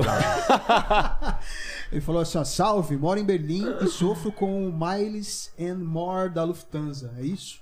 O que, é esse Miles? É o programa de milhagem da Lufthansa. Miles and So- More. Ele falou que sofre? Sofre. Sofre. É Alguma é- sugestão de milhas pra quem É zoado mora fora? mesmo. Tenho, tenho. Pra você que mora fora, o melhor programa hoje de fidelidade é o TAP Miles and Go, que você consegue acumular pontos da Lufthansa e na Lufthansa. Então, por exemplo, eu fui agora, eu voei na primeira classe da Lufthansa usando pontos TAP Miles and Go, que me custaram uns 400 euros. Então, assim, é uma ótima opção de programa de fidelidade pra você acumular morando fora, dentro ou fora do Brasil. Tanto faz. O Igor Paz, ele mandou também um superchat falando assim: além de lindo, o Estevão mudou a minha vida. Ó, Quando eu Para. o conheci, me deu gás pra fazer meus intercâmbios sem medo e não gastar grana em cursinho. Aqui sim, é, e, a- e- e sim fazer é, é, fora, né? Sei que, sei que és casado, mas sou apaixonado por você, o Igor Paz. Para! Super sem graça, cara. Valeu, Igor. Obrigado, amigo. mas você tá Tamo ligado, junto. né, cara, que, que Muito você massa. acaba se inspirando gente que tem medo ou que acha que é difícil, acha que é muito caro. Acho que esse Cara, trabalho seu é muito muito. importante, cara. de- Muito. Por isso, como que eu faço? né? Receber, assim, esse feedback da galera, a gente brinca e tal, mas, cara, eu me emociono de verdade e pra mim é o que me faz seguir em frente, o que me move. Eu vejo, assim, pessoas que nunca tinham andado de avião e hoje moram até fora É do mesmo? país e falam assim, nossa, Estevão, eu nunca tinha andado de avião, hoje eu moro em Lisboa. Que por causa dos seus vídeos. Ô, Estevão, eu nunca, tipo. Às vezes eu recebo, assim, mensagem de pessoas que falam: Ah, Estevão, eu sou do. Sei lá, Ibiraporinha do Passa Quatro, do. Da Serra Menor, que fica a 78 horas da capital de São Paulo. Nunca nem tinha ido pra São Paulo. Foi a primeira vez pra pegar um avião pra fazer o intercâmbio, que eu consegui uma bolsa, porque você me incentivou. Aí a galera vai contando umas histórias que eu falo assim: caraca, ele realmente achou que não era possível até ver que eu mostrei que era possível. Então, tipo assim, é muito importante É que, eu, do medo, que eu né, mostre cara? pra galera, tipo, que, cara, é normal. E a galera falando assim, meu, eu nunca tirei visto que eu tinha medo da, da entrevista. Deu medo de quê? Ai, medo de passar vergonha, medo de não sei o que. Eu falei assim, cara, é de boa. E a imigração? Aí, eu gosto muito também de mostrar, assim, uns detalhes, sabe? Tipo, como que é o embarque no avião. Ah. Eu mostro muito essas coisas, como que é, tipo, aeroporto. Pra galera ver que é uma coisa normal, sabe? Que às vezes eh, tem gente que acha. Até hoje tem gente que acha que é uma coisa pra rico, sabe? E não é, é pra todo mundo, sabe? Viajar é pra É um todo mundo. transporte, né? É um transporte, então não importa se você quer é, viajar pra longe ou pra perto. Com certeza tem uma viagem pra você. Então, Igor, tamo junto, meu amigo. E uma viagem muda uma vida, né, cara? Uma viagem pode mudar a vida Falou do tudo. cara totalmente, né? E acontece com muita gente. Aconteceu comigo, claro, porque essa viagem da Alemanha mudou minha vida. Eu era uma pessoa que sonhava em. Eu me enxergava na Faria Lima, num escritório. Para Limers. Faria Limers com o meu patinete da. Chegando lá com meu patinete e gravata e falando assim: Meu, como é que tá o Roy hoje? O, o Ebu? Como é que tá o nosso Los Games, entendeu? Tava doido pra viver essa vida. E aí, quando eu cheguei na Alemanha, eu vi que não era isso que eu queria. Que é, o glamour pra mim tava em conhecer pessoas, em ter experiência, em ter história pra contar e tal. E não em de fato ter um cargo alto num escritório. Claro que são perfis de pessoas, mas eu descobri que esse não era o meu perfil que eu achava que eu era. Então, a viagem, ela faz você se autoconhecer. Então, nessa viagem da Alemanha, eu me autoconheci tanto que eu mudei totalmente o rumo da minha vida. Então, eu tento ajudar outras pessoas também a muitas vezes mudarem o rumo das suas vidas ou terem histórias inesquecíveis, seja sozinho ou com amigos. Maravilha. O J. Ângelo, ele pediu uma sugestão de destino para ir com o filho é, de um e de dois anos, menos a Disney. Aí mandou um abraço É, para essa os idade dois. nem é legal aí pra mim. Né? Fazer o que todo mundo recomenda, né? Disney! Cara, eu ia falar isso também, eu acho que Disney é muito novo. A partir de quantos anos, sabe? Antes de responder a pergunta dele. Disney, É. Meu filho tá com quatro. eu diria cinco. Eu, É, eu acho que quatro ainda é, é pouco, né? Cinco eu acho que já. Sabe por quê? Tem também aquela coisa da. Muita gente fala assim, não, mas ele vai beber, pra... vai ter a memória afetiva do Mickey. Gente, não vai. Deixa eu te contar coisas, não vai. Você lembra, gente, o que vocês fizeram até 2, 3 anos de idade? Eu não lembro de nada. Não lembro nada, cara. Não lembro de nada. Nem, nem quem me trouxe aqui, a cara do Uber que me trouxe. não, mas realmente a nossa memória, é, eu acho que ela começa a pegar a partir de uns 5, 6 anos. Tanto que assim, eu quando era. Até os meus 3 anos, eu morei em Rondônia, né? Fronteira com a Bolívia. E minha mãe fala que a gente ia muito pra Bolívia. Eu não lembro. Nunca tinha ido pra Bolívia. Lembro agora com quando eu tinha 29 anos que eu fui no Solar de Uni. Então, assim, eu acho que muito novo acaba sendo mais uma realização do pai É. do que da criança. Pronto, falei. Você é que tá querendo levar seu filho do que colocando a desculpa que é pra ele ver o Mickey, que a gente sabe que não é. É você que quer ver o Você quer ver o Mickey. Mas eu acho que a partir de uns 5, 6 anos, a criança já começa a ter uma ciência. E eu vou ser bem sincero, é... eu nunca tive criança na família, agora eu tenho bebês na família, tipo sobrinhos, e eu começo a ver que realmente viajar com criança é muito diferente. Total. Você tem filho, né? Sabe bem como é que é Mudou- isso? Mudou totalmente. É, A gente tem, tem o Joaquim, que por sinal, ele mora no Canadá, que é meu sobrinho. Ele voltou ontem. Gente, a mala de mão da minha cunhada era um negócio. É absurdo, né? Mero negócio, que é fralda, é mamadeira, não sei o que. E é a papinha de não sei quando, e blá blá blá. Eu falei assim, mas. E a sua mala de mão? Ah, é minha mala de mão. Do tipo assim, a, a pessoa até esquece que ela também tem a mala dela, porque só a mala do bebê já ocupa de duas pessoas. E tem todos os horários do bebê também. Então, assim, eu acho que ainda um ano, dois anos, Disney eu não aconselharia, tá? Mas é uma opinião minha. Eu acho que o ideal é que você vá pra lugares que tem uma estrutura pra famílias. E a gente tá falando Estados Unidos, grandes cidades. É... Se você México, buscar algo mano, internacional, hotéis, Cancún é é. ótimo pra famílias. É, tem vários resorts all inclusive em Cancún que você pode ficar com criança, que as crianças assim são vão amar, vão brincar, vão correr, vão pular. É, tem monitor, Punta Cana também tem bastante. Se você quiser, por exemplo, cara, fazer um rolê histórico, tu ah, é importante que você vá daí em grandes centros urbanos europeus. Eu acho que é, são tranquilos também pra fazer com crianças, por exemplo, Lisboa. Ah, é verdade. É, eu acho que Roma, Barcelona? apesar que tá fechado. Cara, Barcelona é também. Barcelona é bem tranquilo, até porque Barcelona é bem, acha- bem É, achatada. Bem plano, né? Se tiver que empurrar carrinho. É que eu fico pensando na logística, né? Porque quando você tem um, um Nossa. bebê, a sua logística muda muito. E muita gente me pede assim no canal, ah, se você devia dar mais dica pra quem tem criança. É que eu não tenho nem propriedade pra ficar dando dica pra quem tem criança, porque eu não vivo isso. Eu passei um perrengue, assim. Eu tenho. Você deve ter, né, vários perrengues, tipo, de criança pequena. Seis meses de... eu rodei México com, com a criança, cara. Ah, é? Você ele- você- Não aconselho. E como é que foi? Não aconselho. Perrengue, né, cara? Pô, vou subir as pirâmides com, Então. pô, com bebê, aí ficava minha mulher esperando, subia, aí, aí eu invertia, entendeu? E mesmo pegando no colo, pesa, não, né, não dá, cara? não dá, não dá. Pirâmide, O- as escadinhas era aquilo lá, É, você podia cair daquilo lá. exato. assim, não dá. E é uma vida que tá lá, é pra É. você cuidar e tal. Então, eu acho que isso é meio complicado. Mas também tem aquela coisa, às vezes você quer curtir pra ficar de boa, relax com a família, tu pode até pegar um resort aqui em. Sei lá, eu tava agora esses tempos, eu fiz uma série pelo Brasil, que eu visitei todos os estados brasileiros, chamada Brasil 60. E aí aqui no inter... em São Paulo, eu fiz questão de passar por Campinas, que é a minha cidade, de onde eu sou. E aí eu fiquei no The Royal Palm Plaza, que é um hotel que tem lá.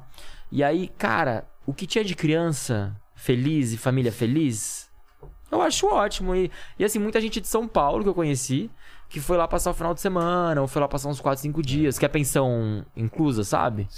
Pe- é, pensão completa que fala. Ó, inclusive, eu misturei du- duas modalidades. É pensão completa, então a criança fica tranquila e tem monitor e tal. Então, às vezes, você nem tem que ir tão longe, entendeu? Nem tem que É, gastar coisa que- tanto pra. Uma coisa que é importante a galera saber é que você tem que perguntar que tem pousadinha que não aceita criança, hein? Isso. Vários lugares que eu, putz, eu tava. Ainda bem que eu perguntei, porque senão ia Por bater. exemplo, eu tô indo pra Cancún, bem lembrado. Eu vou ficar no. Vou ficar em dois hotéis lá, vou ficar em três. Os dois são adultos only. É. Então, assim, são só pra pessoas adultas.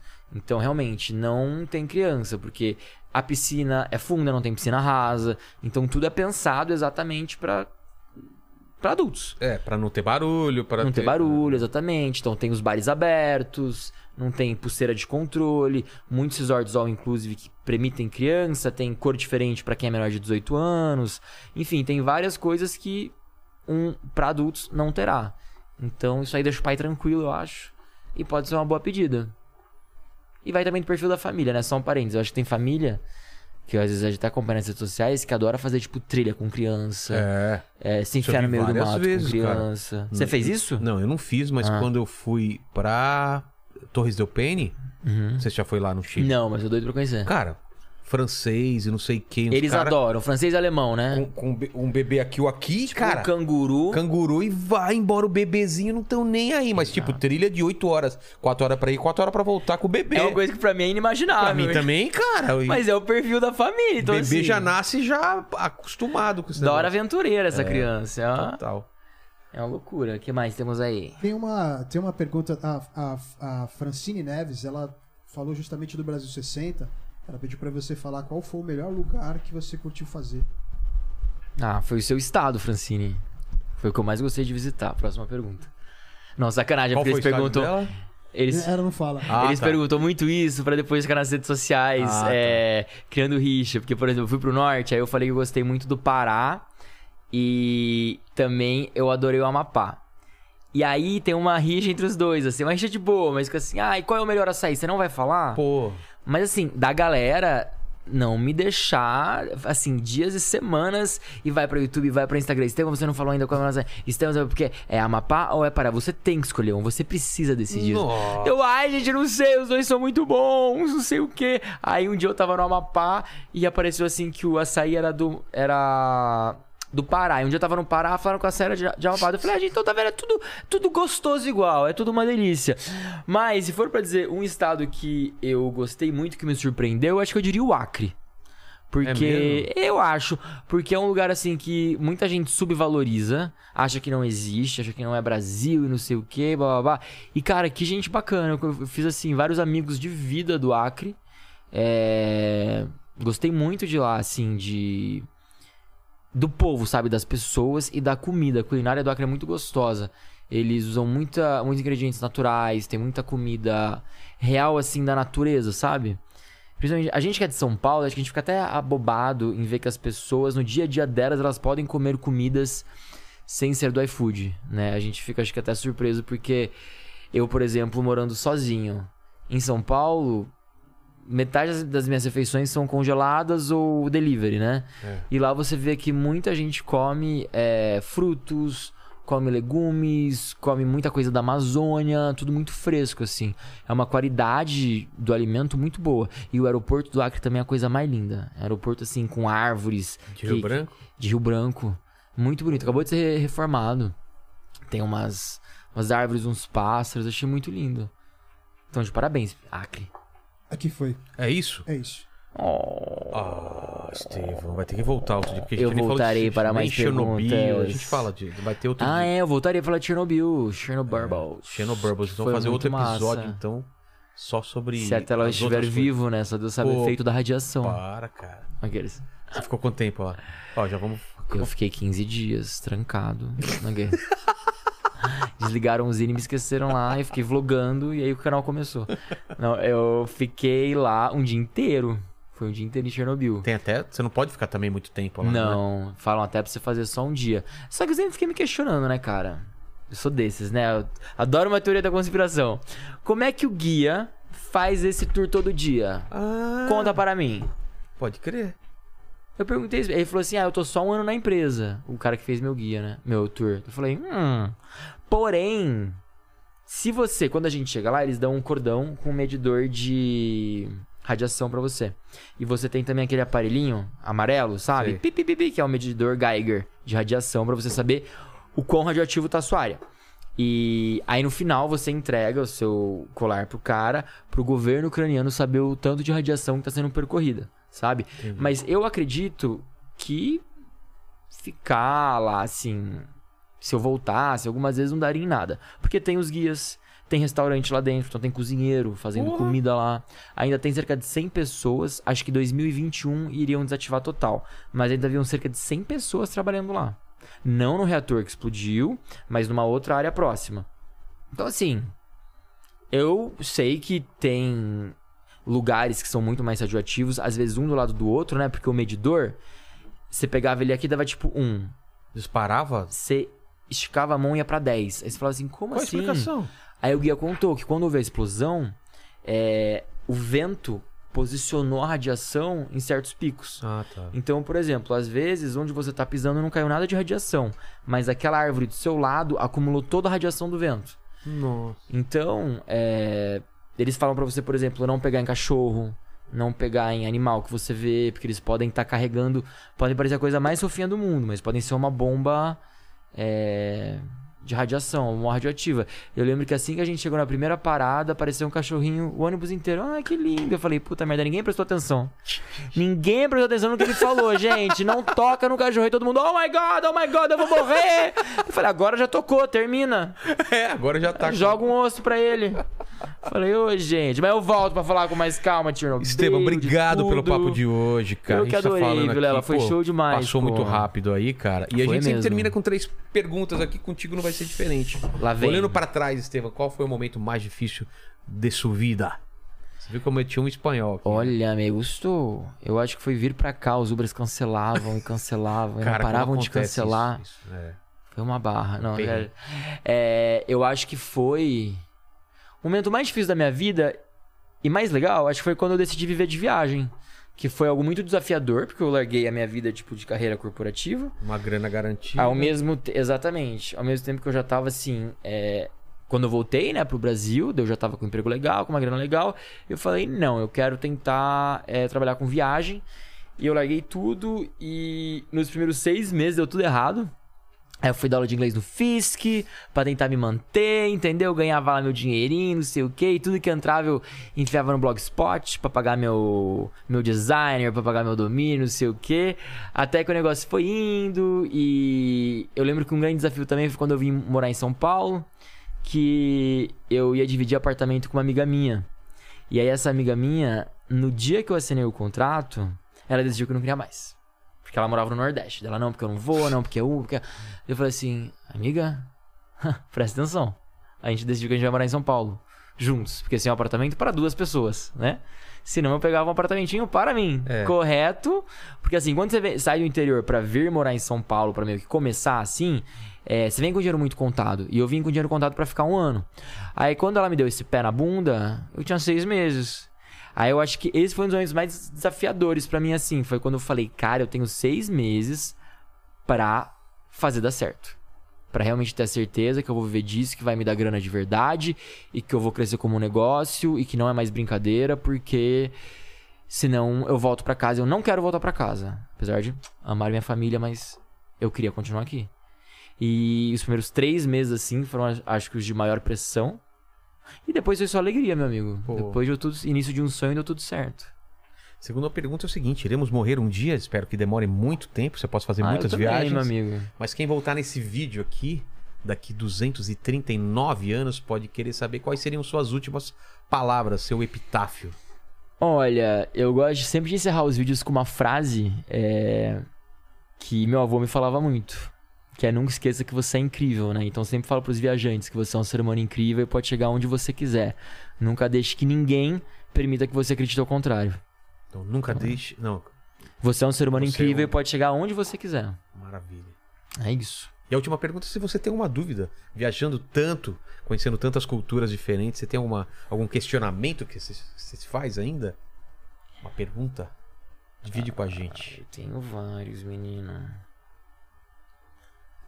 Nossa, eu tenho vários questionamentos. Por exemplo, viajando muito e vendo todo mundo, eu fico pensando assim, por que, que a gente é, gasta tanto tempo fazendo coisa que a gente não quer pra agradar quem a gente não quer e pessoas que não precisam? Ou mesmo por que, que a gente investe tanto nosso tempo pra comprar alguma coisa pra impressionar alguém ou pra fazer alguma coisa pra alguém e diz mais sim do que não. Sendo que às vezes um não bem dado seria bem melhor pra gente e pro outro. Eu sempre me questiono essas coisas, sabia? Tipo, de momentos, de. de posicionamentos, que às vezes alguma coisa que a gente fala pode mudar totalmente é, uma situação. E às vezes por vergonha de falar, ou por medo de magoar alguém, a gente magoa o outro e a gente. É. Então, essa é uma coisa que eu também aprendi um pouco, acho que na Alemanha, sabe?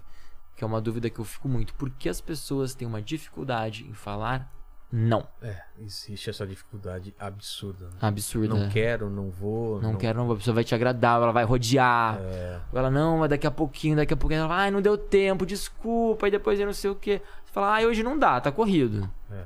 Né? Ou não quero, é, não Ou gosto. não quero. É. Ou, putz, cara, não tô afim. Não, mas vamos comer um sushi, cara, eu odeio peixe.